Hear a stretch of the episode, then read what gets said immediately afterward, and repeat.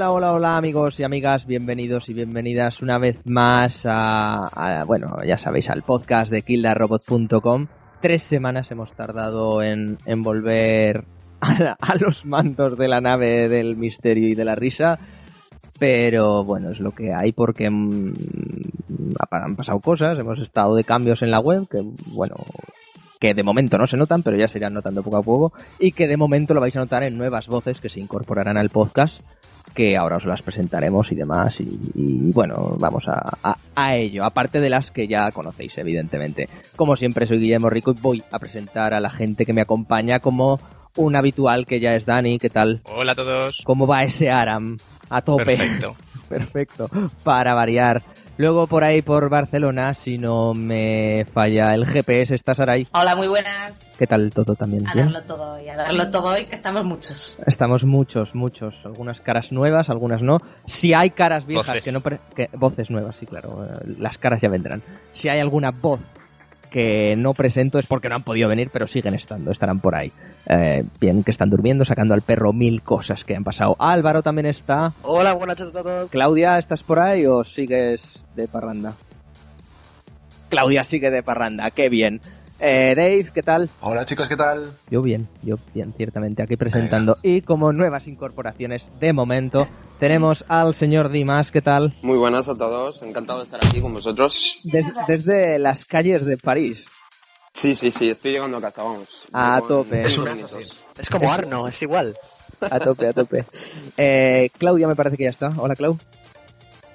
No, sigue sin estar, ha muerto. Y también tenemos por aquí a David. David 2, David Muñoz. ¿Qué tal, David? Hola, chicos, ¿qué tal? A tope con Mourinho, ¿eh? A tope con Mou, siempre. Fabuloso. Y bueno, chicos, ya sabéis, seáis de Mourinho o no, nos podéis seguir en iTunes, en Evox, comentar y esas cosas que ya sabemos que hemos tenido tres semanas de interrupciones, pero os explico un poco, vamos a tratar de renovar un poquito el proyecto con cosas que iréis viendo, pues más atención por nuestra parte, más colaboración, que no haga todo yo, que no me convierta en Hitler, etcétera, etcétera, etcétera, lo cual siempre está bien. ¿O no, Álvaro? Cier ciertamente siempre, siempre es bueno. No me menciones a mí, por Dios. Es que... a un paso de las cámaras de gas. No, ciertamente, pero estabais a un paso de las cámaras de gas. Pero es que eras el único que no tenía el mute activado. Entonces, por eso te nombraba a ti, básicamente. pero, pero no, no es sí, por pero, nada. Bueno, no. más que nada es darle otro enfoque aquí a la gentecilla y que se hagan más cositas, claro. A ver si sale bien, si sale mal, bueno, ya nos lo vais contando. Ya sabéis, hola arroba kildarrobot.com para cualquier sugerencia, amenaza de muerte, o si no os queréis ingresar dinero, pues también podéis. Ya os explicaremos cómo, pero... Eh, recordad, estamos en todas las redes sociales y lo que os decimos siempre, si se incorpora alguien al, al mientras grabamos, pues incorpora, incorporado está. Y si no, pues ya sabéis que no se pierde nada. Ya eso. Claudia, me parece que estás ya. ¿Qué tal? Buenas. Pues bien, Ahora, bien. Que te hemos presentado Perdonad antes el y no, está. no pasa nada. Bueno, pues no se puede salvar solo. Vale, perfecto. Vamos pues con las noticias y vamos a tope como siempre. Que eso sí que no cambia la estructura del podcast. Vamos con ellas.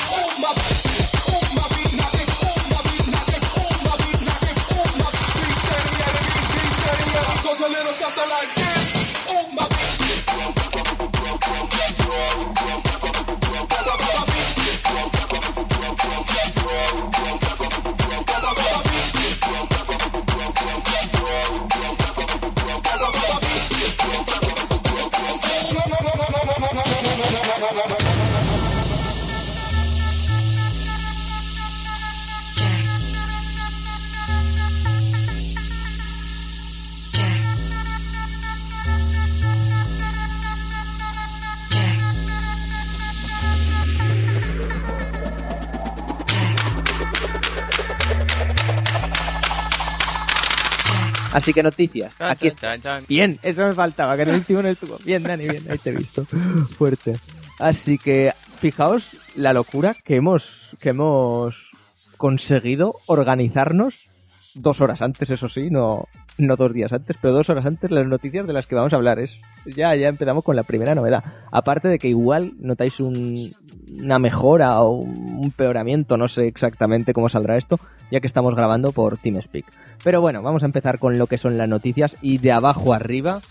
eh, la primera es Claudia en decir su noticia, así que cuéntanos qué, qué, qué nos traes de, de un tipo que estuvo en Bilbao hace nada, en el Fun and Serious. Cuéntanos. Pues así es, hace poco estuvo en el Fun and Serious Game Festival de Bilbao el grandísimo, magnífico, el dios de la industria del videojuego acá Peter Molineux. Nótese, Molinete. nótese el modo ironía. Y aprovechó el evento para anunciar algo que no nos, venía, no nos veíamos venir. Pero bueno, es un nuevo juego, ¿vale? Que se llama The Trial y que está pensado para teléfonos móviles. ¿Vale? Eh, este juego está basado sobre todo en redes sociales, ¿sabes? No, no, no está muy, no está muy claro cómo va a funcionar, pero el concepto es eso. Un juego que esté muy relacionado con cómo nos relacionamos con el mundo y, sobre todo con nuestro entorno en las redes sociales. Entonces, él lo ha definido como una experiencia fascinante y que según él se entenderá a primera vista y jugará con la posibilidad de comunicarse incluso más allá de las palabras, como con la música o la pintura, dan ganas de decirle como todos los programas hoy en día para comunicarse. Y dice, el problema de las redes sociales es que nos comunicamos demasiado. Si en la vida real solamente pudiéramos decir 10 palabras, nos sentiríamos frustrados, con tantas pocas, con tantas cosas que decir, pero que no podríamos pronunciar. Sin embargo, nos esforzaríamos por hacer que esos 10 sonidos sean lo más significativos posibles. De algún modo de todo este razonamiento, Peter Molyneux ha decidido sacar un juego, este de Trial, y finalmente ha querido decir cuál es el concepto del juego en y cuál es su objetivo. Literalmente ha dicho que si consigue que los usuarios se emocionen en conjunto, si, con- si conecta con ellos no como individuos, sino como colectivo, y si logra que se preocupen tanto más por los demás como por ellos mismos, entonces creo que podremos tener un juego con sentimientos que aún no han sido explorados. Era eso. Creo que voy a llorar. Molinete. Mira, está indagando en el genoma humano. Una locura, Joder, por supuesto, no esperábamos, no esperábamos menos de Molineux, pero a mí hasta me ha dado curiosidad, solo por ver qué es tonta es esta vez.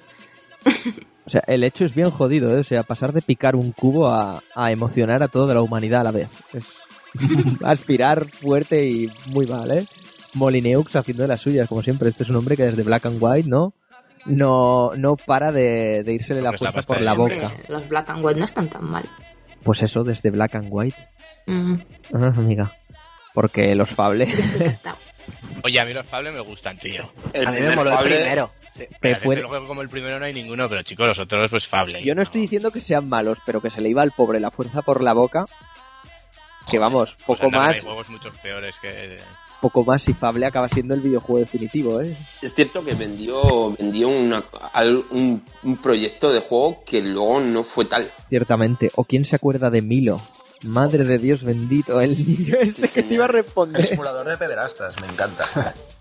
Bien, bien. Ese, ese lo está haciendo el- los de Tekken, tío, para, para Project Morpheus. Y eso, como bien ha dicho Claudia y como bien he señalado yo antes, Molinete debió de dar una conferencia en el Fun and Serious de Bilbao, que creo, creo que la tendréis disponible, si no es ya, en breve en su página web, sobre, pues bueno, las típicas charlas, ¿no? De gurús de la industria, de decir qué hay que hacer, qué no hay que hacer según ellos, y aprovechó ya que estaba, ya que le habían dado el atril allí en la ciudad del Guggenheim para, para presentar este nuevo juego o esta nueva aventura de sensaciones o vete tú a saber cómo quiere llamar a, al juego para Android y iOS de Trial. Vete a saber. Así que nada, ¿tenías algo más, Claudia, me parece a mí, de, de cine? Si es que nadie quiere aportar nada más con esto de el señor Molineux. Cambiando de tema radicalmente un poco, nos hemos levantado con la noticia de, de que ya está el casting para El Escuadrón Suicida, la película que prepara DC con Warner sobre el grupo de criminales este de supervillanos de, pues de todo el universo de Batman, Superman y compañía. Y bueno, eso, había habido muchos rumores acerca de quién iba a ser los protagonistas y todo es un baile de nombres digno de, de Star Wars y de todas estas películas de últimamente que todo el mundo especula con quién va a salir al final y con quién va a salir no. Pero bueno, había muchas apuestas a los grandes nombres del proyecto y al final han salido. Así que tenemos nuevo Joker, nuevo Joker desde, desde el Caballero Oscuro, que va a ser Jared Leto. Luego eh, Will Smith, que será The Shot, aunque su- su- originalmente Will Smith se, rume- se eh, todos los rumores apuntaban a que iba a ser Tigre de Bronce y tal. Y la verdad es que que sea Will Smith de Shot está teniendo bastante, bastante polémica. Evidentemente porque es negro, cosa que yo nunca comprenderé por qué tanta polémica a ver, que Pero bueno. bien negro hay que quejarse, ya está. Es, es un, es un poco una tontería, o sea, te ponen a Will Sea el Smith, guardia de la puerta de Asgard, un guardia... En la guerra de las galaxias. Vamos a ver, te ponen a Will Smith, ¿sabes? Y, y- y tu problema es que el personaje es negro, de un cómic es blanco. Bueno, mira, la antorcha humana, aunque bueno, los cuatro fantásticos ya hace aguas, pero antes de que haya empezado a grabarse. Pero Will Smith En fin. siempre hace de Will Smith, es lo malo. Hace el príncipe de Belén en todas sus pelis. Ciertamente- pero que es el príncipe de Belén. Discrepo. eh. Mi, mi queja no es porque evidentemente sea negro, ¿no? Mi queja es que No ¡Qué mientas. mentira! ¡Qué mentira! eh, sencillamente es que no lo veo interpretando ya no solo al personaje como tal de Deathshot, porque si leen los cómics no tienen un ápice de humor ese señor, y Will aparte, Smith sabe interpretar otras cosas, es verdad. ya eso, eso Pues sí, eso es lo que yo digo. y aparte a Will Smith no lo veo Pero, no lo veo en una película coral, como bien se encargaba de apuntar eh, nuestro querido oyente Rapso. Yo no lo veo en una película coral, porque aquí el protagonista no tiene ni que ser Deathshot, ni Joker, ni evidentemente eh, la, la señorita Harley Quinn. Aquí tienen que ser todos, como Claro. lo es en el cómic, como lo ha sido en, ¿por los... lo ves en un Yo grupo? solo digo que pienses que, la, mira los yo creo que Vengadores, yo qué sé. La película Claro. más grande en la que Will Smith ha decidido ceder el protagonista fue la, fue la que hizo con su hijo, y todos sabemos cómo salió eso. Así que déjale que aprenda, a ver si ahora tiene Yo no lo veo mal. A mí lo que no me mola es que hayan cogido tantas estrellitas súper grandes para un proyecto con tanto renombre, yo qué sé. Eh, tienen eh, el Joker, que es Jared Leto, que se supone que va a ser lo más sonado, pero también Will Smith ahí metido con, con la otra. ¿Y, y quién, quién más estaba Sí, aparte? sí. A ver, Eh, simplemente Mar- quieren Margot sacar... Robbie. Yo creo que lo que quieren es sacar ventaja y ya está. Yo creo Y que bueno, sí, que claro, quieren competir con los. Vengadores. Hombre, quieren competir con los. Vengadores y lo quieren hacer de este modo porque la Liga de la Justicia aún tendrá para largo. Hombre, realmente si nos si nos ceñimos a lo que son las viñetas, al cómic, vaya, eh, que- lo que va a competir el Escuadrón Suicida va a ser con, Con Guardianes. con Guardianes de la Galaxia, Con Guardianes, exactamente, sí. Claudia. Y bueno, el, Pero por el supongo... El tono no tiene Por- nada por que el- ver. Claro, no, Claro. al revés. No, no, el tono- el to-. El tono del Escuadrón no Suicida, nada, eh, el tono del Escuadrón Suicida es un tono de humor más parecido a Guardianes de la Galaxia que a los propios Vengadores. A los propios sí, Vengadores sí. se le parecerá lo que lo que es entre comillas la Liga de la Justicia. Vale, ¿Qué la pasa? justicia. Que DC en cine ha tratado de hacer eh, un dramón en general, todo serio, todo muy mal, y en vez de tener pues un comical release en cada película, como puede pasar con Marvel en la gran mayoría de sus esce- escenas, ellos van a preferir tener el Escuadrón Suicida, que realmente si te ciñes, insisto, a las viñetas, pues han Pero pasado las por ahí viñetas es de coña?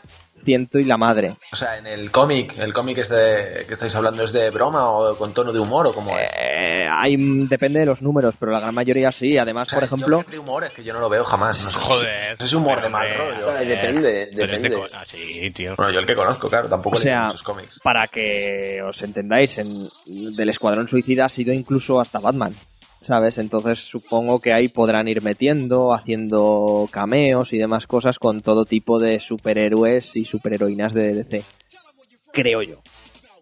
Pero lo que os digo, yo creo que la han sacado para competir con, con lo otro y quizá también presentar a futuros villanos de Batman o presentar a futuros villanos de, de la serie en general, de la Liga de la Justicia. ¿No pensáis que Jared Leto es el sucesor ideal de Ledger? Yo sé, yo lo veo. Es, es increíble. No sé, es, una pregunta complicada, ¿eh? A ver, Una pregunta complicada porque tocaba, no, es, porque no es el mismo Porque- director. Claro, la no, es lo mismo. No es el mismo tipo de tono ni película. nada. Hablo Claro, de claro. sucesor. Sí, O sea, es yo como actor le veo súper capaz para ello, eso sin duda. Sí, sin duda. duda. Pero bueno, ya veremos cómo va el tono, si es que es de humor o no sé. Pero no veo a DC haciendo eso, porque su tono siempre en todas las películas es como infinitamente más serio, es lo que les ha funcionado y lo que hacen con todas sus pelis. Igual con Man of Steel y, y todas. Lo que quieren hacer es eso, dar un poco El de giro. director, el director de la peli es eh, David Ayer, que la última que ha hecho es la de Fury. La de esta de Brad Pitt, de la Segunda Guerra Mundial y todo eso, así que no sé si habrá hecho algo de cine, llamémosle humor. Que hablando de Fury, si me permitís, que ya la he visto por canales Bien. privados. Pues se ha filtrado en todas No, partes, disculpa, por cierto. disculpad un segundo. No, To- o sea, todas las películas que he hecho, Sabotaje, Training Day, Enzo Training. Day. Sí, sí, No, es sí, un pedazo de director. plan- Joder, ¿no? Es un director bueno porque es todo acción, no veo nada así. ¿Ha hecho Training Day, Furious, seguro? Sí, SWAT. Creo que te estás equivocando, claro, ¿eh? Porque aquí no me Coño, sale pues, en- o será productor o lo que sea, a mí me ha salido. Claro, pero no es lo mismo. He buscado en Google y lo primero que me ha salido. Pero que ha estado metido en todos esos proyectos que no veo, que no, es, no hay nada de humor, es todo Sí, en ese sentido sí, claro. en plan acción. Acción, drama, bueno, respecto a lo que os esa sí ha decía. escrito Training Day, sí, es guionista. El director es Antoine Fuqua. Sí, exacto, por eso me sonaba. Claro, coño, Fuqua es el de Training Day. Estaba yo Sí. haciéndome un lío en la El otro cabeza. día lo hablamos, sí, sí. Sí, bueno, sí. pues este Leyer es el guionista, el guionista de Training Day. Bueno, pues el, el tío este que dice Claudia también que ha, ha dirigido puede ser No Fury. Sobre Fury, eh, yo lo voy a hacer y la veré. Es impresionante. Brad Pitt está impresionante y lo que más Por me sorprendió de Por el todo, peinado, tío, es por eso. también el peinado es maravilloso, es wonderful. ¿Sabes? Tengo unas ganas locas de ver esa película, ¿eh? Pues está genial y bueno, ya sabéis que se ha filtrado en, en todos los lados por, por las filtraciones que ha tenido Sony Pictures esta última semana. Ciertamente la he visto por eso, no, no nos han dado ningún pase de prensa o cualquier cosa. Que eso te iba a preguntar, estás Sí, sí, que es no, pero genial. yo la quiero, la quiero ir a ver al cine porque se merece esa película. Eso sí, es muy cruda, ¿eh? No es la típica, pues por ejemplo, Pues- la última película de la Segunda Guerra Mundial que ha habido, como puede ser eh, Monuments Men. La de... Joder, qué de comparación, por Yo amor no la he de Joder, que es horrible. Pues Hombre, no es de cachondeo, pero que no hay, com- no hay punto de comparación. pues Yo no Fury... cosas buenas sobre Fury, ¿eh? Las críticas no la ponen tan bien. A mí me ha gustado mucho y quizás sea porque, bueno, a ver, ojo, la historia que pasará eso, pues evidentemente no. No, no destripo nada, pero eso no pasó lo que pasa en la película. Pero sí es muy interesante cómo la cuentan y la crudeza con la que, pues, transmiten cómo eran las unidades acorazadas del ejército americano. Evidentemente también es un poco, según qué momentos hay mucha propaganda, ¿eh? pero tampoco se cortan en decir que eran igual de hijos de putas que el bando de, del eje. O sea que está bien, Hay ciertamente. que verla, hay Y- que verla. Isaiah la Beowulf este con bigote no lo hace Fue la cabeza ese chico. No lo hace tan mal como podría parecer. No lo hace tan mal. Tampoco bien, pero no lo hace tan mal. Ojo, que os hablo desde mi desconocimiento cinematográfico, que ya sabéis que es profundo. Ese, Pero cha- ese chaval se va a quedar en Wiki toda su vida, yo creo. Wiki Wiki. Mejor apellido ever, joder. Sí, sí, sí. with wiki a tope. Pues with wikeamos a la próxima noticia que me parece que me toca a mí. A.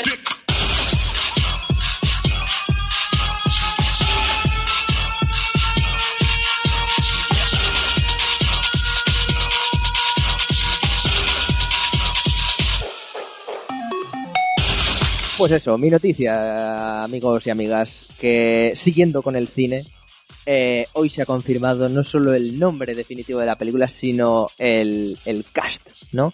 La gente que protagonizará y que veremos en pantalla en la vigésimo cuarta película protagonizada por el agente 007, por James Bond, que tendrá el sobrenombre de Spectre, que escrito se pone Spectre, sin la primera E, Y se estrena Y- en noviembre. Nunca olvidemos ese gran mes. El mejor mes. del 6 de mundo. noviembre. Exactamente. El mejor mes después Mejor del mejor mes. mes. No, no, el mejor mes.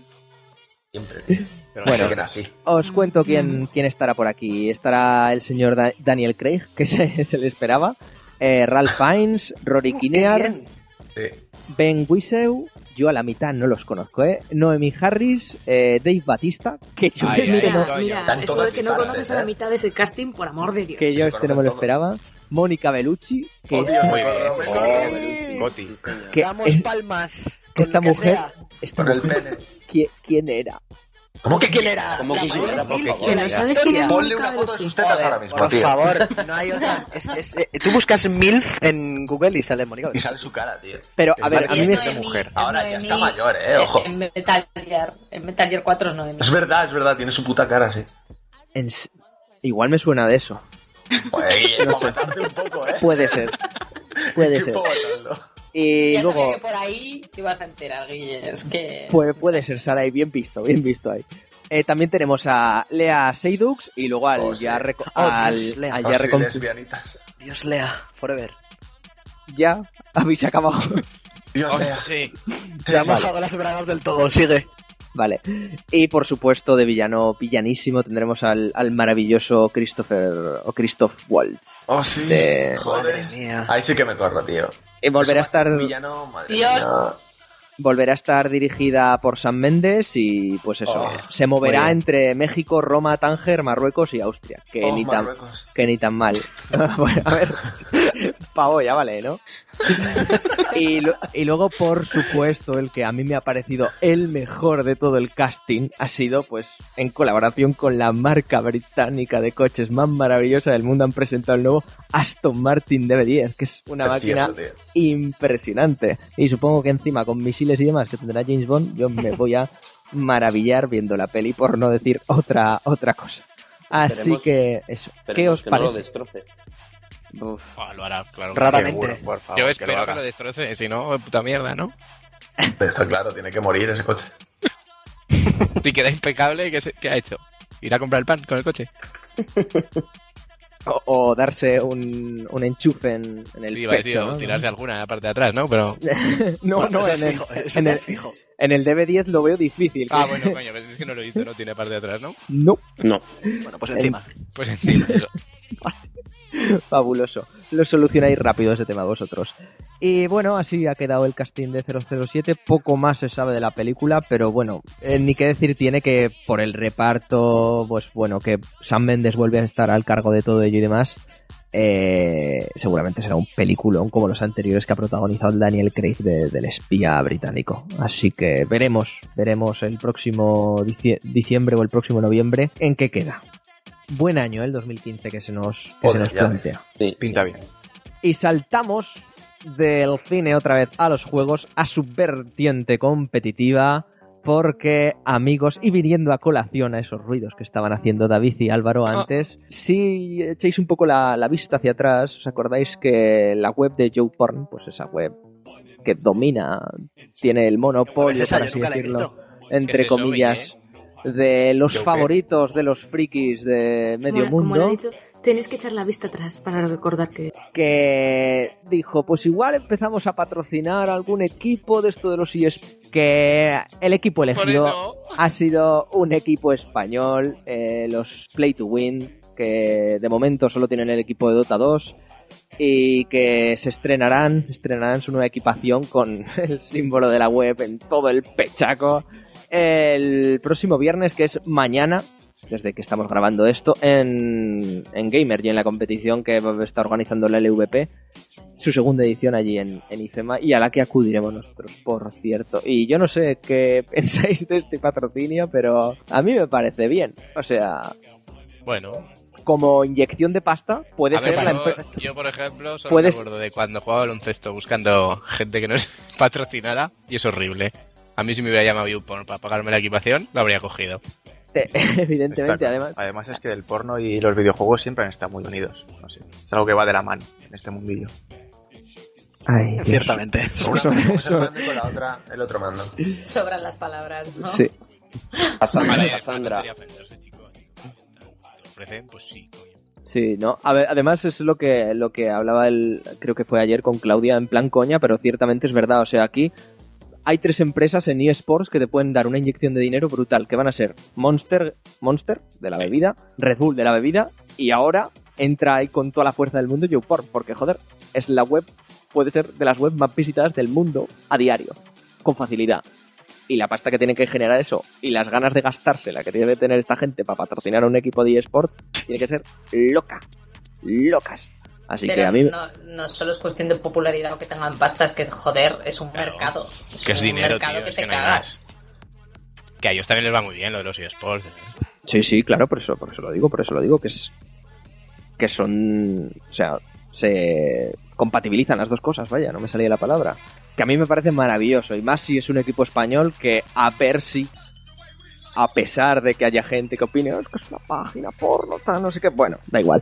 Es un equipo español y lo está patrocinando uno de los mayores patrocinadores, por no decir el mayor junto a Red Bull y, Monster, insisto, de los eSports a nivel mundial.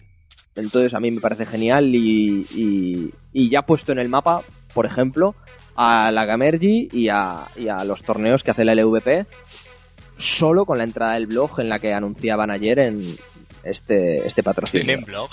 Sí. No, no, eh, yo, yo, YouPorn sí tiene blog.youporn.com, aunque esa es la parte menos visitada de la página. No, a ver, yo.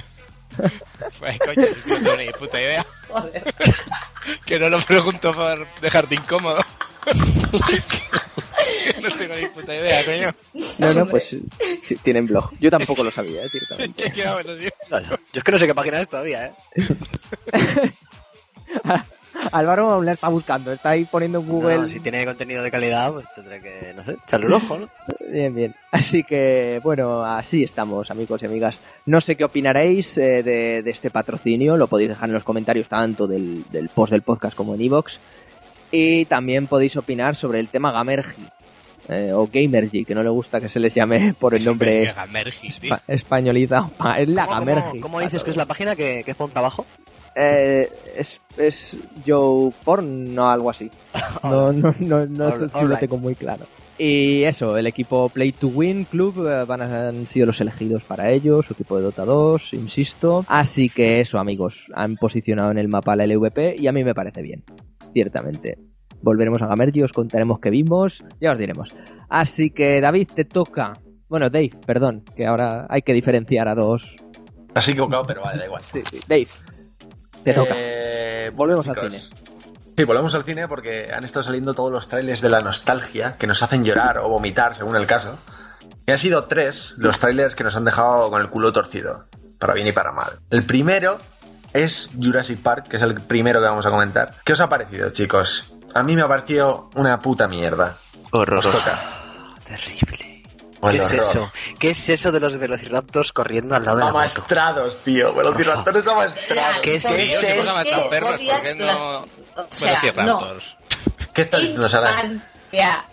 Que, que tío, que es tu infancia. A mí, Sí. para mí, Yo- yo tengo Jurassic ganas, Park eh. es una parte Precisamente porque es mi superimportante de infancia, no Me la encanta. destrocen así, por favor. Y es Exactamente, Chris si es destrozada. tío. Mola Chris. Pratt, pero tío, ¿cómo puedes ¿Cómo decirme que mola, mola tío? esa mierda? Es imposible. Los dinosaurios amaestrados. ¿En Explícamelo. serio? Y un di- o sea, no hay dinosaurios guays, no es suficiente con tener dinosaurios que reviven, que hay que crear uno que se mezcla un tiranosaurio con un velociraptor con una sepia que cambia de color, con una serpiente. ¿Qué es esto? ¿Qué es esto, de verdad? Esto es cargarse la, premisa- saga la otra vez. ¡Qué vergüenza! Hay que amaestrar velociraptores y tiranosaurios para combatir al, al dinosaurio modificado genéticamente. Pero esto es el guion. O sea, es, Es Kojima, fuerte. es Kojima, tío. el Kojima. guion No. es... No, pero Es Kojima, Tienes que admitir que totalmente. hasta, hasta esa última escena el tráiler lo petaba. No lo petaba para nada, me parece un trailer No, no, regulero, no. Me parece... del Sí, montón. Sí, sí, Dios. sin duda. Desde la puerta de por cree totalmente. O sea, A la mí me gusta hasta la hace, escena de la moto. hace 50 años de la primera, no sé cuánto hace, pero se sigue viendo muchísimo mejor y más realista que, que esta película que se nota que es falso, tío. Lo hablamos David y yo el otro día. La puerta solo de Jurassic World es de dibujos, tío. Está mal hecha. No es creíble para nada. Para Al nada. pasar de los muñecos y de las cosas de verdad, físicas, reales, joder, a pasar a todo. Los dinosaurios reales, que es que Steven Spielberg creó de verdad dinosaurios para esa película, porque no es normal, eso es magia negra, coño. Todo Este croma. Rex era Vaya de verdad. mierda. Muy mal, muy mal, muy mal. Lo mejor del tráiler, sin duda, la música en cierto momento. El tonito ese de que nos Ese hace llorar a todos, sí, claro. y- Que cantamos todos los días de nuestra vida, además, porque somos así, Sí, mientras sí, jugamos sí. a GTA. Pero muy mal, muy mal. A Sarai le ha gustado, no se sabe por qué, porque ha corrompido su infancia y ya A mí me ha gustado, todo. yo estoy con Sarai, lo siento. ¿Y por qué os ha gustado? Explicadnos el punto de vista bueno. A ver, no es que me haya gustado. A ver, es que es un puto tráiler. Yo no te voy a decir si me ha gustado o no me ha gustado. Yo ver, tengo un trailer ganas. Yo le tengo muchas ganas a la peli y tengo esperanzas, sí. coño. Yo no tengo nada de esperanzas, pero. A mí, por ejemplo, algo que igual, no, con lo que no tenía esperanzas y puede ser igual que Jurassic Park para mí fueron las tortugas ninja, pero solo viéndolas, pues, pues se me fueron las ganas. De esto no se me han ido. Hombre, pero ¿por qué estás hablando de extremos las tortugas ninja con Megan Fox por ahí? Pues es normal que se te vayan las ganas. No, yo te estoy hablando de cosas que para mí la infancia, que me marcan la infancia. Una cosa eran las tortugas ninja, por ejemplo. Pero yo vi el tráiler y ya sabía que no. Pero es. eh, Pero Yo te digo que es Jurassic un no nivel de muy fuerte, ¿sabes lo que te digo? Bueno, te pongo un ejemplo. O sea, claro, a lo mejor Jurassic Park esta nueva es una obra maestra lo de las tortugas ninja, yo qué sé. No, no, al lado de las tortugas ninja, igual está bien.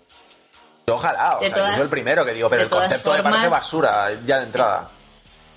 Pero es que, ¿qué querías? ¿Que volvieran a ir a la isla y, y- y que Pues que, que me hacer hicieran algo? no mezclaran velociraptores, por ejemplo, que no eh, modificaran genéticamente un dinosaurio, porque no hace Pero falta, que ver, no hay que inventar no esas pidas, cosas. No pidas, hola, intento Claro. hablar. No pidas eh, lo mismo que las anteriores, porque Claro. para empezar, el guionista y el escritor de las novelas, que era la puta polla, Ha muerto. eh, está Michael muerto. Sí, señor, Michael Crichton. Pido que respeten O sea- un poco la infancia de miles de millones de niños como yo, que lloramos cuando vemos el tráiler, tío. Es que es Total. eso lo que pido. Que alguien con amor hacia la original y ya está, si no necesito más, coño. Es eso. Y ahora precisamente me viene muy bien esto porque hay quien respeta a esos niños perdidos. de Peter hay quien respeta todo ese amor y esas nostalgias. Y ese es Abrahams, tío. Ese es Dios. porque- Qué manera de enlazarlo, por favor. ¡Madre mía, tío! ¡Qué tráiler! ¡Qué tráiler! el Sí, señor. tráiler de Star Wars, niños, que lo ha visto todo el planeta, el tráiler más visto de la historia, creo que va a ser. Lo había leído por ahí, ¿eh? Con más. Dios. Es increíble, tíos. O sea, eso sí que es un buen hacer, eso sí que es amor, eso sí que es semen, tío, pajas, eso es lo mejor que hay, joder. Voy a llorar. O sea, nos juntamos nosotros para verlo juntos y gritamos como prostitutas locas de amor. Pero, David, tu argumento queda invalidado porque sale un negro. Claro, es, Ah, no, tráiler no, es el no, negro, no. pero lo demás mola. Es que el negro tampoco es creíble. Yo no me Es creí que- para nada no. Eso está gracia. es como los Reyes Magos, ¿no? Cuidado. que iba a empezar una película de cómic. ¿No es el primer negro de la historia de Star Wars? Eso para No, que va, hombre. Lando Calrissian, no, El no negro más carismático de ver, tío. Lo, lo- lo que pasa es que no sabemos eh, en qué posición va a estar ese, ese actor. Ese tío está muerto. Si puede ser un infiltrado o... ¿Qué va? Eso es, eso es el principio de la peli y lo mata a alguien.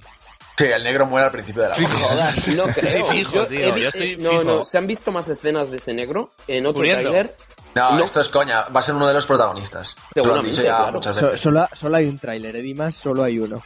He visto uno con imágenes que No, no, que no. la Eso, es, eso será fanmade. Porque hay muchísimos. Ese día No, salieron solo- muchísimos. imágenes, sí. Y de, una, y de una calidad muy loca. Pero no, no son. No son, Pues- en serio, ¿eh? No son. Que Solo lo hay que uno. vimos, que lo una que se refiere Dimas, que vimos el otro día un vídeo que lo que salía era el puto Mark Hamill de verdad, De Jedi. De Jedi, de con Jedi la de barba. mayor, y A era ver, él de verdad. eso ¿eh? ya, que me estoy rayando ya la cabeza. Era él de ¿eh? verdad, y la calidad de imagen no era mala, ¿sabes? O sea, que puede llegar a ser hasta creíble. No, no, seguramente, no, no. seguramente sea un fan trailer. Pero había imágenes que eran del metraje de la película que, vi- que va a venir. Evidentemente Pero- el montaje pero ¿por qué del vídeo era fan eso? trailer, pero pero la imagen en la que sale Mark Hamill de mayor con la con la túnica esta de Jedi y la barba y todo eso, era La él. capucha, sí, Bueno, sí, sí. Eh, lo ver, que sí, pásame el link, tío. Lo que sí Por que favor. confirmó el tráiler es que muchas de las filtraciones que hubo hace unos meses se confirmaron. Cosa que no sé si, si es buena o mala, ¿eh? Porque ya dijimos lo de Luke siendo malo. Ahora No, la gente se es está, des- de Clau, esa solo. se está decantando porque ese no fuera Luke y fuera el emperador hecho robot. Así que así como super mal. Y luego, algo malo en el tráiler porque yo lo veo todo fabuloso. Nada, para mí como maravilla. me parece uno de los mejores teasers que se han hecho jamás. O sea, Luego- me parece redondo. Luego, si me permites, David, lo he estado... Dave, perdón. Ay, no me voy a acostumbrar. Os voy a llamar a los dos David, ¿eh? Lo Igual, siento somos mucho. gemelos, hermanos, Responderemos los de sangre. Fabuloso. Mientras no os piséis, por mí, fantástico.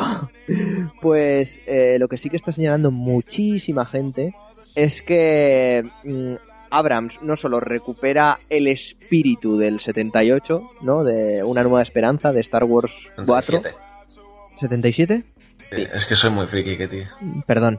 Sino que además todos los diseños, o la gran mayoría de los que hemos visto en el tráiler, son diseños de la preproducción de la primera película de Star Wars. O sea, el droide pelota de fútbol existe y existía en el 77. El... Sí, sí, eh, la... no me sale el nombre del vehículo este con forma de Magnum también existía. El Magnum, y- y la mayoría de cosas y la mayoría de... Y la espada esto- Dark Souls, tío.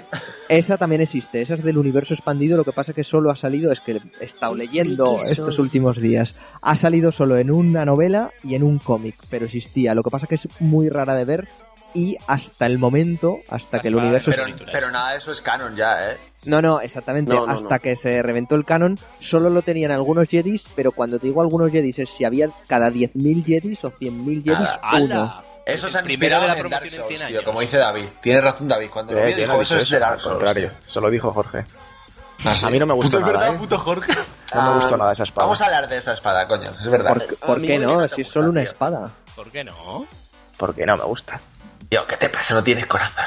Sí, tengo corazón, pero esa espada no me gusta. A mí me puede. O sea, A mí es- saca, me gustaría comentar me que flipa, en, el, en el teaser se ve la mano de JJ Abrams. Sí, señor, en varias escenas. Por Eh, supuesto. Era, era el con milenario. O sea, Joder, eso es JJ los planos de cambio, vamos, es Señor. totalmente Abrams. Ah, sí, sí, sí, totalmente. Hombre, totalmente. el único momento que yo veo a Abrams... Física. Sí, señor, te lo Sí, juro sí, que yo- creía que está diciendo, pero sale una mano por ahí saludando.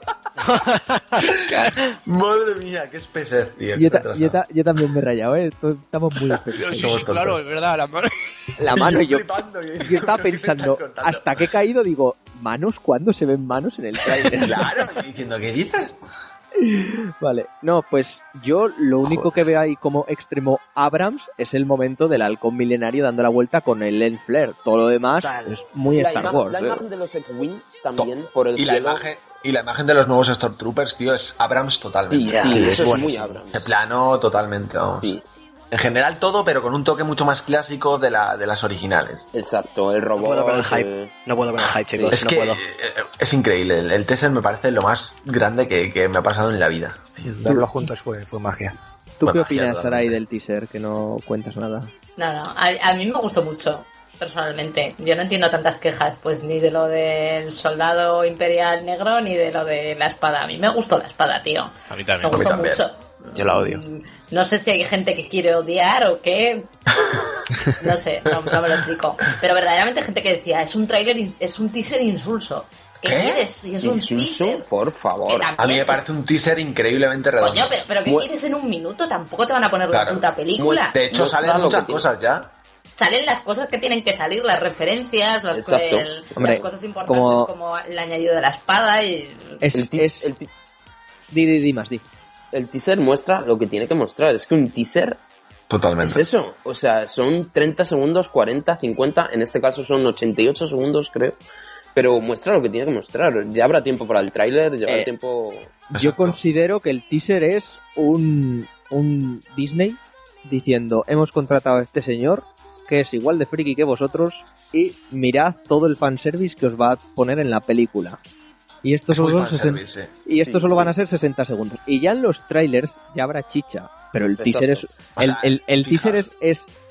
Si lo quieres ver al modo del tráiler, es una mierda de teaser, pero es fanservice total y a todos No, no, nosotros no, nos ha dejado nada con la boca de fabulosa. Me parece un teaser redondo. O sea, aunque no te guste Star Wars, como teaser es la polla de bueno. Sí, sí. o sea, esa música, esos planos, me parecen cojonudos, siempre increciendo, va creciendo con cada escena que va mostrando. Me parece, vamos, igualito que los que vamos a comentar y hemos comentado ya, vamos. Y la voz. color. La voz. Y la voz La de voz. Andy Serkins, tío. Señor. Gollum, César y King Kong. King Kong y todos, todos. Madre mía, es que es la puta polla, tío. Es el goti Que, de que los por cierto trailers. dicen que va a ser, sí, total. Que va a ser el malo Andy Serkins, dicen. De, Perfecto, de la peli. perfecto. A mí me encantaría, desde luego. Vete a saber tú lo que soy yo.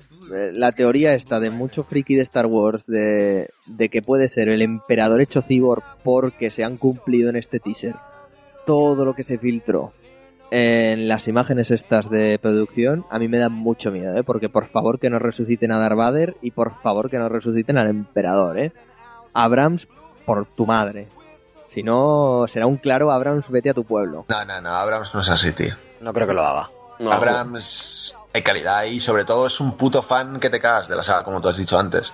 A yo ver respeto bien, no como en la que vamos a comentar ahora, volvemos a la Sí, sí, espera, espera. Eh, antes de que Pues empieces con el Flame Loco, loco más que en, en Jurassic World, Claudia, ¿a ti qué te ha parecido el tráiler, de, el teaser de Star Wars 7? A mí ni fu ni fa.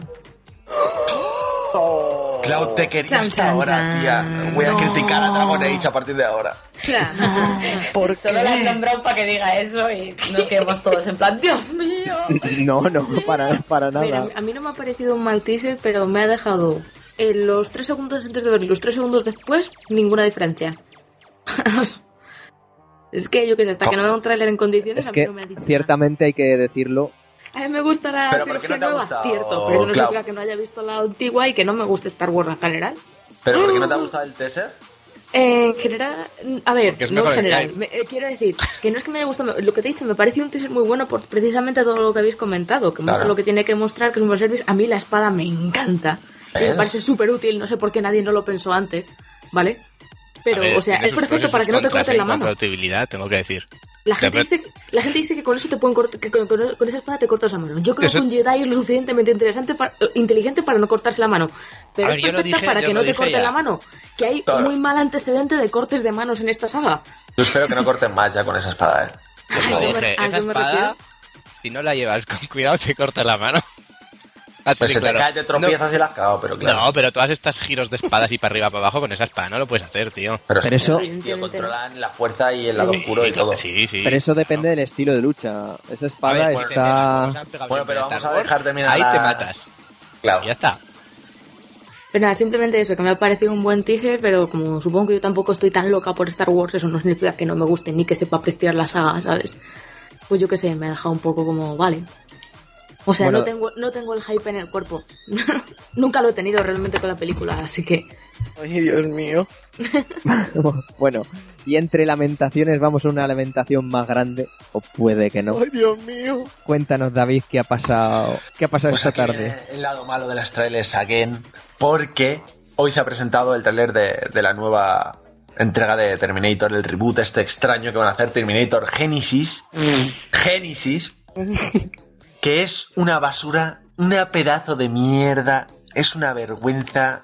Bueno, yo no sé ni cómo describirlo ya. Todo vómitos y cacas y mierdas. ¿Lo habéis visto? Es terrible. Horrible. Yo no quiero verlo. profesional. No quiero verlo para nada. Yo no quiero verlo tampoco. Es horrible, O tío. sea, podéis verlo para reíros, pero... ¿Me, me dejáis No, no, opinar? Mañana lo vemos. Yo Sí, sí, mañana estaba, para llorar. o sea, cuando os lo he pasado, os lo he pasado, eh, no sé a quién se lo he pasado por WhatsApp, en fin. Lo he pasado por WhatsApp, estaba en un autobús y, y creo que estaba hablando en alto diciendo, pero ¿qué es esta mierda? ¿Pero qué es esta mierda? Porque, claro, las primeras escenas son un reboot o un remake, plano por plano, entre comillas, de The Terminator, ¿no? De la primera. Y digo, ¿pero qué es esta mierda? Y entonces ha salido Choche de viejo, se ha tirado del helicóptero, ha reventado otro helicóptero con el cuerpo y digo, cabezazo. esta película la O sea, tengo que la ver es la siguiente. Se tira del helicóptero el chuache con sus canas y sus cosas de cabeza por la cabeza por delante y le da el helicóptero con la cabeza, tío. Es que es de loco, es que Es un Terminator. De Terminator a proyectil. tío. Y encima, y encima, David, si me permites, coge y suelta antes de tirarse. Volveré. Y yo digo, Gotti, tío. un Oscar, un... Me encanta, me encanta. Qué desastre, por favor. Ah, no, no, para mí ha salvado el tráiler y la película. Yo voy a ir a ver al... yo la voy a ir a ver el día del estreno solo Yo por ver también el día del estreno, pero porque soy muy fan y, y quiero llorar. Me gusta ser masoca y eso, pero, pero es horrible como pinta, desde luego. Luego, Y Da- sale Y Daenerys Targaryen, mismo, ¿qué tal? La, la Daenerys no está mal, yo creo que es lo único decente del tráiler. Que por lo menos hace de una Sarah Connor competente, parece un poco. Tiene tomando la iniciativa. Claro, el enanismo es lo que le falla y que Linda Hamilton hacía de, Linda Hamilton hacía de Sarah Connor en la 2, que era la puta ama en, en- vamos, en la vida, es la mejor mujer ever. Mujer de armas tomar, tío. Que claro, al lado del enanismo de esta, pues queda muy mal. ¿Qué vamos a hacer? Pero qué de machota, qué qué, de machota tiene esa tía. Es que no tiene más nada de machota. Claro, es que es eso, faltan los cojones Hostia. que tenía Sarah Connor, tío. no tenías los huevos de pegarte con Sarah Connor. Sarah Connor te partía el cuello. Claro, claro, te parte la cara Sarah Connor. Por favor, con esos brazacos. Me encanta, tío. Y no es enana. Fatal, fatal, muy mal. Voy a comprobarlo, a ver. Bueno, pues así en líneas generales, en tintes generales, si no habéis visto el tráiler, básicamente nos explica que Genesis es coger la historia de la 1, meterse dentro de ella y cambiarla. Así que regulín va a estar. Además del, del señor Connor, no, del señor Connor, no, del soldado, ahora no me sale el nombre del soldado que viaja. Reese. Eso, gracias. De Kyle Reese, de un Kyle Reese, pues bueno, Que tiene el carisma cero, que es el actor con menos Ya, ya. carisma de Hollywood, no recuerdo ni su nombre. ejercitado, pues lo normal, ¿no? Como un soldado normal y corriente, a un Kyle Reese con esteroides que bien parece que va a ser el jurado de los Video Games Awards, pues eso ha sido lo que más lo que más me ha dicho, lo que más he dicho, madre de Dios bendito. Joder, y el, y el Terminator digitalizado contra el Terminator viejo, tío. Madre mía, no podían tener ideas Ay, va, mejores. verdad, verdad, Y el- y el choche. chino, que, que han metido un T-1000 de los chinos. O sea, tal cual. T-1000 chino. Pues a mí el momento, el momento en el que se corta el brazo y lo usa de lanza, he dicho, he aplaudido en el autobús. A mí me solo. parece una basura, eso es ¿Qué increíble. dices? ¿Qué dices? Hombre, que no, que no. Pero tú dónde tienes a tu niño interior de- películas que- de acción? que- es que hay que enfocar esta película como lo que es, una película Una comedia, casposa. ¿verdad? Claro. Es una película casposa y error, mi película casposa de una saga original, guay. tío. Ese es mi error. Estoy con Dave. Yo es que soy muy fan de Terminator 1 y de Terminator 2 y esto me Qué parece La verdad. tío. un atentado al cine, tío. Ya me parece un puto atentado al cine la tercera, que es lo peor que le ha pasado a la Sí. pantalla en la historia de la humanidad. Totalmente. La Terminatrix, esa rubia que no tenía nada, por favor de mi vida, que alguien la mate. O sea, Y el Oye, podía color ese, madre las mía. a mí me molaba. es lo En esa, película. en esa escena, Claudia, en esa escena, en esa escena la saga Terminator murió. No, no, terminó antes cuando se ponen las gafitas rosas el, el, el choache, tío. Sí, sí, sí. Qué película, qué película. ¿Dónde vas? Parece película hecha por alguien que no ha visto las otras dos. Es que no Que no le gusta, tío, que odia la saga. Es que no entiendo nada, de verdad. Hizo alguien que quería hundirla, sin duda. Lo que os he dicho, porque este señor ya no tiene los derechos, el James Cameron. ¿Tú qué opinas, David? No, no puedo opinar nada porque no he visto el tráiler. O sea, hemos estado toda la tarde hablando de ello, han soltado culebras por la boca y me he resistido a verlo y no lo quiero ver. Hasta mañana que me convenzcan en persona. Mañana borrachos lo vemos. Eso es. Eso esperar lo mejor y llorar. Exactamente. Madre de Dios. Y nos abrazamos. A llorar Y juntos. lo que surja. Vaya panda de, de Julais que tenemos aquí metidos en la grabación del podcast. Madre del amor, de hermoso. Bueno, pues eh, pasamos a la siguiente noticia, que si no voy errado, porque me lo estaban diciendo por el chat de antes, no le he hecho ni puto caso porque no me he dado cuenta, me parece que vas tú, Sarai, ¿no? No. Ahora sí. Dale ahí, Sarai, que también tiene que ver con Flame y cosas. Hoy es una noticia un poco viejuna, pero yo creo que hay que decirlo porque es importante ver cómo la gente rectifica y enmienda sus errores o lo intenta, por lo menos. Bueno, el día 26 de noviembre, Gran día. maravilloso, tu cumpleaños, ¿no? Sí, así es. Ay, algo me lo decía. Bueno, el día 26 de, de noviembre hubo un mail que a mí me llegó, aunque ya lo había visto en varias webs, ¿no? Me llegó un mail escrito supuestamente por Janice Mayat, Mayat, que es el CEO de Ubisoft Montreal y Toronto. Entonces, en él decía, daba un poquito de pena leer la carta. Básicamente que habían tenido mucha ilusión en sacar Assassin's Creed Unity, Seguro. Pero que la experiencia se había visto ensombrecida pues por los bugs, errores técnicos y demás, que era una vergüenza, o sea, es que lo pone así el tío, ¿sabes? Pone que es una vergüenza que hayan tenido que sacar el juego así, etcétera, etcétera. Entonces, básicamente lo que decía es que mm, por nosotros jugadores, for the players, lo que iban a hacer es regalar eh, la primera parte de lo que iba a ser el pase de temporada, que es eh, el DLC, ¿cómo se llama? Del Rey Oscuro, del, Bitkins, Bitkins, Rayos Muertos. de los Reyes Muertos, no que te causan llevarán a una nueva zona, te dan un nuevo traje y misiones y tal. Entonces, que eso lo iban a poner gratuito pues para todo el mundo. Y los que ya se hubieran comprado el pase de temporada, pues claro, iban a recibir otra cosa. Entonces, a los que tenían el pase de temporada como que les daban juegos. Juegos, entre ellos, por ejemplo, Far Cry 4. O sea, juegos nuevos. También estaba por ahí el, el Rayman y The demás. Crew. The Crew también, que ni siquiera ha salido. Entonces, y también lo que hicieron fue quitar el pase de temporada ese mismo día. o sea que Sí, fue un poco me- así.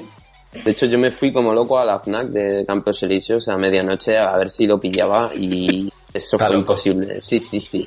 Yo me lo compré, yo me lo compré en el, en el corte inglés de- online. Así que había, había maneras de hacerlo. Pero de todas maneras, a mí me parece bonito. Me parece bonito que, hostia, cometes un error que además, bueno, Bonito, ahora- dije.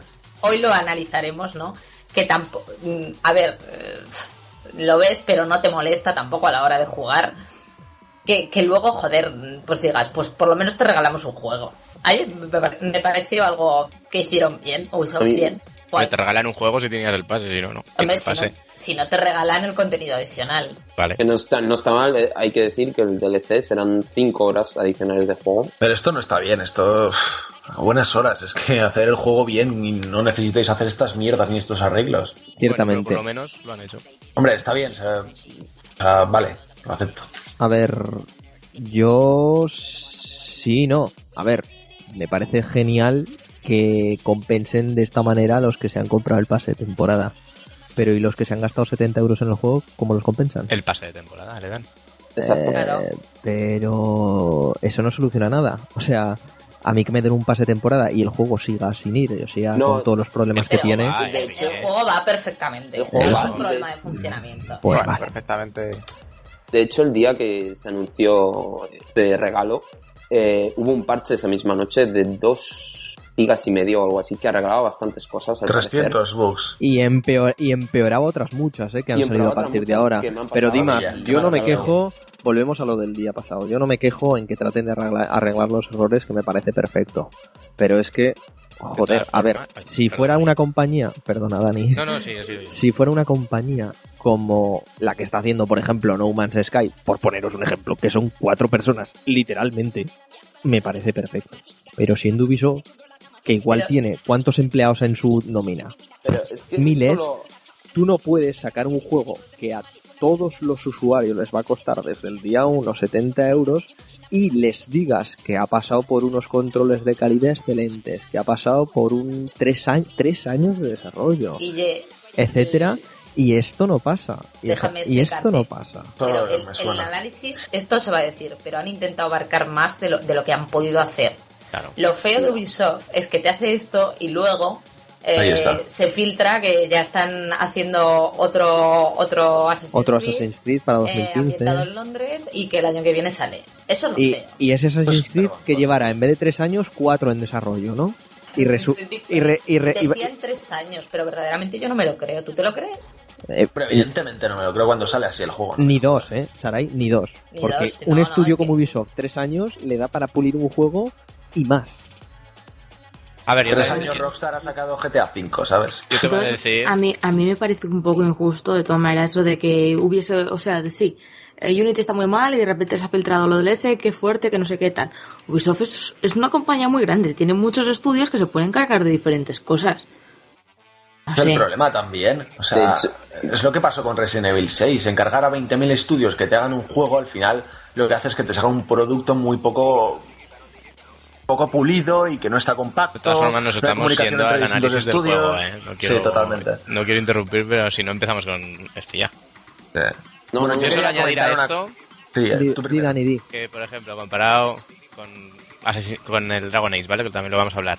Por lo menos los bugs de, del Assassins te dejan jugar. Los de Dragon Age no. Exacto, esa es una, ¿eh? Y, no han- y de ahí no se dice nada. ¿Hay Pero bugs en Dragon porque, Age? claro, depende Sí. mucho de la compañía. A mí no me ha saltado ninguno. A ver, Hay- El del Moonwalk ya está. Bueno, ninguno, pero hay Hay gente a la que le afecta bugs, hay gente a la que no. Eso es, vamos A a ver. No, pero eso un juego-. A mí, más de una vez, el juego me ha sacado el menú de la Play, más de una vez se me ha congelado una conversación y más de una vez, Eso me ha pasado una pues ya está. Y eso te, te impide jugar porque tienes que salir y volver a entrar. Pre- prefiero que un personaje A me el los ojos más... fuera. Bueno, ahora, ahora lo hablamos, pero a mí el bug más grave que me ha pasado es de que de repente ha desaparecido toda la gente y me he quedado sola en el universo. ¿sabes? ¿Nunca se te ha parado una conversación? No. ¿Nunca se te ha sacado? Ah, pero Bueno, se pueden a- saltar si le das al a mi cuadrado. hermana, por ejemplo, No, no, no, que no deja, que no deja. Se queda congelado. Sí, a a mi hermana, por ha ejemplo, sí que le ha pasado, pero ha pasado, a, sí. los, a los 10 segundos se reanudaba, o sea, no hacía Pues a falta salir. A mí. A mí igual, pero al minuto. A mí se me ha sí. reanudado al minuto. Pero a mí en ordenador, eso, algún bug de ese estilo. A mí algunas no, se me han nada arreglado, grave. otras he tenido que salir. Pero la A me gente pasó que en el tenía. romance. La Con gente una que tenía la Condorian, edición. exactamente. Perdona, Dani, perdón. No, no sé. Ya. la gente que tenía la edición Ultra Watch, o sea, mi hermana, por ejemplo, eh, de no poder cargar la partida Pero eso es un caso muy excepcional. mucho tiempo. ¿eh? Y esto lo buscas en foros y le ha pasado a porrón de personas. Y no te deja iniciar el juego. Y esto no pasa nada. Y aquí no pasa nada. Y según la compañía, pues un- un- am- echamos pestes de unos porque es que son unos chapuceros. Y es verdad que son unos chapuceros. Es que es Ubisoft y sois unos chapuceros en la mayoría de los casos. Y, y, y a mí BioWare me gusta, me encanta, hostia, como compañía Pero- me parece impresionante. Es que esa es Pero- la clave. Pero Sarai. joder, tío, mm, igual no te está dejando jugar al juego, ¿eh? Es que Hombre, mi hermana yo- no ha podido jugar, ha tenido La que Yo también, yo también lo que le dije a tu hermana es eso, que hay que tener en cuenta que Dragon Age todavía, todavía no ha tenido ningún parche. ¿eh? Si te metes en los foros de BioWare, ves que están, están pidiendo, de hecho, mucha ayuda de la gente para que les ayuden a identificar. Yo solo, yo solo lo digo Porque, porque, hay uno, se hay está uno que está criticando. fastidiando mucho a la gente, que es el de la música, que muchas veces se pierde, eh, o sea, estás en zonas sin eso, o lo de las conversaciones entre compañeros, que hay mucha gente que es que no está teniendo ninguna y siempre ha sido Pero- uno de los... Pero ¿sabéis de por qué se critica más un Assassin's Creed que un, que un Dragon Age? Por- por la calidad del todo. juego, tío. Y porque es Ubisoft y, y sabemos lo que pasa con Assassin's Creed, que arrastra muchos otros problemas de, de todas sus entregas, no solo son juego, bugs. Y eso es se junta en la opinión de la gente. Claro, pero BioWare si solo lo ha recogido comparas- buenas críticas y, y buenos Pero si lo comparas son peores los bugs de Dragon Age. Puede Claro. ser, pero Si lo que digo toca, influye en la yo opinión de la sé. gente, ¿sabes? Y, y en mi opinión también, como el juego es mejor, le perdono más cosas que un juego que no es tan bueno y que Pero es lleva lo que hablamos arrastrando muchas en- lacras a su paso. Y Pero te es toca, que- claro que sí te toca, pero igual en Yo- Assassin's Creed tampoco te toca, Claudia. Y yo juego al Pues Assassin's Creed no he tenido ningún bug. Pero la yo, gente yo- con yo no Assassin's he jugado Creed... a Assassin y en ningún momento me he metido con Assassin's Creed Unity, yo que sé, a lo mejor luego tengo 20 Que no te bugs y digo que tú te metas, "Oh, pero que yo te estoy qué". diciendo que se está criticando lo de Assassin's, que es una vergüenza, pero lo de, lo de Dragon Age también. Eh, si me. Permites, antes de darle paso a David, que estaba pidiendo paso, Sí. Dani, eh, son equiparables y ciertamente a la vez no. Me explico. No estamos no criticando. las compañías, No, no. del hecho de sacar un juego. Eh, estoy hablando del hecho de sacar un juego porque este juego va, va firmado por BioWare, ¿vale? Primeramente hablando de Dragon Age Inquisition. BioWare, si bien ha, ha- me saldrá, si bien eh, ha tenido problemas de lanzamiento, como estamos comprobando, pues ya sabemos que a Lara, eh, la hermana de Sarai, le ha pasado esto de las partidas, que dice Sarai que se han quejado en muchos foros, mucha gente. Me gustaría saber qué porcentaje de gente, sin ánimo de ofenderte, ¿eh, Sarai, eh, No, no es el porcentaje, simplemente por los topics de los foros, por- buscando una solución para ella, pues te encuentras con bastante Que le ha gente que, joder, gente, que le ha pasado y está pidiendo Claro, una claro, solución. claro, eso me refiero. Y que, Y es que eso es un bug que no te deja abrir el juego, ¿eh? No es que no, no te pero deje ese bug solo cosa. aparece en la PlayStation 4 y te digo yo que seguramente sea por la versión de firmware del, de la PlayStation 4, Bueno, casi ¿qué? seguro. Bueno, pero eso Pues es que eso- o sea, te que eso- te, macho, ha, eso- te ha jodido ¿qué el dinero da? que tú te has Claro. gastado. No, no, evi- evidentemente, que no, lo, que no lo estoy defendiendo, solo estoy diciendo de Desde dónde puede surgir el problema, que no, que igual no es de la propia BioWare per se, igual es de la propia Sony barra BioWare, que no sean eso. Y luego, eh, me explico, y son titulares de literalmente hace tres horas, ¿vale? Eh, juego firmado por Ubisoft. The Crew arranca con graves problemas en el lanzamiento hace dos horas. The Crew llega hoy a las tiendas con un nuevo parche.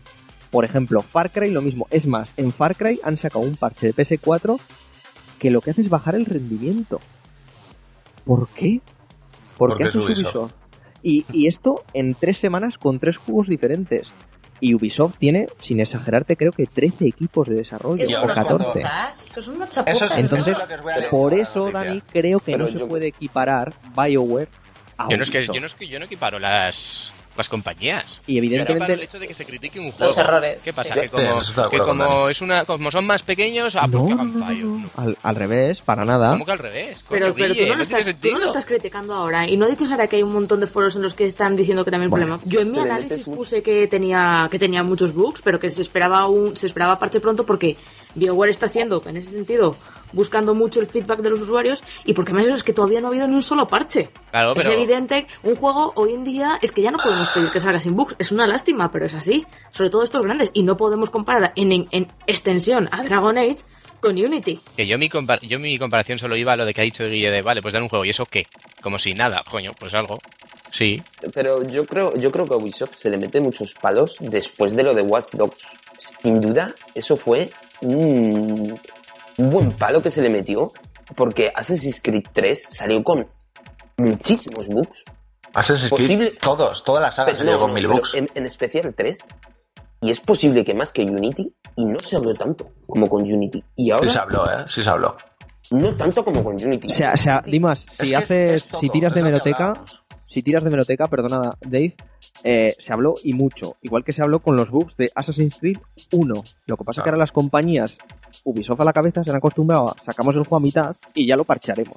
Y si se Es quejan, pues que se quejan. eh, son muchas O cosas sea, que la gente ya y luego hablamos de los DLCs. Luego hablamos de los DLCs. Declaraciones de Chris Early, que es el vicepresidente de Ubisoft, eh, de las publicaciones digitales de Ubisoft, de julio. El DLC está casi totalmente casi totalmente aceptado. En general no hubo resistencia. Quizá había 12 tíos en algún lado que dijeron algo, pero qué más da. En general no fue un problema. Eso hablando de los DLCs, que es básicamente partir los juegos. ¿Sabes? Que esa sería es otra, que otra cosa. Pero es lo mismo que con los DLCs, bugs. tío. Así Eso es lo también, mismo que con los totalmente. que mi, postura con los DLCs es contraria. No me O sea, gustan. Aunque es- el DLC sea decente, no, estoy en contra de los DLCs. Yo soy decente, sí, ¿eh? Eh, Pero por favor, ¿estáis en contra de los DLCs de GTA 4? No puede Ahí ser. está, ahí está. Es que No no, es lo mismo. Eso es un DLC. Es que yo eso lo considero Eso es una expansión. Eso es una expansión, no un DLC. Claro. Claro, o sea, es muy diferente, ¿eh? Es, Bueno, es algo distinto, porque DLC claro, una todo- expansión es necesaria si quieres seguir con lo que estás haciendo. Pero porque, claro, pero no es lo mismo. Yo los DLCs A ver, me, es que me refiero a misiones de una hora y media o misiones de dos horas. Yo Puede que ser un, DLC A de ver, Mass Effect, por ejemplo. Lo que no nos gusta es que no tengan calidad las ¿eh? cosas y ya está. Una- más allá de que sean cosa. DLCs o no. No sé quién lo ha dicho antes, Dimas puede ser lo de que lo de que Ubisoft tenía el ES de que con el con The Watch Dogs, ¿ha sido tú? Sí, sí. Vale, pues lo, una cosa es que cuando una, una compañía que digamos que ha tenido una buena trayectoria, ¿sabes? La caga en determinado punto, de manera de eso, de que se le va a recordar eternamente, eso por volver al tema del, del Dragon Age, no por eso, sino porque es el mejor ejemplo que se me ocurre ahora. O sea, después de Dragon Age 2 y de la mierda, y esto os lo digo yo, que es Dragon Age 2, Bioware tenía mucho que, que demostrar y eso es buena parte también de todas las buenas críticas y un poco la bajada de, digamos, de atención que ha habido en torno a los bugs de Dragon Age Inquisition, porque la diferencia es impresionante de lo que ha pasado desde Dragon Age 2 a Dragon Age Inquisition. Pero por eso no se tiene que perdonar ciertas cosas, porque haya ¿Por mejorado no? algo que fuera una mierda antes. ¿Por qué no? Porque el problema fue que lo, antes, lo de antes fue una mierda, no que este sea mucho mejor que el del medio. Pues Si a no, ver, es todo que el mundo haría juegos intercalados que sean lleva, mierda. Lleva unos años haciendo juegos que en general eh, Pero por esa no regla le de a mucha gente. Tú haces un juego de mierda, luego haces uno un poco mejor y ostras, qué bueno, qué mejora. Hombre, un poco mejor, eso es muy poner entre comillas. ver, ¿eh? que te estoy a hablando lo que yo me ejemplo, refiero, no te Dani, estoy es que te estoy, te intentando dar, te estoy intentando dar, ¿vale? Una razón por la que a lo mejor hay menos atención mediática en torno a los bugs de Dragon Age, porque evidentemente tiene bugs, sí. Hay algunos más gordos que otros, evidentemente. Pero no es el primer juego ni será el último, y si se tiene menos atención mediática es por cosas como esta. Porque el Pero juego es muy bueno, no no hay mucha gente a la que le haya pasado y todas esas cosas. Claro, pero eso es lo que llevo diciendo yo todo el rato, que no es lo mismo comparar el, el bagaje que lleva Assassin's Creed en relación a todo, en relación a los bugs, a que sacan un juego por año, a la política de Ubisoft, a, a todo lo que lleva arrastrando una saga y tiene Pero- una fama peor. Por eso, por eso pasa lo que has- pasa y comenta ma- comentamos más los bugs de Assassin's Creed que los de Dragon Age, digo yo. Pero no, ojo, es ¿eh? como si, no es como si no hubieran los demás. Simplemente que se me comentan más, pues, pues yo qué sé, porque están más... Porque estamos más la hasta la polla de la compañía. Pero yo, se Dani, yo-. Dani, ojo. se le ha dado más impacto mediático, como bien ha dicho Claudia, a Ubisoft por el recorrido. Pero se le tenía que dar el mismo impacto mediático o el mismo impacto en general a ciertas X chapuzas o como lo digas, o bugs o problemas con los que ha salido Dragon Age.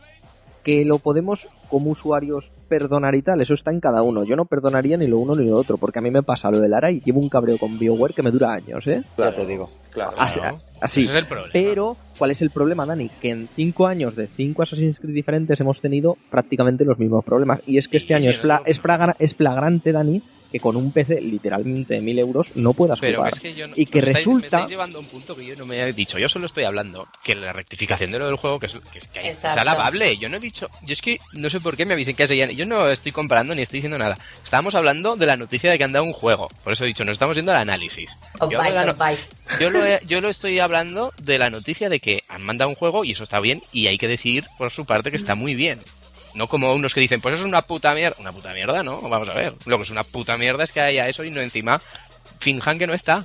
De todas maneras, me pa- a mí pienso lo Y mismo. Me los dos y parece me bien. encantan los dos, ¿eh? Me parece bien, pero a ver el año que viene con el Victory a ver cómo nos sale. Porque, hostia, Ubisoft, hostia, Ubisoft. En fin. Hablando de Ubisoft, antes de que terminemos el tema este, hace poco ha hablado un, un supuesto ex miembro de Ubisoft y ha dicho que cuando trabajan sus condiciones de trabajo no eran muy allá tampoco, ¿eh? Dice que entre 50 y 70 horas semanales sin cobrar extras y viendo a gente salir de la oficina a las 5 de la mañana para cumplir con las fechas estipuladas, ¿eh? Y dice que la compañía prefiere lanzar un juego con bugs y sin acabar para cumplir con el año fiscal antes de retrasarlo para colocar en el mercado un mejor título meses más tarde. Me lo Esto creo. dicho por. Eso, eso, eso es normal, ¿eh? Eso es, eso es una vergüenza. Eso pasa es lo que en es. todos los, eso pasa en todos los estudios. Sí, sí. Yo no sé Eso si pasa pasa en todos los estudios. de- los de hecho tiene no un nombre. videojuego. Tiene un nombre de que es el último, los últimos dos meses o algo así, o último mes antes de que salga el juego. Eso tiene un nombre, no me acuerdo ahora mismo qué decirte, pero puedes preguntar, bueno, no, ahora mismo no sé si tienes acceso a cualquier desarrollador, pero es- eso es normal, ese proceso de que los desarrolladores directamente viven No en creo el ni que todas las desarrolladoras hagan todas eso, partes. ni que sea normal. O sea, no me parece normal que Es, se explore. eh, no, pues es- David, desde hace bastantes, y cuando tengo bastantes años, es una década o más, es Pero, normal eh, en la en la mayoría de los estudios, porque Esto tampoco no lo se lo puede, no se lo pueden esto permitir, ¿eh? O sea, eso te pasa, ¿cuántos- por ejemplo, a la hora cuán- de entregar una casa. Te vas a la hora de entregar cualquier cosa. ¿no? Exactamente, Dani, exacto, exacto, exacto. Es Es que que eso te pasa pasa todo, siempre. Que eso igual, sí, eh. Que igual en la estructura de la casa, para que me entiendas, eh, no hay ninguna chapuza, pero luego justo el electricista, por quererlo terminar para entregarlo de aquí a dos semanas, Que pase eso. en la casa, en vuestra casa. Que lo que pasa es que por eso salen los juegos. Estoy ¿sabes? poniendo un ejemplo que no solo es en un juego, que es que eso lo Sí, vas a ver sí, en todos os entiendo lados de la perfectamente, vida. pero es que me da igual que los vean todos los lados. Aquí es donde veo el resultado y por qué pasan las cosas que pasan en Ubisoft. Y esto me lo indica, vamos, clarísimamente. Y no creo tampoco que otros estudios les pase eso.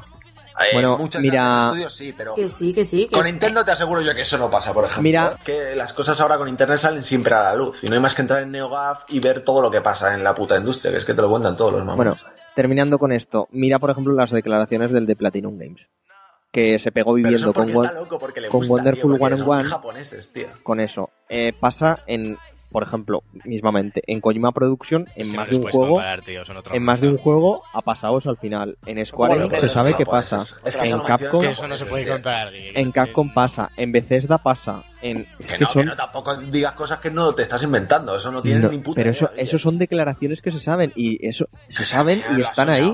No, en David, BioWare no. también pasa. En BioWare también. Eso lo sé Como está diciendo lo Claudia, aunque tú no lo quieras creer, es normal que los tres últimos meses Yo sí que lo veo normal, ¿eh? tengan unos horarios infernales y jornadas de trabajo de 20 horas de 24 y es normal. Pues a mí para eso no me parece normal, ni me parece bien, y me parece una puta mierda, y no creo que así se saquen buenos productos. Para Pero- arreglar bugs, pero eso cualquier compañía, ¿eh? Cuidado de ahí porque esto es tónica rutina Es que de, día Apple, día, de la Apple de, de la Apple de Steve Jobs. Siempre hacía esto, siempre. Y los productos son sublimes. Exacto. Bueno, eso, eso es cuestionable, Dimas, pero, Bueno, bueno, Bueno, ya he cagado. Estás muerto. pero, pero esto en el mundo informático per se es normal. Tú Sí, vas a sí. o sea, tú vas, a- te contratan a tu empresa de desarrollo de software para Pues es que no lanzar es en una informático, es en todo, tío. Es que es en No, pero es que en el, desa- el desarrollo de un juego es informático, me refiero, Dani, pero ciertamente es en todo. Y el último mes te lo tienes que pegar tirado a la pantalla 20 horas diarias. Pero Y ¿y no es exagerado. los trabajos del colegio? A ver. Pues el, el último día. El- Pues ya está. pues es Exactamente, igual, o- ibas haciendo el trabajo, ibas haciendo el trabajo. Pero, Pero es- los dos últimos Pero días que, te ¿por, qué, ¿por qué excusas esto? Sigue siendo una puta mierda y horroroso. Oh, y sí, así no. sale el juego, repito, me da igual que pase mucho, es que me la pela, es horrible en cualquier caso. Es, es patético y así salen las cosas como pasan, tío. En toda vida. Tú sabes, sí. Bueno, en- incluso- respecto a lo del trabajo que decías, no es lo mismo opinar como, eh, pues, alguien que hace el trabajo en la escuela, sino opinar como el que va a leerse el trabajo, ¿no? Nosotros vamos, Claro. a, vamos a consumir el juego. Entonces tenemos Claro. derecho a que no es lo mismo, evidentemente, que te entregue un alumno un, Pues no te quejes un cuando trabajo. tienes un, tra- un trabajo, te suspenden y al que caga, puta, Exactamente, lo he hecho en dos días. Buah, tío, rincón del la vago, hostia. ¿sabes? Claro. O sea, y otro tío que se te hace un trabajo de Claro. un mes bien hecho, pues evidentemente es lo que se critica. Traer al señor Galletita a hablar como De, de Valve España. y ya está. Y ya está, que nos aclare las dudas.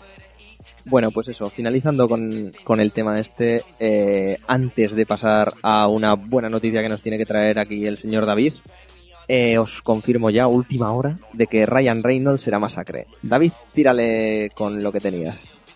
Bueno, pues yo os traigo una noticia que espero que no se alargue tanto como estas últimas. que es que llevamos una hora hablando de tres cosillas y de trailers. Tres Y bueno, es la, la PS4 que presentaron en el 20 aniversario en los PlayStation Awards, que a mí me Que parece es lo más bonito de ver.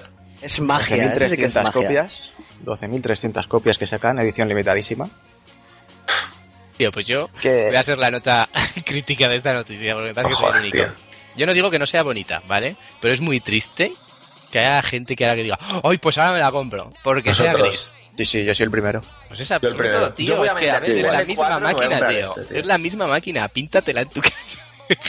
Que no es lo mismo, no es lo mismo No, para nada. tiene Tiene, un no número de serie el abajo de la esquina. PSX, tío, en el No es lo mismo porque la vas a poder vender más cara si todo va como dicen. Si no, Evidentemente. es exactamente lo mismo. Y No, sí, hay que no, reservarla solamente aunque sea para especular con ella. Hombre, claro, yo eso te lo digo. Un par de reservas caen. Yo eso te lo digo. estás cayendo mal, ¿eh, Dani? Sí, sí. No, es- a ver, coño, las cosas como son. Porque sea gris es mejor. A mí me encanta el diseño, si yo no digo que no. Pero de ahí a decir, oye, ahora me la compro.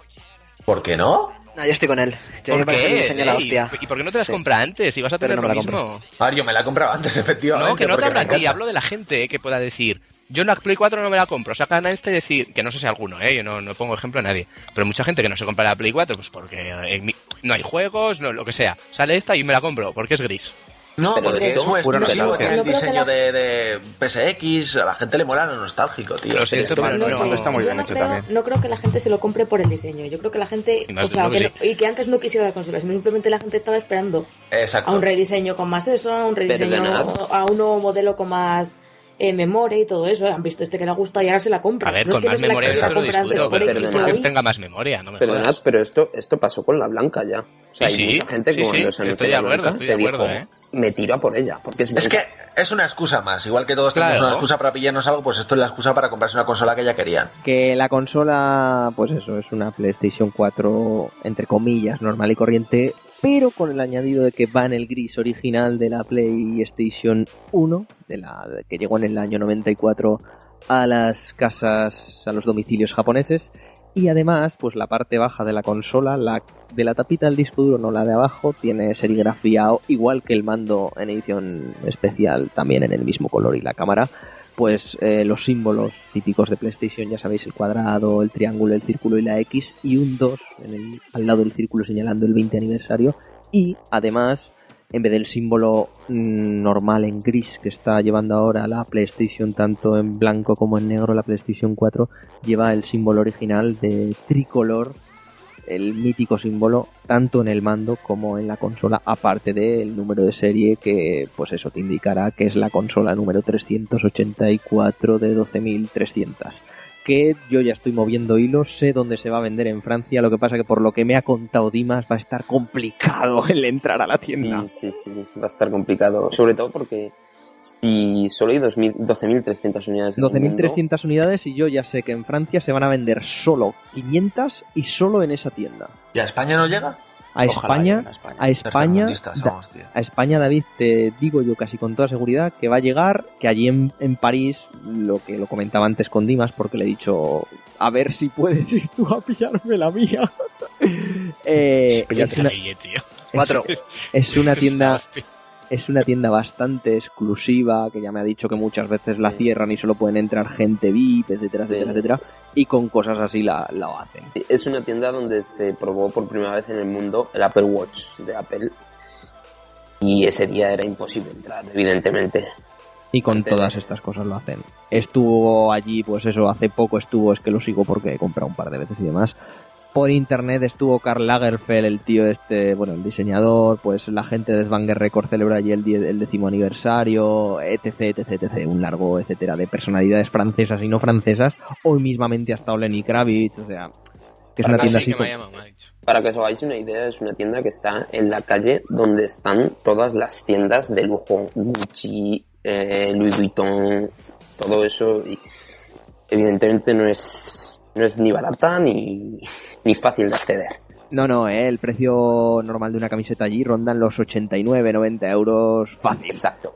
yo voy a hacer todo lo posible por conseguir una, porque quería una PlayStation y ya que ha salido esta, pues eso, ha desbancado en el número uno la de Metal Gear Solid Ground Zeroes. Lástima. ¿Qué dices? Imbécil, tú no sabes nada. Por cierto, hemos bajado el nuevo tema de, de- mm, con el aniversario de PlayStation que suena la musiquita de la ¡Qué bonito! tío. De hecho, voy a ponerla. Espera, espera. Dios mío. Calla, calla, calla. Ay, mierda, he puesto la tele. momento, momento, qué tensión. Es como cuando vienen los reyes. Esto. Bueno, Bueno, eh, que estamos jodidos. Podemos continuar, si queréis. No. No, no suena. Epilepsia Tío, no es más fácil fotosensible. que se baje ese y lo pones ahí. Me Mola que más se- que sea en la Play porque es como más analógico. Ah, espera. Coño. Ahí está. Ahora, ahora viene lo bueno. eh, la corrida, el orgasmo. Qué grande. Pelo de Esto en gallina. directo, tío. Esto es lo mejor. El podcast va a ser un éxito. Anda, vamos. Ya hemos hecho la gilipollez. No, digo que ayer eh, Sony se convirtió en Nintendo por un día. Verdad, tío. Gracias a nos, pura magia. nos- nos dio magia. ayer. Además hay un detallito más, que son 12.300 copias y es un número así un poco raro, pero tiene su sentido porque la PlayStation 1, o la original, se, se, se lanzó el día 3 del mes de diciembre en, en Japón, la primera. Como lo ponen antes, pues 12 del 3, Hola, tío. 12.300. O sea, Eso es magia pura. eh. Esto es un Abraham. Eso es una magia. ladisma Estos son regla. sí. que hacen que ponga mismo. mil pavos y me coja dos. Porque va a salir a a 500 euros, ¿no? Sale. A 500, porque viene con, con la base y con la camarica. Yo voy a vender este y me lo voy a coger, ¿eh? Ya, ya lo tengo claro. Bueno, yo lo, coger dos. yo lo que os recomiendo es que siempre que os cojáis una PlayStation 4 o una Xbox One, sea o no una edición especial de estas con simbolicos raros o no, os pilléis un, un Toshiba Store E, que es un disco duro de estos 2.5 de 2 terabytes que tiene el disco duro perfecto para cambiárselo y no tener problemas de almacenamiento de aquí a pues a seis meses prácticamente que yo ya sé de gente que está teniendo problemas de almacenamiento tanto en la One y la PlayStation 4 a solo un año de que se la comprado. En fin, micro consejo que os doy. O, o, o- lo aceptáis o no. Pero dis no hacerme ni puto caso. Sí, en fin, está, que no. ¿Todos los consejos de toda vida se aceptan o no? Eh, exacto. Así que nada, em, ¿a quién le toca ahora? Eh, Álvaro, coméntanos tu noticia.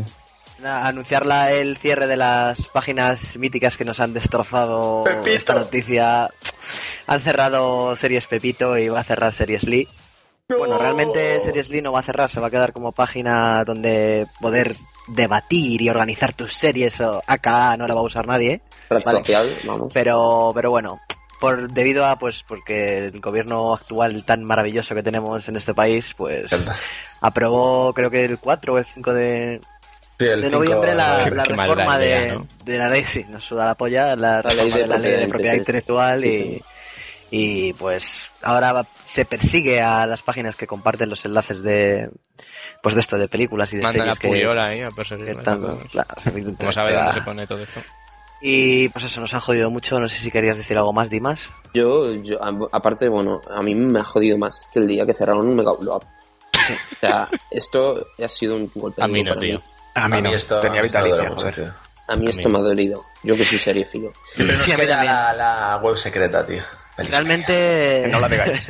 No la digáis. Realmente esto es una gran putada porque nos va a hacer volver a las épocas de, yo qué sé, de torrent. De torrent, sí, pues si queremos ver algo sí. a lo que no tenemos acceso, en, como a mí, por ejemplo, personalmente me gusta ir al cine, pero hay veces que no tengo acceso a ver películas o que no se estrenan aquí o que y tengo muchas ganas de verlas, pues tendremos que tirar de lo, de lo clásico, ¿no? O Pirate Bay o Bueno, ya, o- ya, ya El veremos torrent va pasa, genial tío. ahora.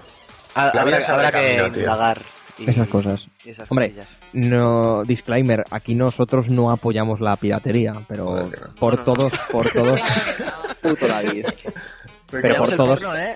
Por todos es sabido, sí. como dice Álvaro, que antes de comprarnos ese Blu-ray o ir al cine, pues muchas veces hemos visto la película, como yo voy a hacer con Fury, vaya, la hemos visto y luego vamos al cine y demás. Y supongo que es lo que, querida audiencia, todos ¿El qué, haréis. qué? Que bajas la peli y la ves y luego te vas al cine. Sí, Guille el primero, sí. Y claro, bueno, ponte es un especial. brillo cuando digas esto. Como- Después- como Oye, que yo, yo también lo he hecho, ¿eh? Alguna vez. Jo, macho, pues. Pero porque la experiencia del cine tío. es maravillosa. Te y hace falta no tener el valor de ver la serie, de ver la peli y luego pagar pasta, tío. De ver la ya- peli en TS Screener. No, bueno, eso sí que no lo perdono. Eso sí que yo no, no, lo no, perdono. eso no. Eso no. ¿Ves? Yo sí que no veo Pues lo eso. Yo peor. te screener no veo. Ah, yo soy muy de ver ese screener. Sí, sí, Eso sí. ya Oh, es para a darte tope. de hostia. Con subtítulos, con los maravillosos subtítulos en rumano. Que no se extrañe que aquí os empiece a hablar en una lengua súper chunga porque ya me he tragado demasiadas películas ¿Ves? en Como lo del screener. Panchito. Y el Panchito tampoco, tío. Ah, pues eso, eso está muy mal, ¿eh? Eso es la Panchito para el Disney antiguo y ya está. Excepto para Pinocho y punto, tío. Sí, sí, para Merlín en el cantador y ahí se queda. Y tenía otra, tenía otra noticia que la ten- realmente le tenía Y para. Taron y el Caldero, tío. Taron el. Caldero. Yo se me, leí, me leía los libros estos que tenía de Disney. La peli ni la he visto. Yo también. Taron y, Taron y el, carde- y el Caldero Y el mágico. Yo de, el yo, el yo, no mayor No, el quiero... cardero mágico. Yo no sé ni qué de- coño habláis, eh. No Sí, es una peli de Disney. Tío, Unas Taron y el. Caldero mágico. ¿No te suena? Ni idea. Yo de mayor quiero ser porquero, ¿no te suena? No. Pero qué Voy a buscar infancia de eso, mierda tío. has tenido. Cada ¿Quieres vez ser más Más viejas de Disney, sí. Yo tenía una colección de libritos pequeños de Disney y ese estaba, pero la peli no la he visto en mi vida. Es, es- sí la he es de las pelis rancias de Disney, ¿no? De Sí, que sí, nadie ha sí, visto. sí, sí. Es en Bueno, plan- pues si me dejáis continuar, ¿eh? Debido a la, a la prisa que se me mete, ¿eh? Porque si no, Joder, no vamos que a eres acabar superlento, aquí tío. hasta las hijos de la gran puta hablando de los bugs 200 millones de años. Nada más ¿eh? fa- falta Assassins. Eh, y hemos hablado medio de las así, si no hemos empezado Venga, todavía. venga.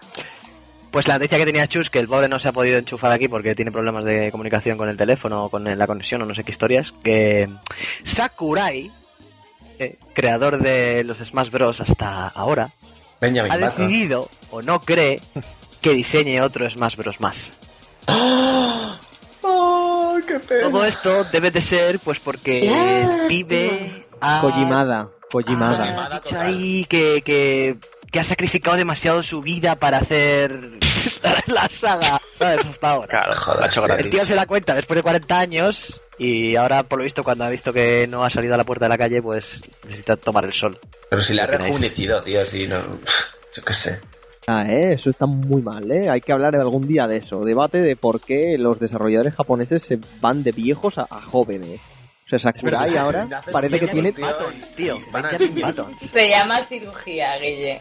Tío, pero También, los japoneses también. no saben lo que es eso. Eso es los japoneses, tío. Esos son los Al coreanos. contrario, los asiáticos son expertos en cirugías. el Lo- mito tiene como 100 años también y ahí está.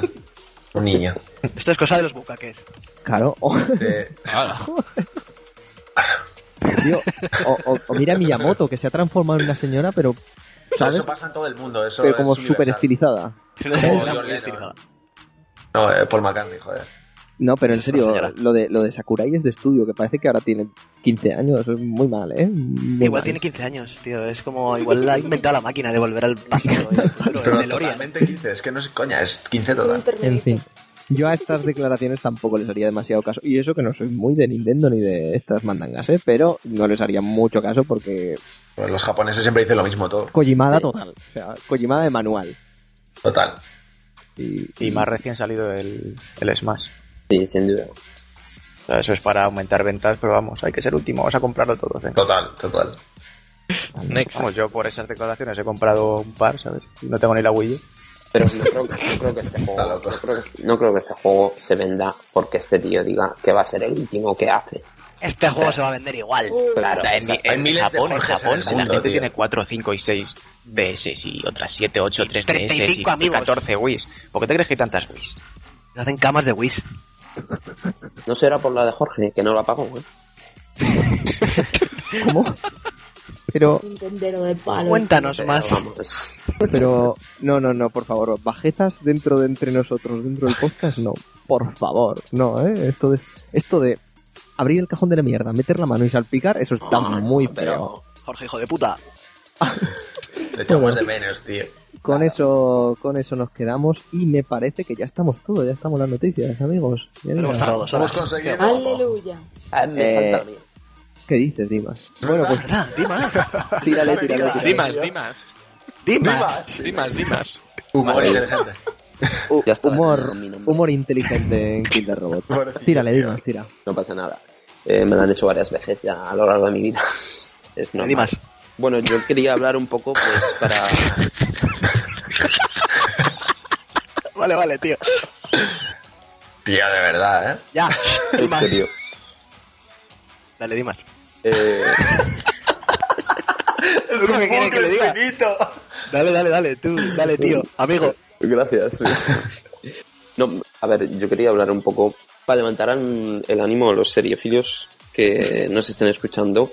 Ah, se han anunciado nuevos datos de la nueva temporada de Sherlock, que como bien sabéis Oh. es la producida por la BBC de Londres con Benedict Cumberbatch y Martin Freeman. Tip. Y Bilbo. se ha anunciado Y un. Sí, Dejar al pobre hombre hablar. Tranquilos. Eh, se ha anunciado un, un especial para Navidad de 2015. Ya Que va sabemos a ser estas- amor. eh, sí, ya sabemos que esta serie se toma las cosas con tiempo. Y ha salido una imagen ya con los dos personajes vestidos un poco de época, lo que nos hace pensar viajes en el tiempo. No. No. Es un Fiesta, capítulo, una es fiesta un de carnaval. que manejea los libros originales. Claro, ambientado, Nada de viajes en el ¿no? tiempo.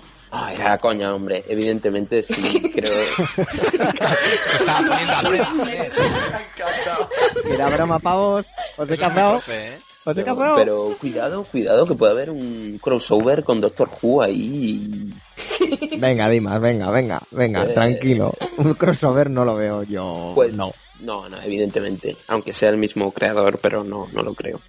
Bueno, el capítulo estará dirigido y, y escrito por Mark Gatiss y Steven Moffat, que son los dos creadores de la serie. De hecho, Mark Gatiss es eh, Mycroft, hace del hermano. También amor. Sí, amor, sin duda. Y se servirá de preludio para calentar con la nueva, la nueva temporada que llega en enero de 2016. Que, no- casi no hay hype, ¿eh? Si te has terminado Mira. la tercera. hype, porque Casi no hay el hype. You Miss Me, el You Miss Me nos dejó con la boca abierta un poco. Totalmente. O sea que, bueno, mucho hype. Solo es una imagen, pero es que con esta serie cualquier imagen es buena. Yo no la he visto, tío. Yo tampoco me he visto nada. de acuerdo. Nada, ¿Cómo no habéis Por, podido por favor, pero no, no digáis eso. Pues Tenéis que verla, chicos, tenéis que verla, joder. David y Dave deberíais de verla, ¿eh? Sí, sí, sí. ¿De qué serie estamos hablando? De O sea, Sherlock. si, si decís, si decís que os gustan las series, tenéis que ver Sherlock. O sea, no, no, no se puede concebir de otra forma. Sin duda. Pero ¿habéis visto vosotros Los Soprano, Mad Men o...? Sí, sí, sí, sí, sí. Sí, claro. Uy, está muy bien, aún así. cállate mal. hasta que no veas Sherlock. Vale. Además- más, di Álvaro, di. Ah, iba a decir que además no tiene mucha amiga, o sea, se puede ver. Son muy poquitos capítulos por temporada, además son a modo película encanta, porque son ¿eh? muy Mira, largos. Sí. Son tres capítulos de hora y media cada por temporada. cada dos años.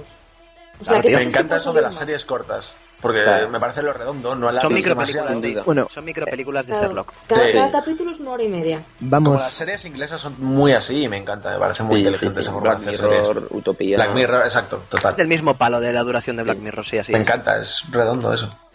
Tres temporadas con tres capítulos cada una de hora y media. Si no voy errado. No, no, Y sí, así sí, da sí. menos No, pereza además de acabamos de ver. decir.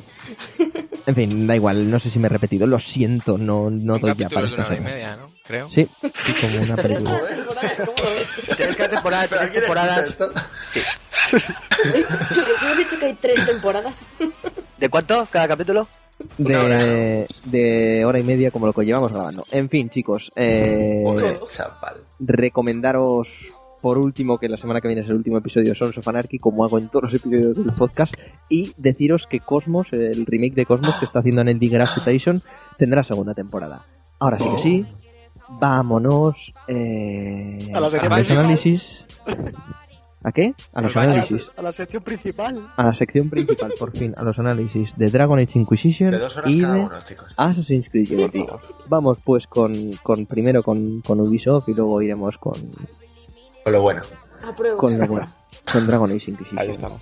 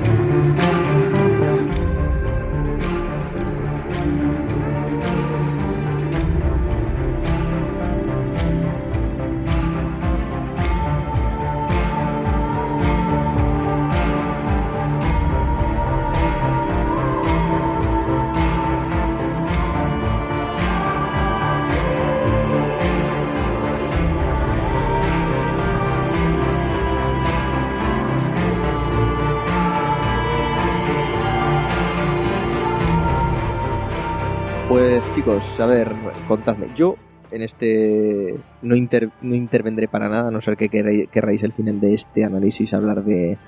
o que querréis que hablemos un poquito de Rogue, un poquito, tres pinceladas. Pero bueno, Assassin's Creed Unity, Revolución Francesa, eh, bastante lo habéis jugado de aquí. Los que no, pues nos muteamos. Los que sí, pues adelante con ello. Contadnos de qué va Assassin's Creed Unity, qué tal está Assassin's Creed Unity, que cuán mal están los putos bugs y, y demás. Vosotros diréis, chicos y chicas. Assassin's Creed Unity nos pone en la piel de Arno Dorian, ¿vale? Que es un asesino que... Lo has chafado, joder. No jodas, No empieza así, ya lo has chafado. Spoiler. que actúa en la época de la Revolución Francesa. ¿Sabéis? Cuando empezaban a rodar cabezas, las guillotinas iban que volaban, pues revolución y estas cosas. Entonces, el inicio de la historia es como un flashback que nos cuenta un poquito. Es que es complicado de contar esto. Nos cuenta un poquito todo el rollo de los templarios que digamos que están un poquito deses- desestructurados, entonces quieren, eh, lo que quieren es revolucionar la sociedad de París de esa época para conseguir, digamos, tomar el control otra vez, para que vean que de verdad lo que necesitan es el control después de toda esa revolución. Entonces Arno se ve metido en todo esto como una historia de... En mi, en mi caso pienso que es un Ezio 2, total, que incluso se parece él físicamente. Sí, sí, sí. Entonces empieza con una historia familiar conflictiva eh, y, y con una irresponsa es un irresponsable y a partir de ahí lo que va a intentar es enmendar su vida a través de, de los asesinos. Como historia mm, me parece muy recurrente, es muy parecida a la historia de Ezio y lo único que le meten de novedoso es la historia que tiene de amor con una templaria cuyo nombre ahora no recuerdo. Elise, Elise de la Serra. Elise. que es eh, la hija de- del padre que lo acoge una vez su familia pues ya no está. Entonces, yo digamos que... Joder, sal ahí, tío, por favor. Tú le decías de coña, pero ya no es coña, ¿eh? Pastillita. Nada. No, que- en fin.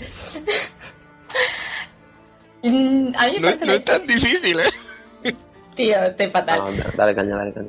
A mí me parece una historia que, no sé, me parece correcta, entretenida. Los momentos que tiene con Liz son bonitos, pero verdaderamente me parece muy copia de del 2, Brotherhood mm, y demás, y Revelations. Es un poco Romeo y Julieta la historia. Sí. Por el hecho de que él es un asesino Uno de un lado, y ella es una otro, templaria, exacto. A mí no me ha gustado, no me ha gustado que toquen temas amorosos porque se han desviado de lo que era la trama principal de esta saga, que son asesinos contra templarios. A mí no me parece que se centre tanto, de hecho, mm, la veo muy telón de fondo la historia, ¿eh? Muchísimo. O sea, a mí me parece que no se le ha dado nada de importancia a Elise que se le debería haber dado, y más con el bombo que se le. Con el que se le empujó al principio. Yo sé por donde voy yo tampoco se ha desarrollado mucho la relación esta, o sea que tampoco es- tengo que aportar. Es más una situación de venganza, de eh, lo que sí que queda muy patente. Yo diría que, que queda muy patente la situación de asesinos contra templarios, precisamente porque es una venganza personal contra los templarios. Lo que tiene este chaval. O sea, Exacto. No no se nada mete en con los asesinos porque ya sea un asesino o porque crean los ideales o porque crean el credo. Es que lo que quiere es acabar con unos templarios en concreto. Entonces dice, ¿cuál es mi mejor manera de, de acabar con ellos? Pues haciéndome un asesino. Fin. Por eso para mí nunca llegará al nivel de Ezio, porque Claro. E- Ezio entra en la hermandad por Eso- una esto venganza. estoy de acuerdo. Sí, entra por una venganza, pero acaba siendo un maestro y creando y creando la hermandad, creyendo los ideales, Eso sí, desde luego. evidentemente. También esto lo desarrolla en tres juegos diferentes. Es, mm, Arnaud, pues lo desarrolla en este. Y Ya. lo que yo ya estoy un poco cansada del típico antihéroe que, que tío, es un cabeza loca, y luego tiene que pagar las consecuencias de sus acciones, de repente se vuelve responsable y De hecho, eso siempre funciona. la, historia de siempre, básicamente, es el típico estereotipo que te cagas, pero bueno, mm, en general funciona bien. Es un Clark Kent desde el principio, tampoco hace nada. Sí. Es un A mí, Clark Kent. a mí lo que me lo que lo que decís que es que es eh, como que se le resta importancia desde hace unos Assassin's Creed ya hasta este bastante importancia a lo que es el gremio de asesinos. O sea, el gremio de asesinos en este juego pasa y luego se va, o no se va, o lo que pase, pero como que, que está detrás. Está, Cuando es- realmente a mí lo que me llama la atención es el gremio de asesinos y la guerra templaria asesino. O sea, Exacto, exacto. Quizá ves mucho más de los templarios, Didimas. sí, es Yo, yo, yo creo que el- la historia de Asesinos contra Templarios se acabó con Revelations. Y a partir de Revelations, el 3, eh, Connor está perdido. Eh, entra por entrar, eh, está perdido en una guerra. Luego eh, el pirata le pasa lo mismo, entra como pedo por su casa con los asesinos. El, el- eso sí que es verdad. Edward Kenway eh, es que ni es un asesino y lo de No los asesinos se va farsante. mentando en los últimos episodios de Black Flag. O sea, se va mentando. Perfectamente Aquí, por lo menos. El de Black Flag, o sea, yo no lo consideré en todo el juego que fuera parte de los asesinos. Es un tío que está ahí, en me- está ahí les beneficia pirata. a los otros y de hecho les jode más beneficia que otra cosa. y ya está. Jode más a los asesinos que otra cosa, el señor Edward Kenway. Pero el, el caso es, es que aquí sí que lo notas desde el principio. Lo que sí que veo que falta desde, bueno, desde el, el pasado juego se inventaron la historia esa de, digamos que está dividido en dos partes, ¿no? El mundo de, de los asesinos, de la historia y el mundo de, la actualidad. Que con Desmond pues aún había historia, con Black Flag pues inventaron lo de que era una empresa de videojuegos esto y ahora es que ni siquiera eso, es que se supone que ya no hay Animus, que está el Helix, que supuestamente de, esto te lo explican en el Assassin's Creed en el Rogue, está el Helix, que es una plataforma de videojuegos, tú vas jugando y eh, pues alguien contacta contigo eh, para decirte que, que, bueno, que existen los templarios, que existen los asesinos y que si le ayudas a descubrir dónde está, pues eh, X, X artefacto de pues divino de, de la raza esta superior. De la muerte. O sea- de la muerte. A mí eso me parece un pinchar por todas partes. A lo mejor sí que era necesario quitarlo, lo de la época actual. Pero no lo estáis un poco de menos. Yo, yo sí lo echo de menos. De hecho, creo que en el 3 estaba muy bien llevada. Mejor llevada. Hombre, mejor que ninguno, sí. O sea Pero es que a veces rompía un poco, tío. a veces en este juego es, en este... está bien romper. Un poco, si me, dinámica. si me permitís que me meta, en Rogue, por ejemplo, también pasa, bueno, como pasa en todos los anteriores, y te juro que si a algo le tiene que bajar una nota o lo que sea, o cualquier valoración eh, con nota ¿no? a un Assassin's Creed, tiene que ser la rotura completa y total del juego cuando viajas al futuro. Ya sea por un cambio de mecánica, ya sea por un cambio de todo, yo no lo aguanto. Es del palo. Llevo cuatro horas súper interesantes jugando a Rogue, diciendo, Dios mío, un Assassin's Creed chulo y de repente, ¡pam! El futuro. Andar por Abstergo Industries. Dije, a tomar por culo. En el 1 pasaba. A tomar. Y en el claro, 1 y en todos. Pero yo digo no a lo del futuro en los Assassin's Creed. Lo, de, lo, de, lo del futuro en el Assassin's Creed 3 y en, en el Black Flag y todo eso era más bien anecdótico. O sea, te llevan ahí a Astergo, recoge un par de notas, hace un par de hackeos Pues y para eso, poca ¿para qué? cosa más. O sea, es que sé, me aquí- parece exagerar un poco el tema de, de eso, que lo pone un poco como nexo para que le encuentres un poco de sentido a todo ese mundo, pero Pero aquí es que no, Ya está, no, ¿no? o sea, no está, no existe. No está, no hay nada. No hay nada, de, de repente te ralentizan un poco el tiempo. Hostia, has encontrado esto. Pues sigue investigando un poco más. Y de hecho, al final, cuando verdaderamente logras hacer lo que te han pedido, ni, ni gracias ni buenos días, ¿sabes? Que te quedas ahí un poco como que no hay conclusión en ese, en ese ámbito. Por eso a mí me dejó tan frío esa parte final, porque es Exacto. esto. ¿Y ahora qué? ¿Nada más? ¿Ya está? Exacto, Bueno. parece que no hay conclusión, no hay final. Hay un pequeño. Hacen un pequeño inciso justo al final de los créditos, es cuando empieza a hablar. Y bueno, tampoco es que te diga nada, simplemente te dice muchas gracias, hemos encontrado muchos datos que necesitábamos y. Claro, esto fuera, pasa por punto. ponerlo al final de los créditos, que yo los he pasado tranquilamente. Nunca hay que pasar los créditos. Nunca, nunca. Tío, es un coñazo. Es un coñazo. Además, por maneras- fin, una cosa, Saray, rápida, que, Sí. que te permitía pasar los créditos rápido. Gracias, con un Sí. botón. Sí, Ya, sí. eso está bien. Pero Adiós a los créditos de 20 minutos. También los, yo los he pasado directamente con un botón. Salir. ya, yo no los paso Que porque sé que algo va a salir. De todas Pero maneras, una cosa muy chula que sí que han añadido es lo que se cacareó mucho, que es lo de los saltos temporales, que si ibas a poder matar nazis y demás, que lo usan poco, pero mola. Para mí se cargaron la mejor sorpresa del juego. Sí, se filtró muy rápido aquello y lo vimos y cuando, si no lo hubiéramos visto y lo hubiéramos visto de primeras, la verdad es que es algo que te preguntas de por qué no lo habéis hecho antes. Sin duda, sin duda. Total, es lo que te viene. Dices, hostia, ¿por qué, ¿por qué no lo habéis pensado antes, cabrones? Estás jugando con el tiempo, con. Yo qué sé, mola, con la memoria genética. Salta a Igual otro no se lado, les ¿no? había ocurrido, ¿no? Tampoco. Ya dentro de lo que es eh, jugando a Assassin's Creed, eh, creo que lo que me ha fallado realmente de, de este Assassin's Creed, que por lo demás me parece que está bastante bien y está bastante correcto, es la temática de las misiones, lo que son las misiones principales, ¿no? El hilo, el hilo histórico, de lo que tú tienes que hacer para pasarte el juego. Como que casi siempre, digamos que el 60-70% de las veces siempre son lo mismo, ¿no? O sea, ve a esta fortaleza gigante, infiltrate y cárgate a este. Creo que esa fórmula la han repetido demasiadas veces en este juego. Pero es que eres un asesino, tío. Sí, sí, pero me refiero a que puedes buscarlo por un barrio o puedes buscarlo, bueno, pero no siempre en una fortaleza con estos vigilando, métete en la habitación 4 y cárgatelo. Es cierto que se ha cambiado la forma. eh, de hecho, cuando, antes de empezar la misión, tienes un pequeño adelanto. Eso mola. ¿Cómo te puedes infiltrar? Sí. Eso está bien, varias Eso lo han añadido ahora. Eso lo han añ- han añadido y la verdad, las oportunidades de, inclus- de incursión, oportunidades de ayuda.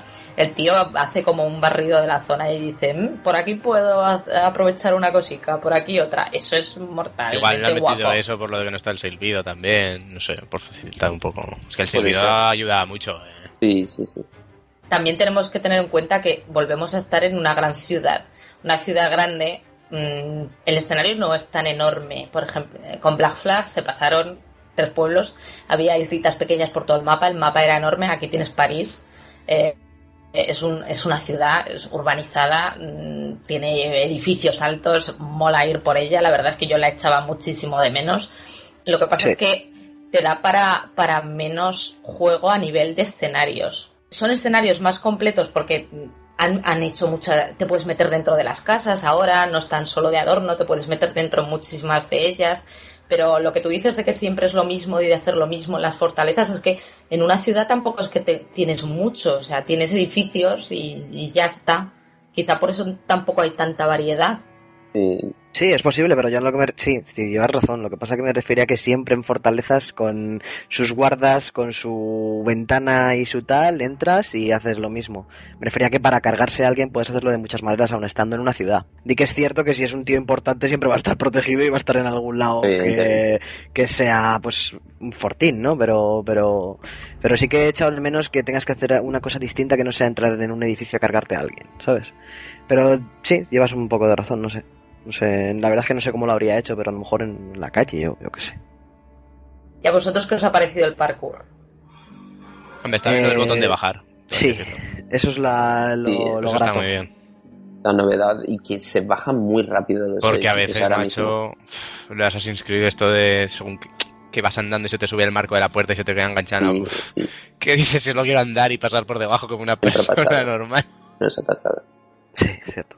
Di que hay veces también que el nuevo control de se, se atranca muchas veces si te ves muy ortopédico a la hora de pasar por una zona súper fácil, pero bueno, es lo que tiene este, este tipo de juegos, que tampoco vamos a pedirle Hostia, que sea pero, absoluta crema.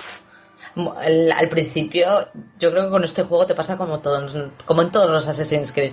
Dices, hostia, es un mono, tío. Mira cómo se sube a los sitios y al final acabas diciendo, me cago en Dios, que no te he pedido que te subas ahí. ¿Quieres saltar hacia atrás? Es justo eso a lo que me refería. sí, sí, sí. Exacto. Y eso porque yo no sé por qué no lo arreglan, en fin. Porque también es muy difícil, porque cuando quieres que se suba, se Muy, sube. muy difícil. Es muy Hay tantas difícil. opciones. Hay muchos elementos en pantalla y muchas cosas a las que te puedes subir y es normal que Si hicieran algo para quitarlo, intentarías ir a algún sitio y no te subirías. está claro. Es peor. Otra cosa en la que se ha profundizado muchísimo es en la equipación. Sí, es verdad. Creo que es el, factor más interesante de- del Unity. Sí. Luego en este juego poquito, ¿eh? no sé si será en los que habéis jugado más me diréis. Pero hay veces, en nosotros Assassin's, tú cuando saltabas de una altura a otra siempre intentaba ir al, al punto de apoyo. Aquí hay muchas veces que me caigo y me muero, y me he muerto. No sé si es porque, yo qué sé, porque apuntaba mal al principio. No sé si me explico. Tú estás en la parte de arriba y tú saltabas hacia un sitio lejano y el tío se intentaba agarrar. Hmm. A lo más Pero aquí se me cae al suelo. O apuntando a carros de paja se me va para otro lado. Sí, a mí también me ha pasado eso, ¿eh? No sé si es cosa mía o... A mí no me sé. ha pasado. En De otros hecho- Assassins tú te tirabas más o menos hacia donde estaba el carro de paja y ibas al carro de paja. Ahora no. No sé. No me ha pasado especialmente. Eh, eh, sí hay que decir que ha cambiado la manera en la que te agarras a los edificios. Antes era... Tú te tirabas a un edificio y te podías agarrar con un botón. Había un botón para agarrarse. Lo han quitado y ahora es un poco más automático. Digamos que si el... puedes llegar, se va a agarrar directamente. Ujú. Si no, te la vas a meter y morirás, evidentemente. En el tema del equipo yo creo que es algo que me ha dado muchísimo, muchísimo juego. Porque te tenías que buscar las mañas con el tema de los cafeteatros para ganar dinero y, Sí. y equiparte, que es que es tan, tan, tan necesario, o sea, ir bien equipado y bien una buena armadura, una buena arma y, y afrontar las misiones más difíciles es, es absolutamente Hombre, necesario. por primera vez hay, un, hay Sí. una dificultad. Eso iba a Yo veo aquí Exacto. una dificultad en el juego. Las zonas eh, verdaderamente notas cuando pasas de una zona en la que los enemigos va- van nivelados por rombos, digamos, igual, igual que tú. Tienen un rombo a cuando tienen cuatro rombos. Y se te juntan dos de cuatro rombos y ya te pegan una paliza. Y se te juntan Sí. cuatro de cuatro rombos y estás muerto si no tienes tú cinco. O sea, te quiero decir. es que nosotros es- Assassins había equipo, pero no servía absolutamente era nada. anecdótico, era, Era anecdótico. anecdótico, era Al- Sin embargo, tu equipo marca la diferencia, o sea, Sí, además todo esto es debido al nuevo sistema de combate, que ahora no vale con tener a, a pulsar el botón de bloquear y que cuando te entre el golpe ya lo bloqueas y sigue. Ole, aquí tienes eso- que, eso aquí ha tienes que tener ¿eh? cojones, ya. es- eso ha dolido, lo del botón de contraataque verdaderamente era algo que en, que en los trailers honestos se burlaban de ello, decían como que eres inmortal, tío. Aquí, pues bueno, bloqueas pero no devuelves el golpe.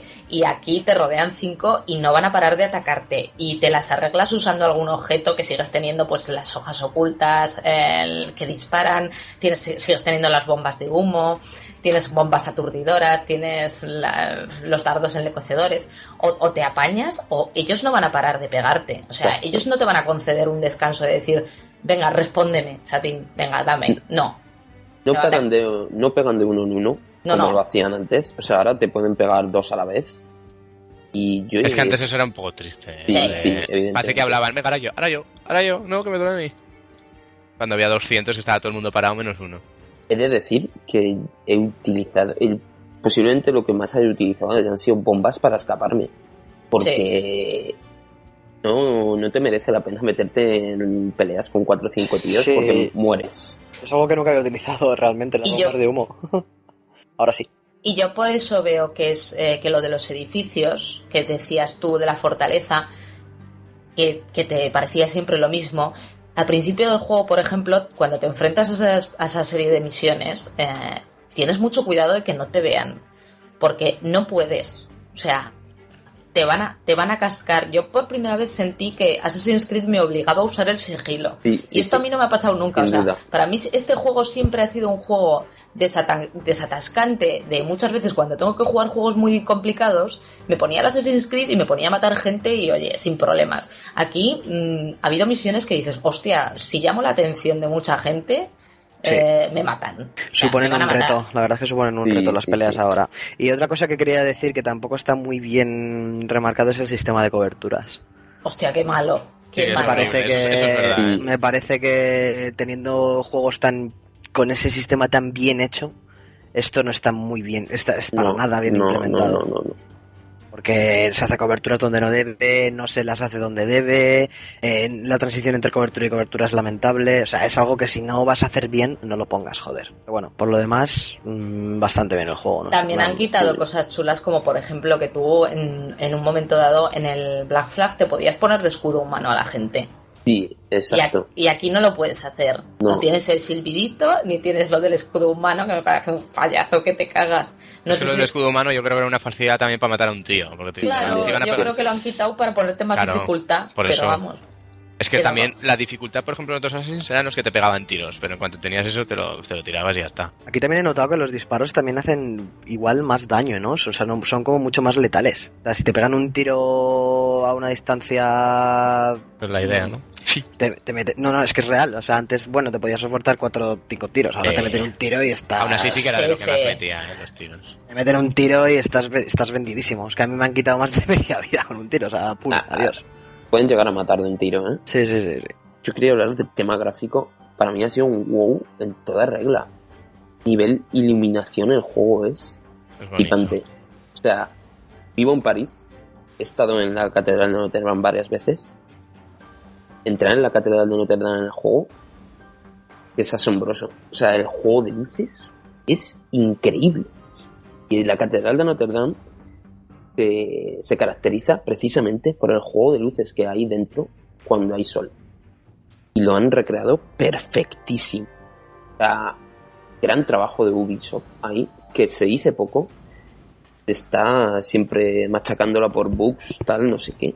Nada, el sistema, el- todo el apartado gráfico me parece impresionante. Pero, o sea, a- si a- no- Dime, dime.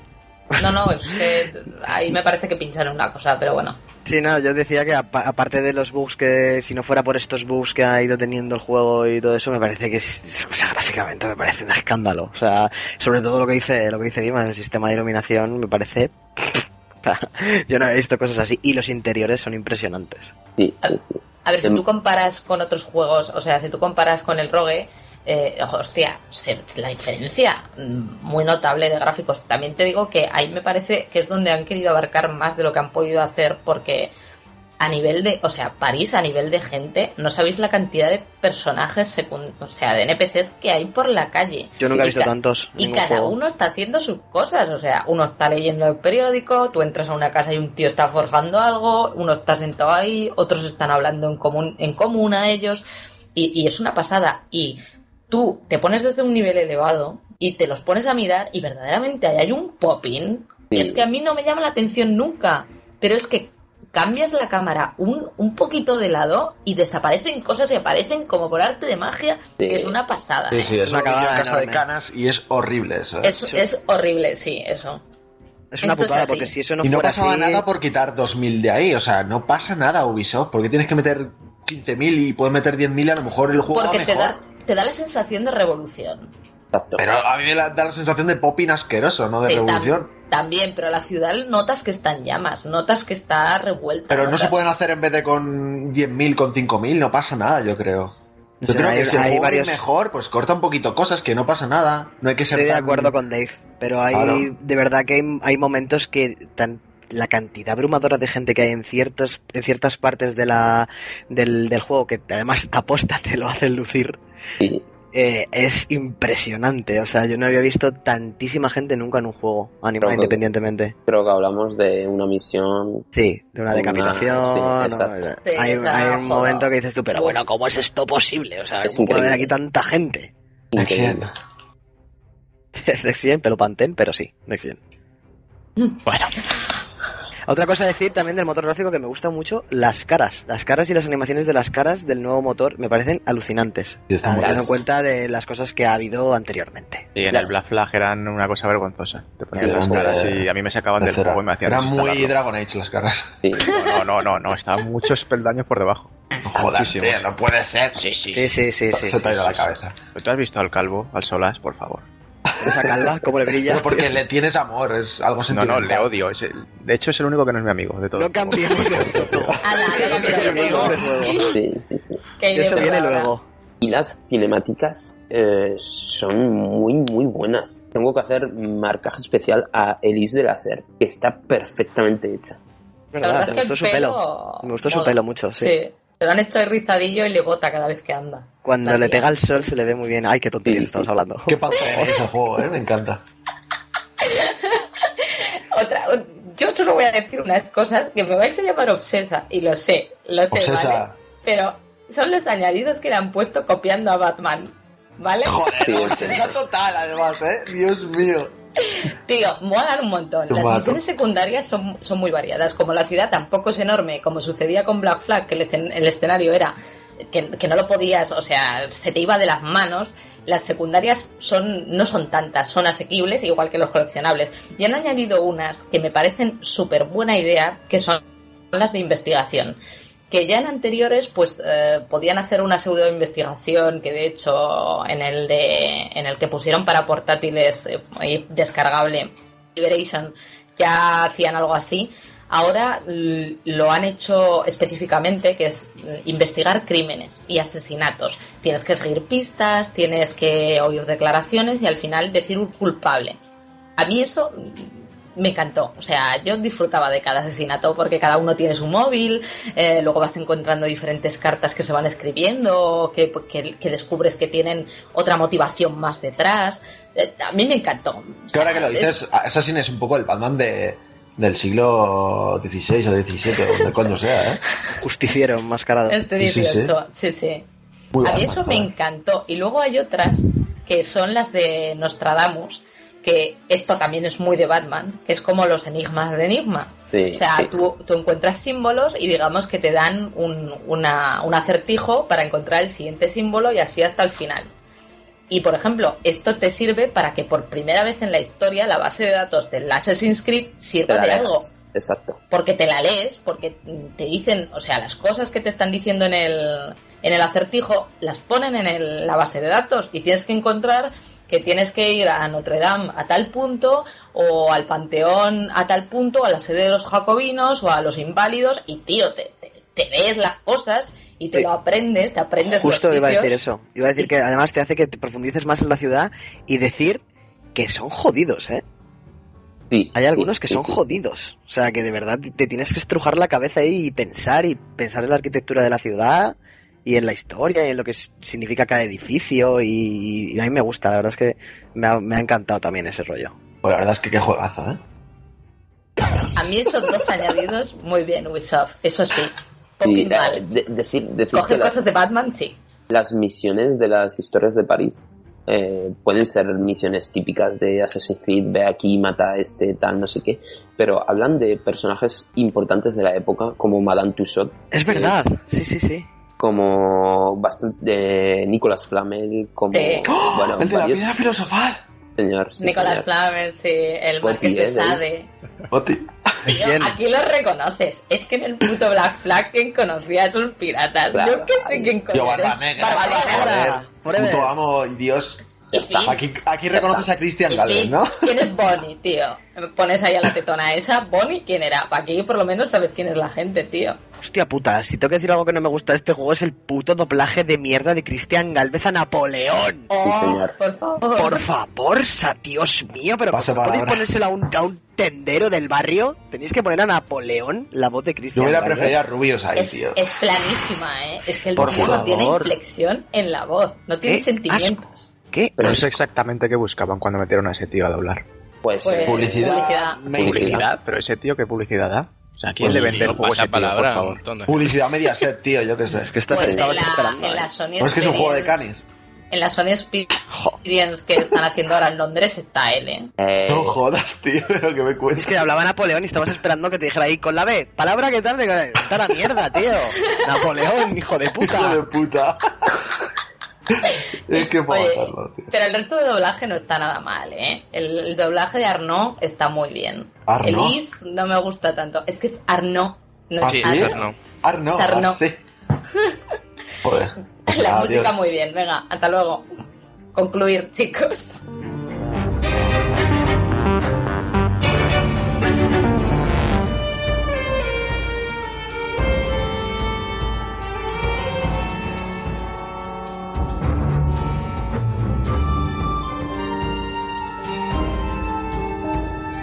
Sí, Peñita, vamos a pasar ya con las conclusiones, así que nada, en tres frases concluir un poquito y si queréis ponerle nota, le ponéis nota y si no, pues pues no. así que venga, Dimas, estrénate, tírale tú. yo lo definiría como el, el más completo de la saga. Podría haber sido el mejor, de no ser por todos los errores que ha tenido, Popin, no sé qué. Pero para mí es el más completo de la saga. eh, Gráficamente el mejor, evidentemente. Y la historia no sabía aprovecharla podía haber sido mucho más. Estoy igual que. Opino lo mismo que Dimas, la verdad. No tengo nada más que añadir, lo ha clavado él. Yo echo de menos los barcos y el simulador de purgatorio. Este por el que ibas cargando el Animus, que ibas corriendo y era... Tío, ya no está. Yo lo echo mucho de menos. Pero a, a nivel, me encanta, me encanta, me ha encantado París, me ha encantado las personalizaciones. eh, la verdad es que está, yo lo veo un avance. Han, han cogido ideas que, que me han gustado, pero me parece que eh, han querido abarcar mucho y no han podido. No han podido con ella, no han podido con tanta, tantos personajes, no han podido con... O sea, que el juego no les ha dado más porque necesitaban más tiempo de cocción. Está medio cocer Así que por eso se le baja la nota. Yo diría, pero yo diría que tiene un 7. Y no me parece mala nota. Yo le pongo un 8. Yo le pongo un 7 también. Un 8, pero bueno, yo, yo es que vivo en París, o sea que... No vale.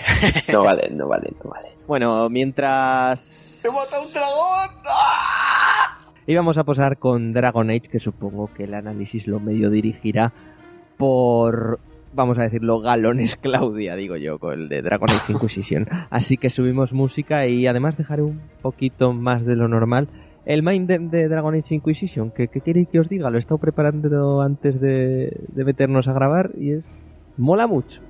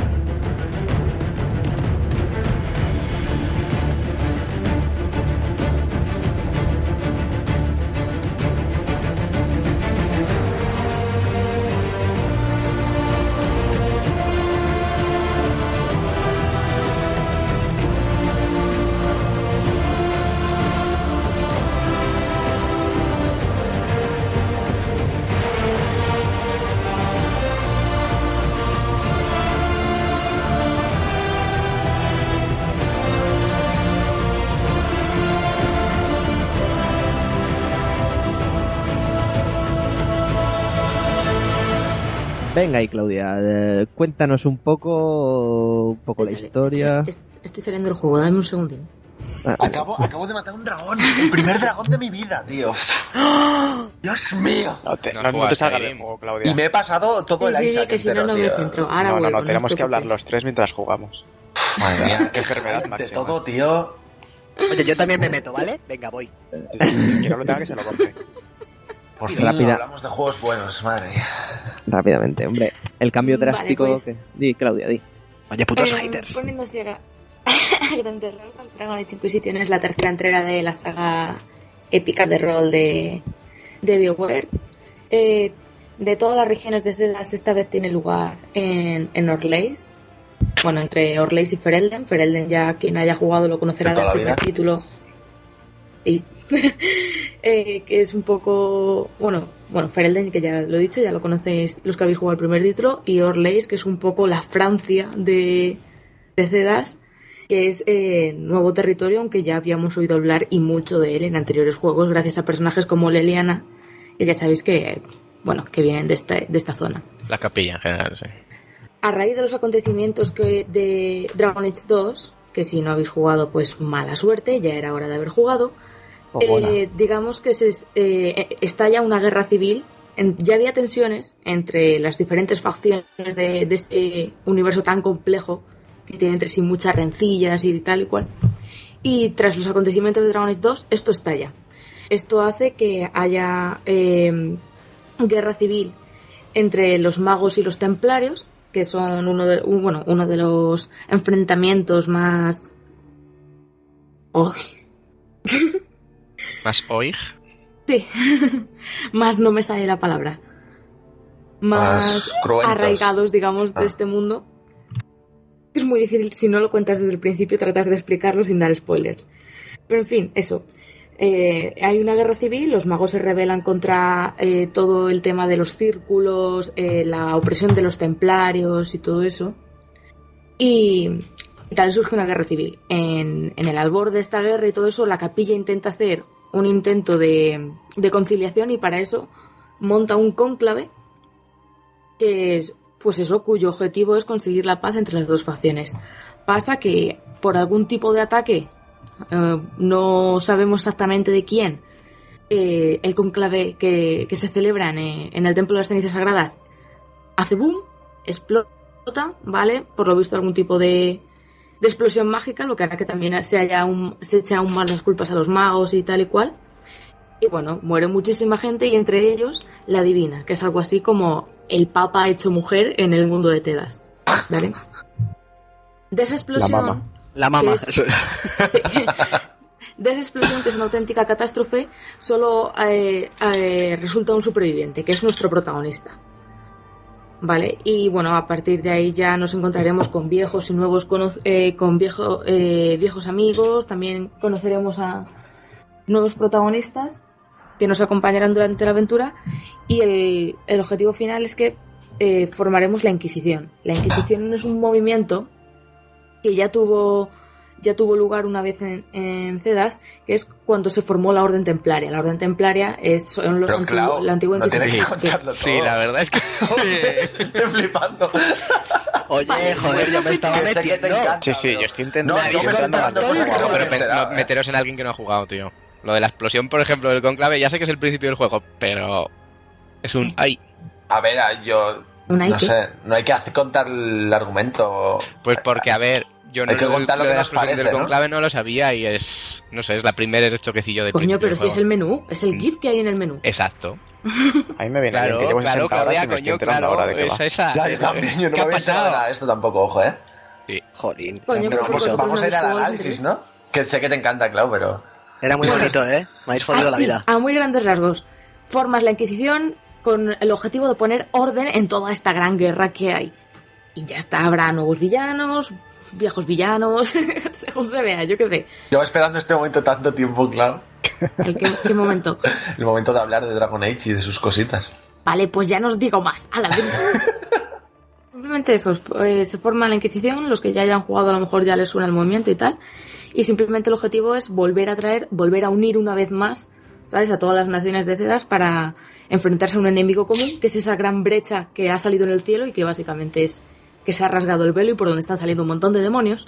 Y, y eso, y poner paz en un mundo que se ha ido al garete en cosa de dos años. Sí, yo creo que Clau explica mejor todo que el propio juego. Sí, bastante. Gracias. O sea, porque eh, hablando de la historia que es como parece que hemos empezado, narrativamente, para alguien que no está metido dentro del rollo de la saga, me parece que es bastante flojo. Como Claro, lo pero es que, joder, es que es No un es flojo. tres, tío. Es que, es que esto de Claro, es jugar a- que- a, a la tercera edición de un juego, decir, Claro, "Este es guion entiendo para un nuevo-". eso. Ojalá, no me jodas. coño, No, no, pero me parece que la, matera, la manera de entrar eh, no es la más apropiada ni la es mejor que no pueden contada. hacer un Y- juego de la tercera edición para un tío que no ha jugado el 1 y el 2. Pero me da Así. igual, es que no estoy hablando de esto, hablo de que narrativamente eh, llevo 40 horas y es ahora cuando me está empezando a, a entrar un poquito más y me está empezando a gustar. Eh, lo yo también lo hice, pero hay que varias decir que has estado 35 en el puto bosque. Yo también, ¿eh? yo. Sí, porque somos así de locos. Claro, pero Qué el problema es ese, no, no otro. No, no, pero yo sí veo que, el, por ejemplo, el otro día lo hablaba con Canas, eh, los diálogos y a nivel de guion tiene cosas muy buenas, pero, pero tardan en arrancar sobre todo y algunos diálogos me parecen bastante, bastante puta mierda a veces. Sea, Hombre, tardan en arrancar, pero somos nosotros también los que tardamos en arrancar a jugar es la lo que digo, que el problema es que tardamos nosotros. Sí, eso, eso lo, lo hemos comentado también. Cuando vas conociendo más a los personajes te vas dando cuenta de que, de que bueno, les empiezas a coger cariño y que no están tan mal como pensabas y tienen su trasfondo y eso, eso sí me mola, eso es muy Bio, Bioware, muy Mass Effect. Sí, El caso es que eh, Dragon Age en, en historia yo lo que llevo por ahora me gusta y me gusta bastante. Pero también, y creo que ya os lo he dicho antes, no es un juego, ¿sabes? Que acoja a los nuevos jugadores en estilo Para de nada. la Es historia que no y el debe, mundo y todo eso. No. No, los abraza. Me encanta por eso. A mí, a mí dices, me si jodería gusta, que, que lo hiciera por eso. Sí, a mí eso me gusta, de hecho, no me molan los juegos que como tienen Claro. que recuperar a otros jugadores. A explicar eh, todo otra vez. eh, exacto. Eso lo- me parece bien. Entra y, a Wikipedia, ¿no? Y es en plan una colleja a todos los aquellos que no hemos jugado a las anteriores. O sea, si no lo habéis jugado, pues os jodéis, ¿sabes? Y está bien, me gusta. Pero es lo que hay. Claro. O sea, si Sí, no, sí. al final a quien perjudicas es al verdadero fan de la saga. Y es lo que pasó con Mass Effect en muchos casos, que, que querían abarcar a más gente y se casualizaban y la historia la intentaban contar durante dos horas al principio y eso tampoco mola. Mola porque te viene todo en el códice. O sea, el códice es una cosa espectacular. No me he leído Oye, nada. yo nada. No, es que no me leo ni las misiones, pero. El códice es algo enorme. En todos los juegos de Dragon Age y todo eso tienes ese que cada S del Sí. códice te da bastante experiencia. Entonces los intentas recopilar todos ahora, pero como te pongas a leértelos todos, Hay algunos muy largos. No, te, te da un infarto. las Hombre, algunas historietas sí. ¿eh? Yo las que veo que son historietas en plan leyendas y cosas, sí, las canciones y Ya, mierdas de estas. los ¿no? de- y de Duro- poemas. Los de Duro en Alta Ciudad me los estoy leyendo todos. A mí eso son libro está bien, historietas. pero por ejemplo, lo de Mass. Effect me parece que no le llega ni a la suela del zapato el, el guion, para nada. Y, y no me No sé. no estoy tan interesado por lo que pasa como por cómo se juega o por Oye, el pues yo mundo lo y que su No. yo creo, yo creo que es que también te estás perdiendo muchas cosas. Por ejemplo, eh, Dani y yo estamos viendo aparecer a un montón de personajes, un montón Sí. de cositas. Claro, que pero eso, decimos eso lo como, entiendo, sí. hostia, ¿sabes? Cuando a que son el señor tonterías, eh, ese que no voy a decir pero- más, que sé que salía y tal cual, no voy a decir más porque casi caigo en el spoiler. Mm. Cuando he visto a ese señor he dicho, hostia, si fuera fan esto me habría corrido las bragas seguramente, pero como no le conozco de nada, pues me ha sudado un poco la polla. No, yo creo que es normal también. Sí. A mí, a, mí me, a mí me está gustando mucho, yo lo siento, pero la, en la parte final está donde acaba el prólogo, por así decirlo. Bueno, prólogo que yo estuve un cojón El prólogo de 40 horas, ¿no? Pero bueno, lo que viene siendo el prólogo ahí, entre comillas, yo es uno de los momentos más épicos, lo siento, que de los videojuegos que he jugado, Es ¿eh? impresionante. Porque es épico, Yo pero es que acaba y dices, hostia, que es más épico esto aún. Ese pico supongo para vosotros, para los que conocéis. Yo de lo que he jugado, lo siento, pero no ha habido nada que diga épico. En esto sí. A mí eh, la verdad es que no me ha parecido épico, para nada, para nada. Y las escenas me parecen Pues seguro que es porque no has jugado. por monos. Porque no has Pero- jugado a los otros. Está claro que no tener esa implicación yo creo que nos afecta a nosotros tres, que somos canas, David y yo. Y Pero vosotros tres no habéis jugado a nin- ninguno a los anteriores. Yo ninguno. Yo tampoco. Joder, macho. Yo al primero sí Hemos que empezado jugué, por pero esto. lo acabé vendiendo. Este, este me ha atrapado muchísimo más, mi punto Ya. de comparación. Desde luego que sí. Pues es muy similar al 1. Esto yo lo veo que está mejor porque han recuperado cositas del 1. Sí, Sí, pero ahora en hay más en sequía de juegos. A lo mejor no me acuerdo en qué año salió el primero y los juegos que En había. 2009. Pero yo me acuerdo que, que no, no le di, vamos, ni una décima parte. Se llevó buenísimas críticas, ¿eh? Y por dirigir, dirigi- dirigir un poco esto, digamos que precisamente si no os acoge mucho la historia porque sois nuevos, por decirlo de algún modo en Dragon Age, pues por lo que te quedas es por la jugabilidad. Exacto, eso es. Vamos ahí.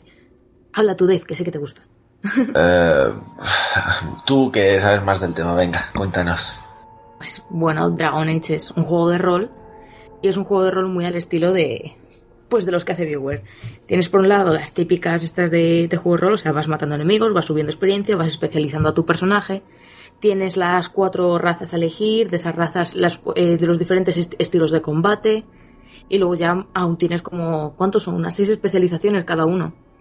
Sí, una cosa así. Más o menos, sí. sí, tienes cuatro ramas iniciales, ¿no? Y luego. Claro, la y luego se extra expanden y todo eso. Y las más luego, son tres, ¿no? Claro, más luego el Inquisidor tiene aparte otras No tres cuatro, profesiones, ¿no? por O decirlo tres. de algún modo. Son cuatro. No sé, en Mago a mí me han salido tres. Sí, No, yo- yo no, las especializaciones, pero cuatro ramas iniciales. Ah, bueno, sí, las sí. Sí, iniciales, iniciales, sí, sí. sí, sí, sí. Cuatro claro, ramas tienes- iniciales y luego una, una especial eliges, vaya. No, hombre, no, tienes las iniciales, tres. luego, luego se te, luego tienes más. Sí, pero bueno, porque ¿qué vas eligiendo? Bueno, pero eso, eso, eso Que no decir. Creo que la gente se la pela conforme también, ¿eh? avanzas, esas Tampoco. cuatro ramas se van, se abren más y luego Sí. tienes otras especializaciones, pues pero eso no es te puedes es, coger toda- Yo lo sé, estos juegos es como la gente que se pone un punto en cada rama, no, tío, no puedes. Si eres de una cosa, eres de una cosa. Yo sé que a los magos estos cuesta. Por ejemplo, y es más gustoso, porque claro, si tú te haces de fuego, no puedes tener una bola de fuego, una bola de hielo y una bola de, rayos, Sí. porque entonces no Toma, llegas a lo... ¿cómo que no? Yo empecé así y la cagué, es verdad. No se puede, no, en estos juegos no puedes hacer eso. Yo empecé con solas así, el pobre es una mezcolanza que muy mal. No, hombre, Eh, no, yo, pero yo que por ejemplo, yo a mi Inquisidora sí que la tengo en plan, quiero tener ataques de hielo y quiero tener, por ejemplo, de espíritu no tengo ninguno, pero sí Es que, que me no gusta llegas a tener, los gordos. sí que Ah, me es gusta tener rama. un poco de fuego y un poco de hielo porque hay enemigos que son eh, a uno y a otro. Pero A ver, para y luego un par de ramas luego personaje ya de tengo- hielo y otro de... Claro, Un par de luego ramas- tengo a Vivien toda de fuego, a Dorian toda de hielo. Un par de ramas, sí, pero el problema que de- es no coger un par de ramas solo. Y aún así yo me he puesto un par de ramas y ahora que me dan la especialización, pues no llega. Descolocan, sí. Sí, Pero yo... tienes la cosa en la tienda Claro, para que hay restaurar amuletos todo, con ¿no? los que puedes recolocar todos. sí. Claro. Exacto, pero que si tú, te lo- si tú te quieres crear un ya. personaje bien, tienes que tenerte la especialidad y otra rama completa. Sin duda. No Mm. te Ya. puedes meter en más. No, eso sí, eso está claro. Por eso, Que además se pueden hacer builds muy guapas. eh, Mm. que eso es lo que me está pasando el, a mí. el mago encantador es una cosa. Yo no he visto Me algo tan, tan OP en juegos, vamos. Me encanta. Sí, lo a, ver, a ver si consigo lo- todos los, los requisitos. Me falta, lo tengo todo, me falta la, la piedra esa, que no sé dónde se consigue. A ver si la, la busco guay. Pero bueno, eso es el típico planteamiento de un juego de rol donde además tiene mucha importancia el tema de las decisiones. ¿Vale? Tienes un grupo de personajes y tal que te acompañan en la aventura. Eh, son tres guerreros, tres magos y tres pícaros. Entonces, para que tú te formes tu grupo de combate y todo eso, llega un momento de hecho en que te, tienes un grupo personalizado y lo raro es que lo cambies. Y bueno, y conforme avanza la aventura, vas mejorando el grupo, vas mejorando todo eso. También tienes eh, un montón de, hay un montón de crafting para armas, para eh, armaduras, vas recogiendo materiales, vas creando cosas, vas mejorándolo con runas. En todo ese sentido, la verdad es que el juego es muy completo. De hecho, bueno, Inquisit- eh, digo, Origins era muy completo, pero Inquisition lo es más en todo este tema de, de construir y eso. Y eso a mí la verdad me ha gustado mucho ese, esa gran mejora que han dado, ¿sabes? No, probablemente no sea el juego más completo en este estilo que haya en el universo del rol, pero es que el universo del rol es muy grande. Yo igual... Perdón, sí. No, dime, dime. Lo de los ítems, esto igual es porque tampoco he avanzado mucho en lo principal y demás, pero todos los ítems que puedo crear son un poco fuleros. La verdad es que conforme Comparado con lo avances, que te encuentras, ¿eh? Claro, conforme avances en la historia, Claro. hay, hay veces que puedes hacerlo alguno, hay, puedes hacer algunos muy guays. Por ejemplo, en el caso de yo tengo la deluxe, ¿sabes? De la deluxe en, en PC. Y en la deluxe te dan un diagrama que son la- las, pero armaduras. habla- Claro, pero ya estás Claro. hablando de... Eso no es lo mismo, ¿eh? Armaduras de Inquisición, Eso ya lo pero sí. Eh, Eso Pero sí. cuando vas, los dioramas que te dan así por general, hay alguno de armas que está bastante guay. Pero, de Pero no- armaduras pero no en merece general, la pena yo siempre he gastarse lo que con las, de, cuestan. las del propio juego. No merece la pena gastarse lo que cuestan para... Las que te dan por ahí yo las veo bien. Sí, sin duda. Es lo Mejores, típico de los juegos. ¿eh? Nunca vas a comprar nada en la tienda, además. Claro. Igual cuando tenga un morado a nivel máximo que dices, hostia, este no me lo cambio, pues igual sí que invierto Yo un todo- poquito, pero... Yo todo mi dinero me lo estoy gastando en las monturas, básicamente, por tenerlas todas.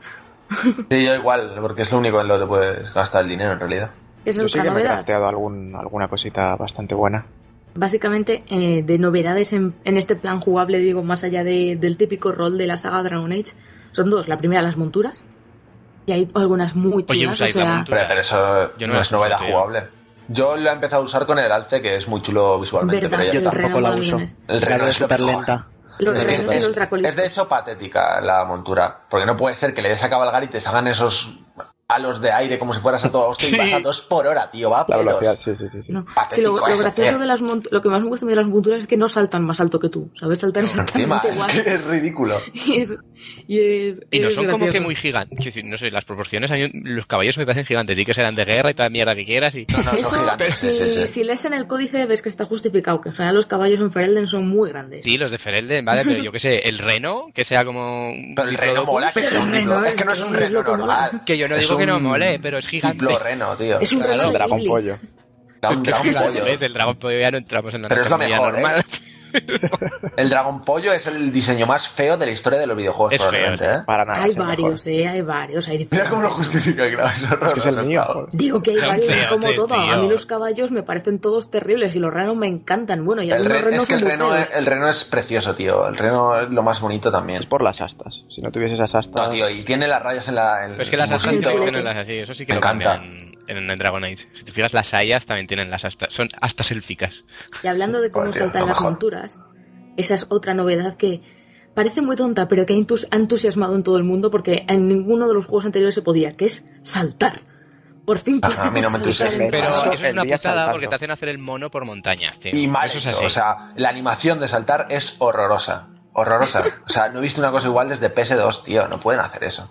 Bueno, ya entraremos en el tema encanta. técnico, pero. Así hablando, así hablando en plata, a mí me encanta. Pero sobre todo el tema este de saltar se ha puesto porque por primera vez tenemos un mundo abierto que es, por cierto, enorme. Eso es, yo creo, Yo lo creo que lo más- han hecho para ponerte a buscar cosas por ahí arriba, como los monos, sigo diciendo, no por otra mierda. No, no te sé decir, para o subirte a montañas como en Skyrim. subir, subir las claro. Ahora montañas mismo, de hecho, estoy haciendo eso. es Estoy subiendo una ¿eh? montaña saltando y es cutre y, ma y Por mal. cierto, una. Y además, bueno, supongo que lo habéis cierto, no te- descubierto, pero no cuando no llegáis a un sitio, empezar Es que a andar, que se suba un compañero y lo cambiáis. Ya estáis arriba. Sí, me ha Sí, pasado, eso me ha pasado. yo. Digo una cosa, es que Sí. siempre, siempre hay caminos, ¿eh? Para subir a las montañas siempre hay un camino. Tienes que Sí, es dar verdad. vuelta, pero siempre lo hay. O sea, si quieres Está estar muy bien como un mono, es cosa mundo. tuya. No, no, esto es buen consejo para tener que ahorrarte precisamente el darte la vuelta y, y comerte Claro. la cabeza. Es que me acaba A de pasar de, ahora mismo. de hecho, lo que más me gusta del juego es, es su mundo y los mundos que tiene y, y tan grandes y tan detallados. Me parece una pasada como está hecho. Son siempre que- creíbles en su, en su geografía. Es muy Skyrim en ese sentido. Yo me acuerdo de Skyrim que flipaba por lo real que era todo su mundo y cómo estaba hecho, las montañas por donde estaban las laderas, las casas, las y el ecosistema. Y el, ecosistema, todo, que, todo. Tiene cada, que tiene cada zona, porque no es un mundo abierto en plan Skyrim que vas de un lado a otro, No, sino que va por zonas. Exacto. Viajas a las diferentes zonas, pero las zonas son Y son muy cada una grandes. es enorme. Son muy Es eso, grandes. Y, muy que- distintas visualmente, y muy que te distintas, aportan sí. una variedad increíble. Que mucho de lo que hemos hablado de eso. Es de esto, de que el prólogo, por decirlo entre comillas, y todo eso que es en, la, en las marcas libres, 30 horas te dirás fácilmente, pero es que no acabas, no te da la vida para Yo es que cuando entero. llegué a ese bosque y flipé tanto con lo grande que era, pensaba que habría otras dos zonas como esa.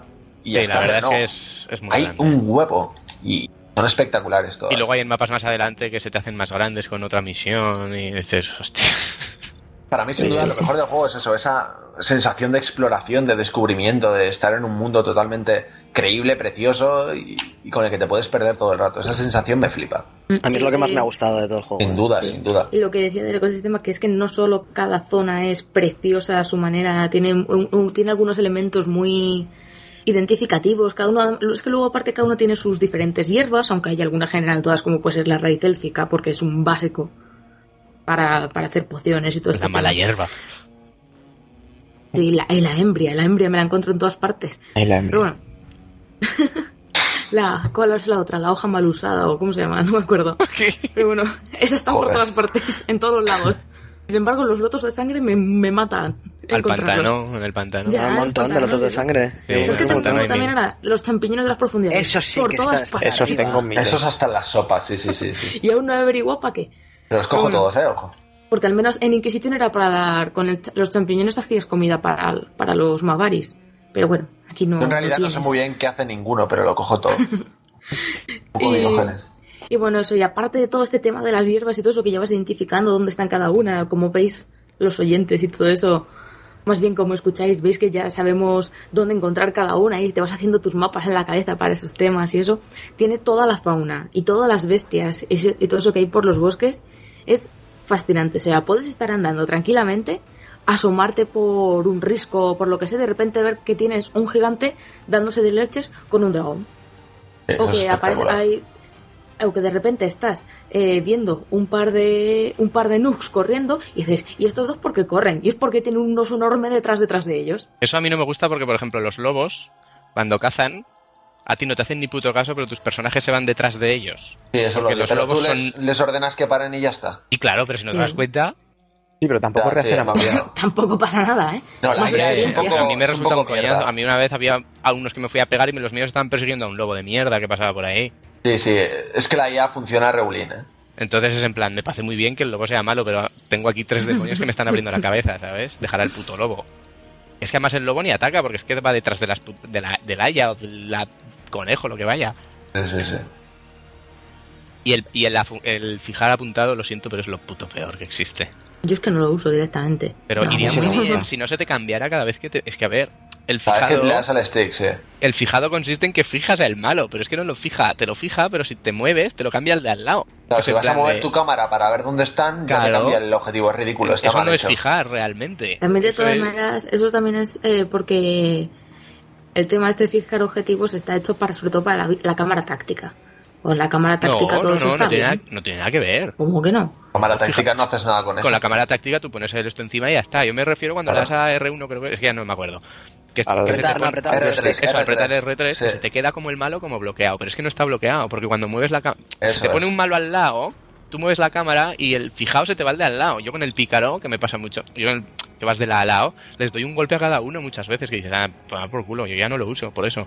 Sí, es eso. Y encima lo marcan rojo feo y, y me Eso, porque como lo marque de, de- Y me te reduce mucho el campo de visión cuando marcas alguno. Se te... Pero a mí con el pícaro Sí. me pasa que salto de uno a otro en lugar de saltar al que yo quiero. Sí, sí, con todos a mí me pasa. Yo de hecho ya no lo uso por eso tampoco. De todas maneras, ahora que habléis de eso, yo he visto muchas, bastantes influencias de Dark Souls en este juego. Muchas, ¿eh? vida, No eh. te sé ¿Cómo decir cuál? no he jugado. Y una es esa, por ejemplo, la de marcar enemigos y, y el cambio de marca está peor implementado, pero luego Pero la eso lleva en todos los juegos, ¿no? No, no, por favor, eso está en el rey. El rey. Está hecho de una manera muy parecida. Y luego la ambientación, la ambientación que tiene es muy parecida. Los paisajes nocturnos A ver, es bien. que es ese rollo medieval, es muy parecido yo creo entre todos. O sea, pasa con todo. Dark Souls, Skyrim, tienen ese rollo, esas partes oscuras que se Sí, parecen. pero un no, es las, no crean la misma atmósfera. Sí, es cierto, claro, porque tampoco busca el mismo tono. Que hablando de la ambientación, por cierto, eh, visualmente es, Es- es increíble. brutal. Es increíble. Los escenarios tienen un detalle, una iluminación, un- una dirección artística que, que se te caen los huevos al suelo. Yo creo que es de lo más next gen que hemos visto, además. Aprovecho mucho las nuevas consolas. Los escenarios son impresionantes, la iluminación muy bonita y los, climas también cojonudos. Yo diría que es de los mejores escenarios a nivel visual que he visto. ¿eh? O sea, la- se nota muchísimo la dirección artística ahí. Que han puesto todo con mimo y cuidado. No es un mapping que han hecho random para Sí, que además, sea un mundo no abierto. solo- todo tiene no sentido solo- dentro del minimundo. Y Y, claro, y no solo el escenario, o sea, el tema de la mesa de guerra con sus figuritas, el tema de las cartas del tarot cuando cambias entre compañeros, que no sé si os habéis fijado, pero las cartas cambian según tu relación con tu compañero. Sí, sí, sí, sí. sí. Todas esas cosas Eh. son muy chulas. Aunque O a mí sea, se me tengan cambia mucho uno, cuidado en ese sentido. tiene mil detalles y se nota que, que hay amor en este juego por todas partes. Pero luego te encuentran cosas que, que dices tú, ¿qué coño pasa aquí? Cosas muy de Bioware, que para mí son... Las animaciones son un cáncer extremo. Pero un cáncer como yo hacía mucho que no veía, ¿eh? sobre todo en las cinemáticas y demás. En los primeros planos, en los primeros planos pierde mucho el juego. Es Sí, precioso totalmente. gráficamente, pero en cuanto hay una escena, aparte de Las que se escenas ralentiza, son horrorosas. Para mí son lo peor del juego, sin lugar a dudas.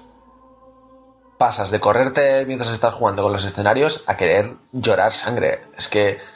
Qué exagerado eres. Yo no A mí- estoy de a mí acuerdo, me ¿eh? pasaba, tío, a mí me pasaba, joder. Sí que es verdad que son- la cara de tu personaje que el que te haces tú a veces es ortopédica cuando se ríe o cuando pone Joder. caras es un poco Es un desastre. Tiene, asquerosita tiene muecas muy extrañas. Eso Es todos los personajes. La verdad es Sobre que el todo- mío se ve bien, ¿eh? sobre todo cuando se ríe que es, que es en plan de eh, eh, Sí, estas cuando atraviesa el cuello- pollo, el cuello de la una muñeco. foto y le pones y le ponen un agujero pues igual Tiene, tiene cosas extrañas, pero en ese sentido de en plan muecas y todo eso, cuando intentan hacer alguna animación que tiene poner una cara extraña y todo eso. Pero en general yo noto mucha mejora de los anteriores juegos y no me parece ni mucho menos tan terrible como lo estáis diciendo. Tío, yo, A ver, los- que a tener mí en me cuenta- decepcionó un poquito el por ejemplo los pelos Los pelos son horrorosos. Los pelos, pero los pelos, mira. Pelos, tío. hay- oye tío mira, en el diseño de un ¿sabes- sabes personaje el es un juego? 80% es el pelo Sí, yo me lo he hecho calvo por eso. Y no es ¿Sabes, sabes que es un sabes que es un juego de BioWare cuando ves que hay eh, tres años metidos en crear la historia con todos los guiños y todo eso, miles de horas metidas en dirección artística y como 20 minutos en el pelo. oye que yo Pero es solo que eso ha sido así en todos pero a los ver juegos. ¿eh? que yo solo Pero pido yo para el que- chico un pelo normal y un flequillo para arriba eh que no Yo pido más pues, lo- pues los chicos, los chicos habéis tenido bastante suerte en lo que pelo se refiere, ¿eh? Ala, la por chica, como no sea medio calva, Otra cosa también que a mi parecer no me gusta nada de este Dragon Age es las tías. ¿A quién te ligas? Son todas horribles. ah, por Dios. Y la A mí gente me gusta eso, es tío. me- mola porque te, te gustan por la personalidad, tío. Anda, tira. Es como. Por la ahí, yo no juego al juego este Que sí, que sí, a fuera por la da muy pibón. con el toro. Pero te gusta porque, porque la tía es dificililla, tío. Pero que Yo no, Cassandra, ma. este tema. Cassandra está, Cassandra está buena. ¿Te has visto qué tetas, tío? ¿Qué, qué te A ver, el único que se las ha visto de aquí soy tío? Exactamente, tío. Con Que pezones negros. Con buenas ¿Qué galletas campurriana, tío. ¿Qué pasa? Bueno, hablando de cosas serias. Las animaciones en las cinemáticas son, son horrorosas. Y yo creo que le pasa. Des- no, no, horrorosas no, son una puta mierda, claro. una basura. Y más en la Next Gen, exagerando. eh, no es, o sea, me ponen unos escenarios que son lo más bonito que he visto ever y luego ponen una cinemática y es que la dirección, eh, cómo se mueve el personaje como un robot con un palo metido en el culo, es todo, todo, todo está mal, está muy mal y, y es algo que además arrastra BioWare desde los Mass Effect. El tema de bueno, moverse, el tema de moverse y de todo eso está completamente heredado, heredado, eh, sí, heredado de los anteriores juegos. En eso no, no ha habido ningún cambio. ¿quién tiene un y es clink, parte de su clink encanto. A mí me el parece tan Perdón. ¡Qué terrible. encanto! Claro, No. eres una fanboy chat. fanger total. Es el chat. Es el sea, chat. Dani, eh, solo lo oyes tú. Puta mierda. ¡Clean! Es que estoy con el LOL y oigo clink, clink, clink, clink. Me he rayado muchísimo con el chat. No, en serio, no, no, no lo digo en plan de, no lo digo en plan de fangirlismo, o sea, es que, es que yo lo noto porque sé que esa, esa- esa- ese tipo de animaciones, la forma en que se mueven las chicas en comparación con los chicos, todas esas cosas estaban también los anteriores juegos, ¿sabes? Y es completamente hered- heredado. Y eso no está y, bien. y me refiero a la saga Dragon Age. En Mass Effect te chocaba que la tía estaba con vestido y se sentaba totalmente espatarrada porque era exactamente la misma animación los chicos que las chicas. Que- y Y esas cosas chocaban. Eso no molesta. Y si tú piensas en esa si tú piensas en esas cosas, te quiero decir que no es tan terrible. A mí me parece terrible piensa- cuando llevan piensa- 4.000 piensa- juegos haciendo lo mismo y se lo pueden curar mucho más. piensa es en que el se hace tamaño, tiempo el piensa en el detalle. tamaño de este juego, tío, también. O sea, pero piensa ver, en el tamaño valoro lo juego. bueno, pero también critico lo Hay que malo. y decirlo. es una parte sí, mala, eso- yo a mí exactamente. me Claro, ¿eh? Que evidentemente. Y a que mí me está ni mucho flipando, menos ¿eh? son tan terribles. O sea, en Para mí plan, sí, para mí sí. animaciones de las cinemáticas, las cinemáticas, quiero decir. A mí ya me parece que hemos superado cierto cierto barrera en cuanto a, a la expresión de un personaje a la hora de moverse, a sus animaciones, y aquí se nota mucho que se han quedado estancados en el principio de la generación de PS3, porque es tal cual las cinemáticas. Son feas. Hola, Los cambios entre ellas están- generación de PS3. son horribles, por favor, claro, son muy malas, muy, muy, muy, muy, muy malas, muy fatal, horrible. No puedo con ellas, de hecho. Lo demás es No te cojonudo. gustan, ¿no? Hombre, la verdad es que son un poco rancias teniendo en cuenta en la época en la que estamos el motor gráfico que utiliza y todo lo que lleva detrás. Eh, Es podría falta haber- de cuidado. Pero di que, en lo di demás que- hay mucho sí, cuidado, ojo, eh.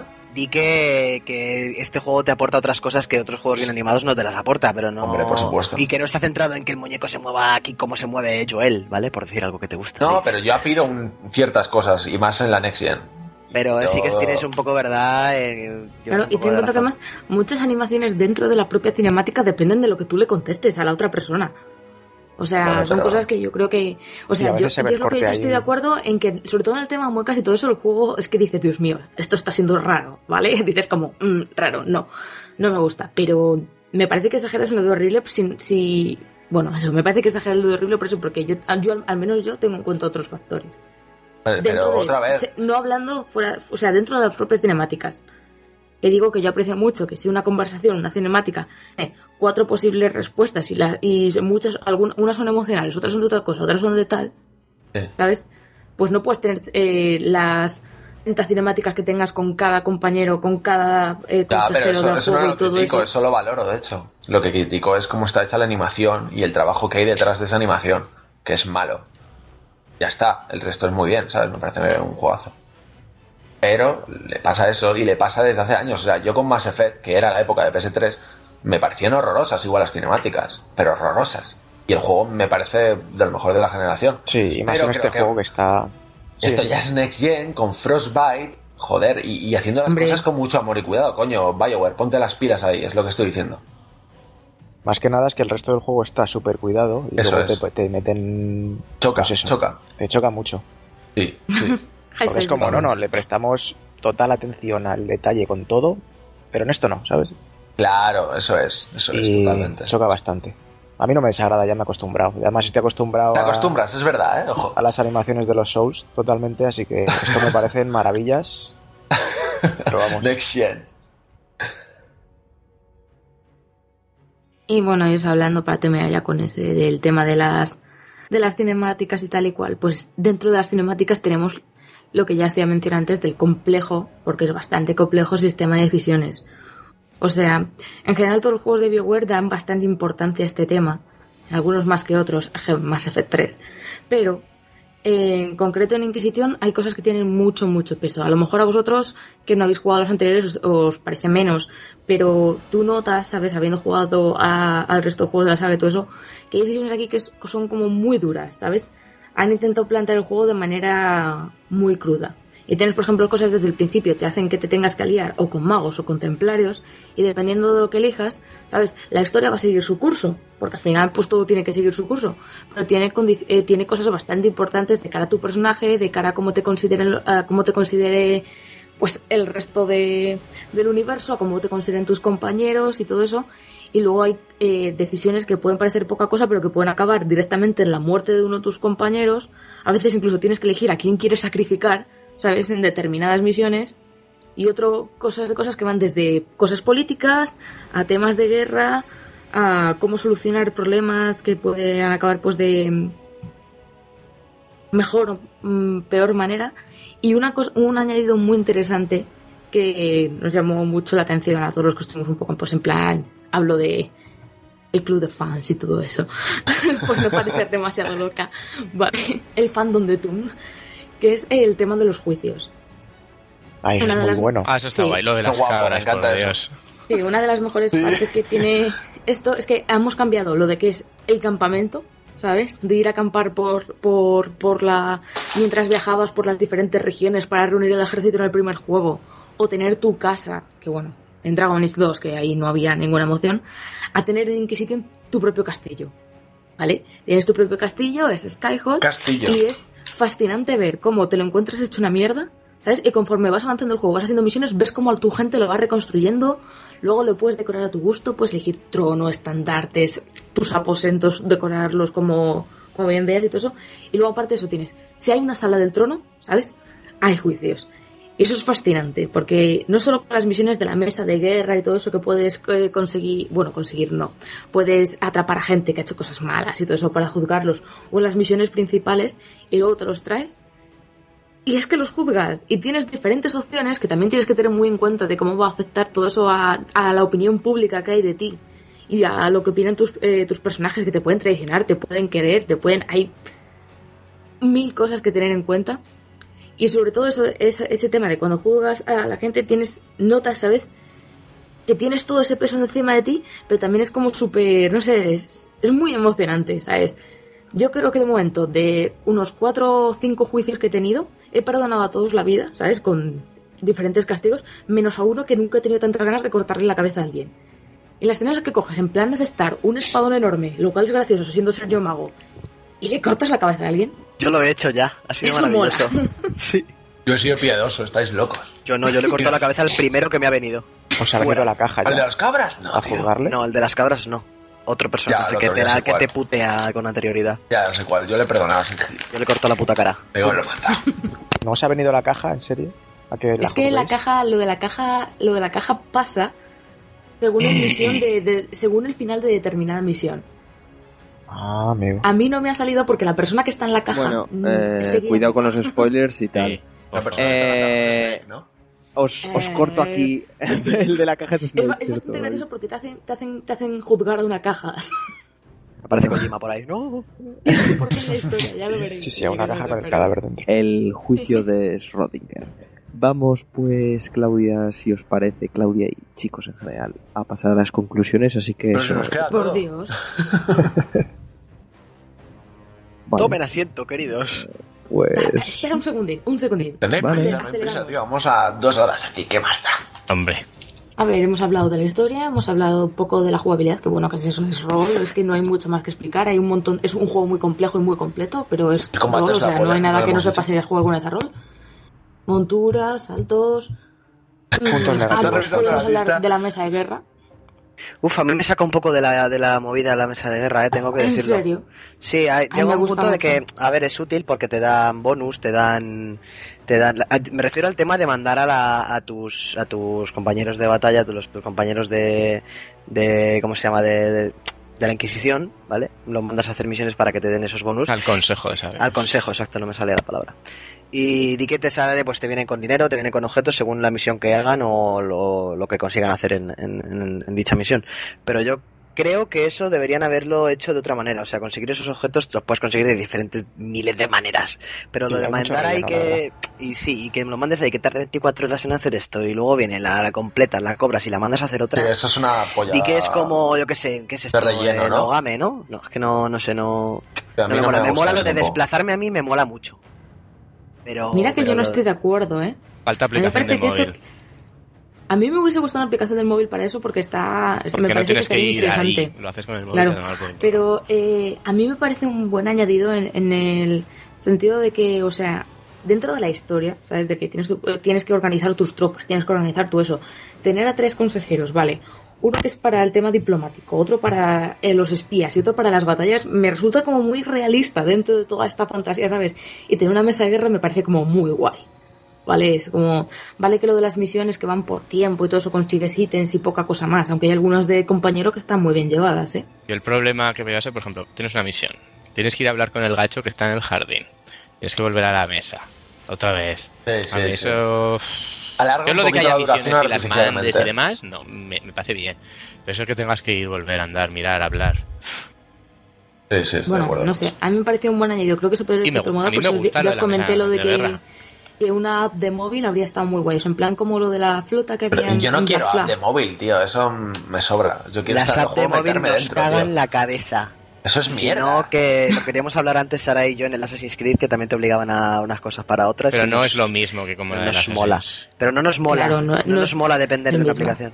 No, es te que es ridículo. Yo quiero, exacto, yo quiero Te jugar dentro del juego. del juego. Totalmente. Bueno, pero como aquí no la hay, la mesa de guerra mola. Y ya está. Un, un punto y es que yo por ejemplo la app del móvil la utilizo en el transporte público o sea, Juega otro juego, tío, Angry Birds. lo tengo quemado Plantas contra zombies, tío. Joder, juegazo, Goti.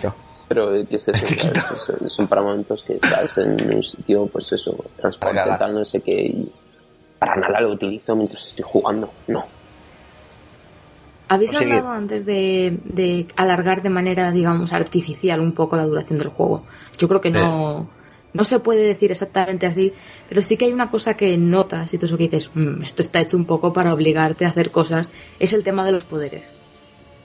Mientras que antes tenías que ir cumpliendo misiones para desbloquear otras misiones, ahora, bueno, aparte de eso, evidentemente para avanzar en la historia, hay un nuevo indicador que se llama los poderes. ¿Vale? Los poderes básicamente es pues Te cuesta la vida. eh, Van con a ver, influencia. tampoco, Niveles tampoco está influencia. nada, pero ya lo- las- los capítulos principales de la historia. Se, se desbloquean usando estos puntos de poder. Estos puntos de poder se pueden Ah, conseguir que hablabas los muchas cosas. No, no. Se puede conseguir con, de muchas maneras, cerrando grietas por el mundo, eh, cumpliendo determinadas misiones, eh, eh, montando campamentos para expandir la Inquisición y todo eso. Y esas cosas te dan, aparte de puntos de experiencia para tu personaje, te dan puntos de influencia y te dan puntos de poder para desbloquear todas estas zonas extras. Pues te sirve para eso, para desbloquear capítulos de la historia principal y zonas nuevas que explorar. ¿Sabes? Yo he leído muchos análisis y todo eso que la gente se quejaba de este sistema porque parece una forma de alargar la, vida del juego y todo eso y no dejarte directamente hacer misión, misión, misión principal para acabarse el juego cuanto antes. No sé, yo creo que es una cosa que está muy bien metida porque merece la pena explorar el mundo y tiene su sentido que estás haciendo crecer algo, algo que empieza con todo, con, con todo en contra. Entonces, tener que conseguir estos diferentes poderes, cumpliendo cosas como conseguir agentes o misiones para que la, la- terminen con mejores cosas. O sea, me parece que es algo que está bien metido. Y no me parece tampoco que sea algo así. Además, hay que tener en cuenta que conforme vas avanzando y vas desbloqueando nuevas zonas, eh, ya te van dando cada vez más puntos. O sea, yo llego a un momento en el que por cerrar una grieta me han dado tres puntos de poder, cuando hace nada era uno. Depende de los Pues niveles, parece- del nivel de la grieta. Claro, no me parece algo tampoco tan sacrificado como he visto a mucha gente que decían que, que eso, que los puntos de poder, guau, guau, eso es para alargar el juego, no sé qué tal, de manera, yo solo quiero ir a hacer las misiones de la historia, y yo, pues bueno, no sé. A mí me parece que está bien metido no solo para que aproveches el juego, sino dentro de- del propio argumento. Sí, yo eso no lo veo mal, desde luego. Yo también.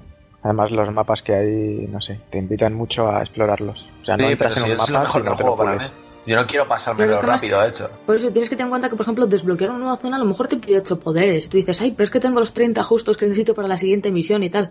Si te haces Bueno, un mapa entero, es que- es acabas que con final- 70, ¿eh? Sí, Claro, y, y al final no ni te, he da- no te pensado da jamás tanta en los pena. poderes. Los poderes tampoco. Cuesta más los puntos estos de influencia que estos que te Sí, digo eso cuesta cuestan mucho la puta vida. Hasta que he tenido las manos hábiles del pícaro, tío. Sí, sí, sí, no sí, lo tengo, soy nivel 10, 11. Yo no lo tengo tampoco. Es Eh, como el que ha inventado la mejora de que no te tiren de la montura. Por Dios. Te va a comprar eso. Eh, coño, si no voy en caballo. Ah, eso, y hay otra cosa que es eh, conforme pasas, diferent- eh, pasas diferentes misiones y todo eso, consigues también otro nuevo punto, otro nuevo tipo de puntos que se llaman los, los rangos de la Inquisición. Que básicamente son mejoras que tú puedes aplicar desde la mesa de guerra en orden de, pues eso, mejorar tu, tu- tus fuerzas, ¿vale?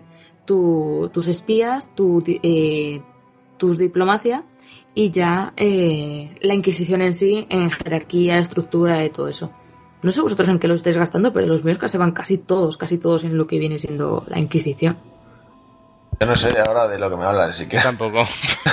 Yo creo que estas son cosas de menores y hay que ¿En serio fijarse no un poco no en las sensaciones rango- generales del ningún juego, rango? ¿no? Ningún rango la de gente qué? esto se la pela. Sí, sí, lo hemos hablado antes. ¿Qué rango? ¿Pero Ay. qué habla? ¿Los de Eso es lo de manos hábiles. Manos hábiles que necesitas tener cuatro puntos en esa sí. rama. Lo digo, pero yo no, pero no es lo mismo, no es lo mismo puntos de poder que puntos de influencia que Pero repito, esto a la gente se la pela un poco. Vamos a hablar de Hombre, a las ver, generales. de- de- Yo escucho un Pero análisis y esto me da igual, yo qué sé. Eh, quiero decir, A ver, eh, los romances, llevamos las dos horas, relaciones, ¿sabes venga. lo que te quiero decir? Claro, exacto. La chicha. La chicha, vamos a la chicha porque estos son detalles menores que el ¿Queréis que os hable de los jugador romances? Descubriendo. os voy a hacer el cuadro de los romances. Pero una cosa, una cosa antes. Una cosa antes. Yo me compré este juego buscando felaciones y las felaciones no me las encuentro. Pero ¿Dónde ¿por qué haces caso a? Mary Station? Ese es tu problema. Yo quiero que hay una, hay una y es una felación lesbiana. Por Dios. Ah, es cierto. eso No, sé. se llama felación, pero bueno. Madre se llama tío. felación. Cunilingus, tío, Cunilingus. Bueno, una de las cosas por las que últimamente ha habido Gracias, mucho amor a BioWare, pero también mucho odio. mucho amor a BioWare, pero también mucho odio. Es por el tema de, los, de lo abiertos que han sido con todo el tema pues, de las diferentes sexualidades, ¿vale? Entonces, eh, en concreto, en, en este juego hay... Eh, ¿Cuánto es? Son dos romances bisexuales, Pero, eh, no sé. eh, dos completamente homosexuales y cuatro heteros. A mí la verdad es que me parece fascinante. Más allá de que os puedan parecer que los Me encanta, romances que os tocan por ser Te quiero, tíos, más allá de lo que os parezcan que los romances por ser tíos os pueden sal- salir a las tías más feas o no, que eso yo que sé, porque sois tontos. feísimas, tío. ¿Dónde- no. Yo estoy con Kulen Tengo encantadísima de la vida. Culen, tío. ¿Qué es ese horror? ¿Qué dices, por Dios? Es amor. Ay, o sea, de verdad, Cullen. Además, Kulen ha salido en los dos anteriores juegos y tú no sabes la evolución que ha tenido ese personaje. Es flipante y nunca lo sabrás. Bueno, sí, lo sabrás cuando juegues. ¡Hijo puta!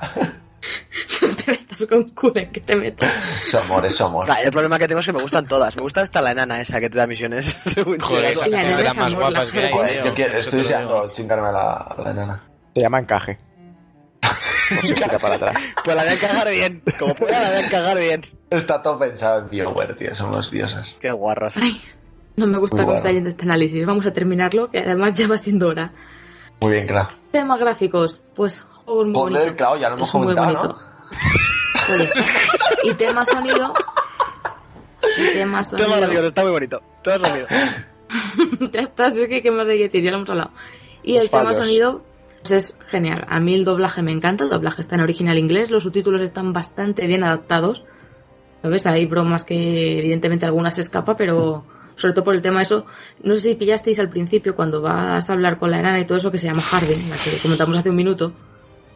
¿Sabes? Pues eso, como los libros de Harry se llama Haren Town. ¿Ves? Esa, esa broma, por, por poner un ejemplo así muy claro, está mal llevada en lo que es la traducción español, eso, pero por lo demás están las cosas muy bien adaptadas y eso a mí me ha gustado mucho porque A mí, no es a mí tan la fácil. interpretación no me, ha, no me ha terminado de gustar en muchos personajes. ¿eh? Muchas veces me parece que recitan lo que dicen y, y hay unas pausas muy raras en las conversaciones. No me parece una interpretación muy buena, la verdad.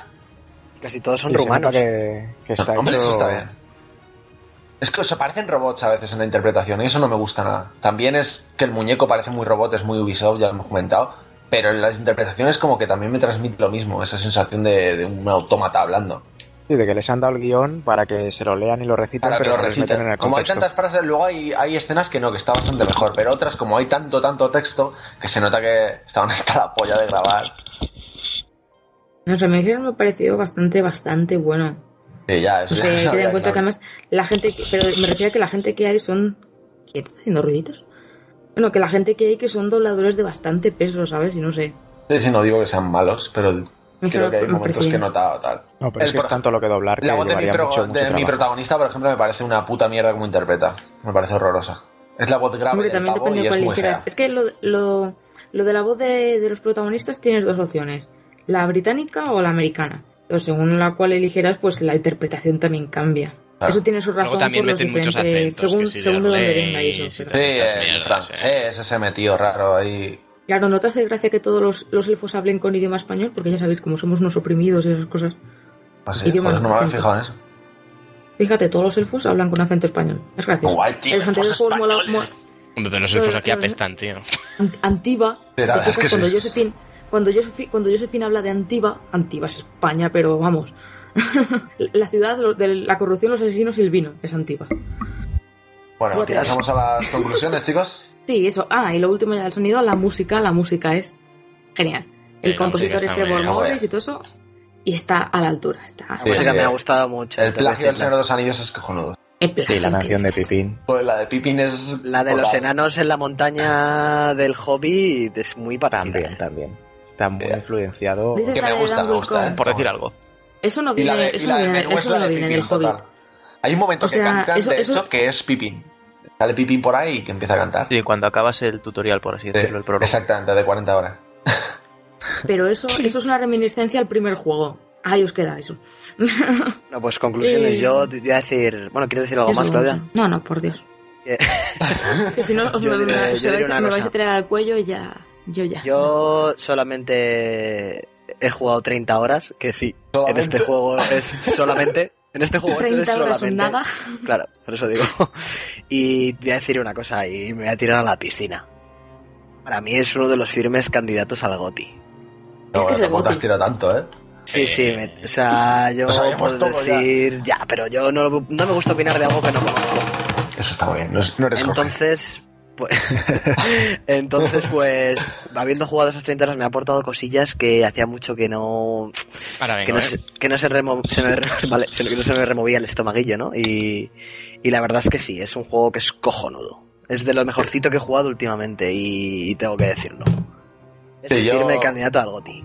Yo opino igual que, que Canas. A mí las sensaciones que me ha transmitido sobre todo es lo que he dicho. Esa sensación de, de explorar y, y de fascinarte por el mundo entero, por cómo está hecho, porque visualmente es una maravilla. Y por lo cuidado que está todo, eso me encanta. Que tiene cosas que tal, sí. eh, el guion no me parece excelente ni es que me enganche una cosa loca, no, no me fascina. Pero sí que veo cierto cuidado en los personajes poco a poco. Y bueno, lo veo muy cuidado, sin duda. Así que para mí también, no de los gotis. Si no estuviera Alien Installation, Efectivamente. sería el goti, yo creo, ¿eh? Yo opino igual que vosotros. Bueno, opino igual totalmente. David está loco, de hecho, con el juego. Ya tengo Bueno, hay que una decir que semana. David, hay que decir No que come, David- no duerme. Ya, cuando Sí, yo sí, me conecto a la Play y David no está jugando a Dragon Age, yo creo que se ha muerto. Sí, me llamáis y todo por teléfono. Porque no ha parado de jugar desde que lo tiene. No, hombre, he hecho mis pausas. O sea, llevo una semanita con el juego justa, comer, unas para- 60 horas jugadas y eso que ayer Las y hoy... 60 horas. He estado ya aflojando 50, bastante. eh, ojo. Y sí, me salía la media de Acabo de antes de mirar. ayer me salía 14 horas al día, me parece. Uy, qué bien, qué bonito. Eso es bastante. Bueno, gente sin vida. No, no, tengo vida, tengo vida. Y aparte Dentro de- tengo- de- del Dragon Age no tienes vida. Hombre, por supuesto. Por Ah, ya supuesto sabes que estaba con Cassandra Cassandra. Machete. Y bueno, yo desde la perspectiva de una locaza de Dragon Age, y por dejarlo muy claro, opino que, bueno, creo que lo he comentado un poco antes cuando hablábamos de lo de los bugs de Assassin's Creed, BioWare tenía mucho que, tenía mucho que demostrar después de Dragon Age 2. Yo disfruté de Dragon Age 2 como la que más, pero sé, os puedo decir, lo he dicho ya varias veces, Dragon Age 2 es una mierda. En lo que se refiere sobre todo si lo comparamos con su primera entrega. Y yo creo que eso que tenía mucho que, tenía mucho que demostrar. Y creo que cualquiera que haya jugado a las anteriores verá que el cambio es más que evidente, que BioWare ha hecho mucho caso a lo que le han dicho los usuarios que querían ver de vuelta. Eso es muy buena señal de cara al futuro de la franquicia, que parecía que se había troncado un poco con, con Dragon Age 2. Y en general a mí el juego, bueno, pues eso, aún no lo he conseguido terminar porque es que me, me resisto a que se acabe. Y a pesar de que la rejugabilidad, bueno, a mí me parece que está asegurada. Y, y nada, la verdad es que estoy muy, muy contenta. Mi hype se ha visto recompensado y eso, eso me gusta. De la historia. Next Gen. Ah, a mí la verdad es que el juego me- eh, desde el primero es una de las sagas que siempre más me ha gustado. Dando el 2, la verdad. A ver, el 2 a mí me resultó entretenido, ¿vale? Pero pierde mucho el encanto de lo que es el Dragon Age. Por, pues, por todo lo que hemos dicho y demás. Pero en este se ha recuperado un poquito y la verdad es que lo echaba de menos. Para hablar con la gente, la- las relaciones, todo esto, me gusta mucho. No me puedo quejar de nada, la verdad. Quitando las cuatro cosillas que hemos dicho. Pues eso, Goti. Sí. Goti. Serio candidato. Bueno, eh, ¿alguien le quiere poner nota o nos aventuráis? Que- ello? es que no lo hemos terminado ninguno. Matrícula de honor. Yo le pongo así un 6. Vámonos pues ya a lo mejor y lo peor de la semana y vamos antes a despedir a Dani que se tiene que ir ya, que es que es muy tarde. Buenas, buenas noches o buenas tardes a todos o buenos días, cuando sea. Hasta luego. Bueno, Dani. hasta luego. Hasta luego.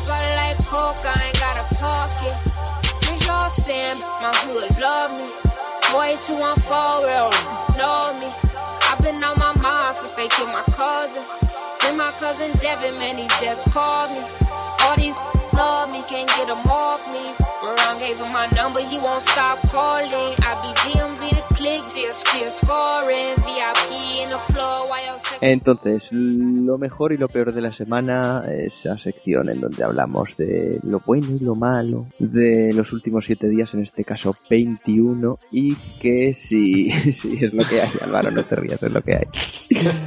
Eh, y que si os parece, eh, igual solo vamos a dejar el titular y si acaso ya lo discutimos en otro podcast o lo discutimos nunca. Así que vamos ya a ir por orden alfabético, así que Álvaro, te toca a ti el primero. Cuéntanos qué es lo mejor y lo peor de la semana. Si tienes algo, ¿eh? si no, al siguiente. Eh, tranquilo, tranquilo. Eh, a ver, lo que más me gusta de la semana es algo que no ha pasado todavía. que va a ser mañana. Que Pero cuando lo digáis ya habrá pasado. Jack Daniels. Exactamente. Mañana botella de Jack Daniels, amigos fieles y vamos a ver la puta gala de los awards. Y vamos a gozar porque seguramente nos suelten algo. Un chat. Bueno, tú recuerda, tú recuerda Álvaro que a las 10 de la mañana del día siguiente tienes que estar en el IFEMA o a las 11. ¿Cómo? Hombre, claro, es lo que toca, No tío. me jodas, tío. O sea, la tienda voy a ir yo de su casa. Mira, Dave, nos vamos todos a la vez. Nos vamos de empalme. A la. Sí, ¿Cómo sí, se llama? A la Joder, de a la... esta. A la Gamer G. Sí, por fin tú eras, yo qué sé, tío. Ay, Dios mío, qué madrugar. Bueno, pues lo peor de la semana es madrugar el sábado. Bien, bien. Y el domingo, que además quedaremos, supongo, ¿no? O, o ya se verá. Después de más todo, yo estaré ahí a tope. Ah, por mí todo alright. Que el lunes es fiesta. en fin, meta, meta podcast dentro del podcast. Eh, Claudia, eres la siguiente en la lista. ¿O tienes algo negativo? Ah, bueno, no, ya lo has dicho, Álvaro, para esta semana. Así que, Claudia, te toca. Pues a mí lo que más me gusta de la semana es que el MMO este coreano que dicen que es el que tiene el mejor editor de personajes del mundo, que no sé si os sonará, el, el Black Desert Online, Dark. o sea, Dark Desert Online, perdón. Eh, pues que se ha confirmado que llegará a Europa a finales de 2015 o principios de 2016. Ya han puesto nuevo trailer y todo eso, y la verdad es que no solo el editor de personajes, sino la jugabilidad en sí es como muy guay. Y no soy muy fan de los MMO, pero este lo quiero jugar. Y eso empieza ahora la beta en Corea y a ver qué tal va, porque eso tiene, tiene pintaza. Y el no me gustó de la semana, pues básicamente que llevamos como unas dos semanas o algo así de descuentos por todas partes. ¿Sabes? Que si Black Friday, que si Cyber Monday. El otro día hubo otro que fue el Tuesday Online o algo así que se han sacado de la manga. En fin, una locura y falta el dinero. Entonces, claro, eso no me gusta muy... Ahí. Muy Aunque al acusado. menos, al menos, con gente de bien he hecho un pedido a la BioWare Store y eso va a ser amor. Hombre, Oh, esa Eh. sudadera rica. amor de, de buenos, pues. Me he enamorado, ¿eh? ¿Qué te has enamorado? De la De modelo. la sudadera. De la modelo yo. De. De la modelo yo.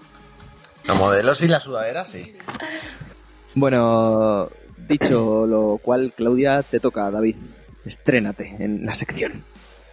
Pues a ver, en lo bueno de la semana, como mi semana ha sido Dragon Age, pura y dura, Dragon Age, clase dormir y comer, pues voy a tener que decir eso, gracias a Clau, por haberme vuelto a introducir en este mundillo, el Dragon Age.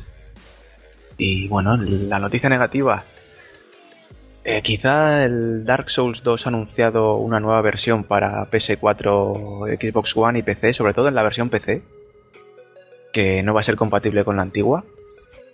Aparte de los añadidos que tiene, te la vas a tener que comprar otra vez si vas a, si quieres jugar online con la gente que se la compre de nuevas. Un eso. bastante bajo. Me explayaría mucho hablando de esto, pero resumiendo que me lo voy a tener que comprar por tercera vez y no me gusta un pelo. Fanboy. Fanboy total. No puedo. Yo lo entiendo, ¿eh? Dave, te toca. Pues mi me gusta, eh, lo positivo de esta semana, bueno, del anterior, yo creo que, que no lo hemos comentado, pero nos hemos comprado la edición HD de GTA. HD no, la Oh, edición sí. No lo hemos comentado. Sí, edición GOTY. Y es lo más Next Gen de toda la Next Gen, con permiso de. Dragon Age. Es espectacular, una pasada, eh, lo máximo. La primera persona se ve de muerte. El juego ya era la locura. Es una pasada ese juego. Lo fue hace un año y ahora lo sigue siendo, pero se ve mejor. Eh, y sobre todo, por encima de todas las cosas, hay orcas, orcas que gritan. Las orcas y las ballenas y los delfines, tío. Y el peyote, y el peyote. peyote. Joder, el peyote. Si ese juego ya era un 10 sobre 10, ahora es un puto 11 Es un sobre 10. 20, tío. Es, es buenísimo. Y me ha servido para darme cuenta otra vez, después de un año, lo, lo absurdamente por encima que está Rockstar de todas las demás desarrolladoras. Porque es una locura. Son, son, juegan en otra liga, lo hacen todo jodidamente perfecto. Son dioses, tío. Me corro con GTA. Y el no Muy me gusta va para, para la mierda de Sinsajo. Porque porque no se puede largar así una película y estoy hasta los cojones de la primera y la segunda parte para, para alargar la economía de, la, de las compañías. Es que se nota muchísimo que se ha alargado artificialmente y es un tráiler de dos horas en el que no pasa absolutamente nada hasta el final y con un doblaje de mierda. Muy mal. Y eso que yo, la verdad es que me gustan bastante las anteriores, pero esta es lo peor, lo peor, sin duda. Y ya está. Toca. Dimas, te toca a ti ahora. Bueno, me gusta, no me gusta esta semana. Voy a decir dos cosas que me gustan y dos cosas que no me gustan. Me gusta edición especial PlayStation. Oh, quiero, sí. quiero ese mando en las tiendas, por favor. Aunque sea solo el mando. Por favor, sí.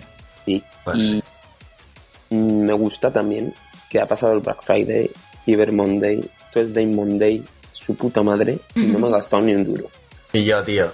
Me encanta. Yo. Y mi no me gusta es de luto, Seres Pepito ha muerto. ¡Oh! ¿No hemos dicho, David? Perdón, sigue, sigue.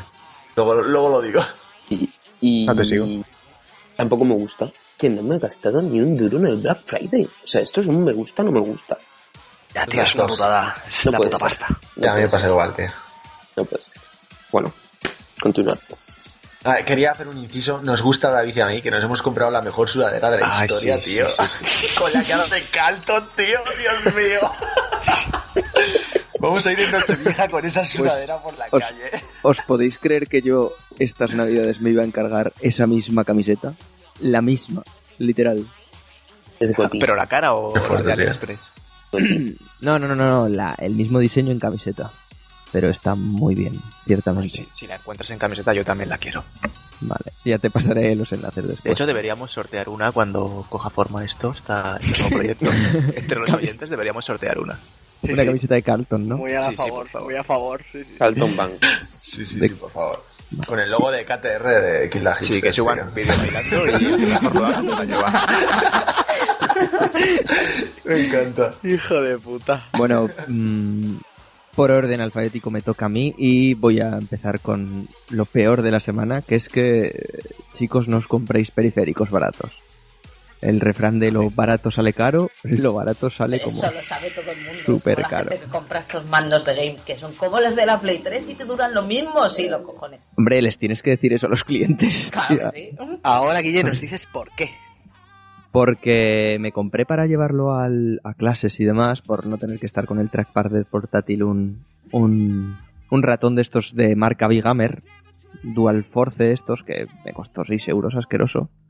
y en dos meses ya no le funciona ningún botón, ninguno. O sea, es lamentable. Así que, Calidad buena, buena. Chicos, id a, a periféricos que cuesten algo de dinero, pero que os vayan a funcionar por lo menos dos meses. Por lo menos. A mí se me ha jodido el mando rojo de la Play 4. Ay, Dios mío. Eso sí que duele, Dios. Eso duele mucho. En Te fin, acabarás comprando el gris. De hecho, te acabarás comprando la Play 4 de de 20 aniversario solo por el mando. Lo sabes. Sabe Dios. Lo sabe Eh, puede ser una buena excusa. fin. 500 pavos de mando. Y lo mejor de la semana es que no solo que el domingo voy a estar viendo a Mastodon fabulosamente en la sala La Riviera y en Madrid, sino que hace una semana estuve viendo en primerísima fila, súper bien, súper bonito todo, a One Republic en el Palacio de los Deportes de Madrid. Fue un concierto espectacular y maravilloso. Un poco algunos lo calificarán de moñas, pero a mí me la pela súper fuerte, me la pasé pipa ciertamente. Así que ahí lo dejo. Recomendación, si vuelven a España dentro de muchos años, deberíais de irlo a ver si os acordáis. Si no, pues ya lo siento, iré yo. Así que Sarai, te toca la última y ya cerramos. Por fin. Bueno, a mí me gusta mucho y esta semana me ha gustado, me ha gustado Telltale Games, los, crea- los de los Ay, creadores de, de The Walking Dead, episodio 1, de Walking Dead, episodio 2, eh, The Wolf Among Us. Han sacado esta semana, de sorpresa sacaron el, el primer episodio de Tales from the Borderlands y han sacado ahora el- su juego de Juego de Tronos. Hype. Entonces, es que esta compañía simplemente me encanta. Están mil cosas, los tíos. Todavía no he tenido oportunidad de jugarlos porque tengo una lista de juegos pendientes, pero ojalá, por favor, que les haya salido bien. Joder, yo tengo un hype loquísimo con el de Juego de Tronos, ¿eh? Yo creo que sí. Entonces, mm, que me encanta esta compañía. Entonces me gusta que saque juegos. Seguir sacando, seguir sacando Sí, sí, sí, episodios. sí. Telltale. No me gusta, que se me ha olvidado decirlo en el análisis de Unity, no me gusta tus mierdas, Ubisoft. No me gustan tus añadidos que no Hoy funcionan. te quiero, Sarai, ¿eh? No me gusta iniciados y no me gusta Uplay. Por lo menos si, si lo pones y te saca del juego, que funcione, coño. Ponlo, que vaya. ¿Por qué me pones algo que está roto? ¿Por qué? ¿Por qué lo pones ahí? En fin, no me gusta nada, Ubisoft, no me gusta nada. Y de hecho estaba aprovechando ahora para meterme en el puto perfil de los iniciados de mierda. Porque va, por primera vez desde que tengo el juego. Por primera vez. Todo sea por el uniforme de Altair. Te vas a arrepentir. Bueno, recuer- recuerda, Sarai, que en PC, si desconectas el internet y te vas de Uplay, el juego funciona mejor. Yo no quiero decir nada, pero eso es una señal clara de que algo pasa con Ubisoft. Tío, tío, pero es que lo pones aquí como un añadido súper guay, en plan, ¡ah! Un juego dentro del juego y no va. Ubi Inception. O Inception Soft. Ubisoft. Total. en resumen. No hemos dicho nada del Assassin's Creed anunciado nuevo que... Bueno, sí hemos dicho, ¿no? Sí, no. lo hemos dicho. Ni falta que hace. Vamos Las con el ending, amigos. Tres horas, hemos dicho todo. Venga, que sí, que lo hemos dicho todo. Vamos con el ending. Ojalá fuera verdad. Ya, ya. dar la vida ahí. Hay que hacer que hasta la intro esa eterna. Podcast de el 10 horas hablando de Dragon Age. Lo Por veo. favor, Sí. yo lo veo. Y Uno presencial. con- hace- podemos hacer uno con spoilers igual que Bioshock Infinite. Tenemos que hacer un especial spoilers ahí a tope. Sí, sí, eh, antes Sí, de que sí, termine el año, un especial spoiler caerá. Y eso sí, el especial spoiler, ese sí que se tiene que hacer por aquí, eh, para que la gente vaya entrando y saliendo y no se coma los spoilers. Que el único que se los coma sea el que edite. Así que avisa antes de spoilear para que lo vea o no. Bueno, vamos, vamos a irnos ya.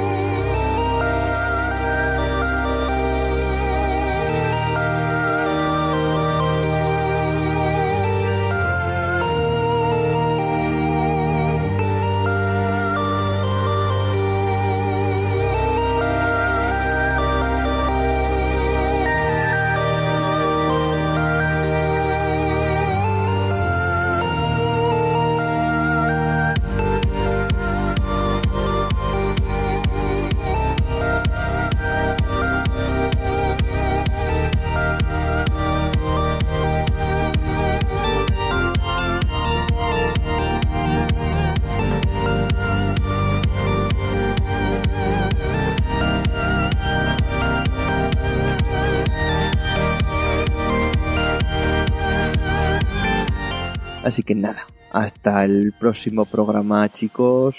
Os voy a despedir uno a uno. Bueno, antes de nada, audiencia, ya lo habéis escuchado, gente nueva. Nos hemos alargado un mogollón. Ahora mismo son las 2 y 7 minutos de la madrugada. Así que vámonos, eh, Sarai. Nos vemos en el próximo. Bueno, perdonadme que estaba un poco tonta hoy, pero bueno, me lo paso muy bien con la gente nueva, así que hasta la próxima. La mejor. pastilla, la Mejor, sobre pastilla. todo. Mejor, espero que mejor, porque madre mía, qué pena. Sí, la pastilla. Está- Sarai, ¿qué te has tomado, tía? Pues por ahora, como ocho horas aquí sentada delante del Unity. Aparte de eso, todo va bastante bien. Las alucinaciones Ah, bueno. visuales supongo que son normales después de muy tanto jodido. cosas de del Unity. Sí, sí, total. Es que juega a Unity te el cerebro, es normal. Bueno. Dave, hasta el próximo. Adiós, muchachitos. Dimas. Muy buenas a todos, adiós. Y Buenas, hola, ¿qué tal? Hola, empezamos otra vez. ¿Qué tal? Bienvenidos a Aquí la Robot. no, no, me refería que muchas gracias a todos por la acogida y que, bueno, espero, espero volver pronto. Y me voy que mi novia me va a matar. Como, como a todos. Álvaro, hasta el siguiente. Hasta el siguiente programa. Hola a todos y David. adiós. Bueno, yo estoy encantado de estar aquí, de desvirgarme en esta familia. Y bueno, sí, es Ay, te precioso. quiero, tío. Es precioso. Perder la virginidad con vosotros ha sido algo muy especial. Nos vemos en el siguiente, o cuando me llaméis. Maravilloso. ¿Qué coño? Claudia, hasta el siguiente, aunque posiblemente saquemos un DLC de pago para terminar el análisis de Dragonis con esto. Pues esa es una idea. Jodida y maravillosa al mismo tiempo. Nada, encantado otra vez de hablar otra vez con todos vosotros. Y si queréis hablar de dragones ya sabéis dónde estoy. Aquí. De otra cosa no. De Dragon otra Age, cosa sí. otro día. Esperaos a que, no sé, dejadme al menos hasta mitad de 2015 o algo así, para terminarlo un par de veces. O tres o cuatro. Bueno, he sido durante todo el podcast, si no, Ah, por malo. ¿Qué? Una cosa. Se ha dicho que mañana en los Game Awards a lo mejor se habla de Mass Effect, así que a lo mejor tenemos nuevo podcast pronto porque habrá que hablar de Mass Effect y de todas las teorías sobre Mass Effect. Y de Uncharted, coño. Lo mejor va a ser lo mejor. Y de Red de Redemption 2. Oh, Es que me estáis hipeando con J. Va a ser lo ¿Y, mejor, tío. ¿y sabéis que va a salir mañana? Y ya nos despedimos De las. Digo, sí, de las de las Guardian. Sí, claro, claro. claro. Sí, Half-Life 3 también. Fumito, es un dios. ¿No sería de maravilloso que lo de, lo, de la, lo de la conferencia de PlayStation en mitad de. al final digan, y por cierto, las Guardian? Eso, Sí. Van a, van a hacer un. One More Thing en la Apple. te juro por Dios que soy Soldier para siempre. Me tatúo Y- en el culo la X, el triángulo el cuadrado, tío. Yo te lo digo. Me desaparece lo el culo. ya lo tiene. bueno, en serio que nos vamos. Pero yo, yo dije, 2014 es el año de The Last Guardian. Y aún no ha acabado. Guille, Y quedan, y quedan dos eventos. Y lo dije aquí, ¿eh? Lo dije aquí. Así que nada, he sido Guillermo Rico durante todo el podcast, ya lo sabéis. Dónde nos podéis encontrar, dónde nos podéis dar a me gusta, dónde nos podéis seguir y dónde le podéis suscribiros y demás cosas. Hacedlo. Y el feedback es importante y más ahora que empezamos a estar más gente y demás, así que recibir feedback nos mola. Ya sabéis los canales habituales, sino en hola.kildarrobot.com o en el propio post de los podcasts y, y encantados de recibirlo. Muchas gracias por estar allí y nos vemos en el siguiente. Adiós. Adiós. Gotis. Next. Aten.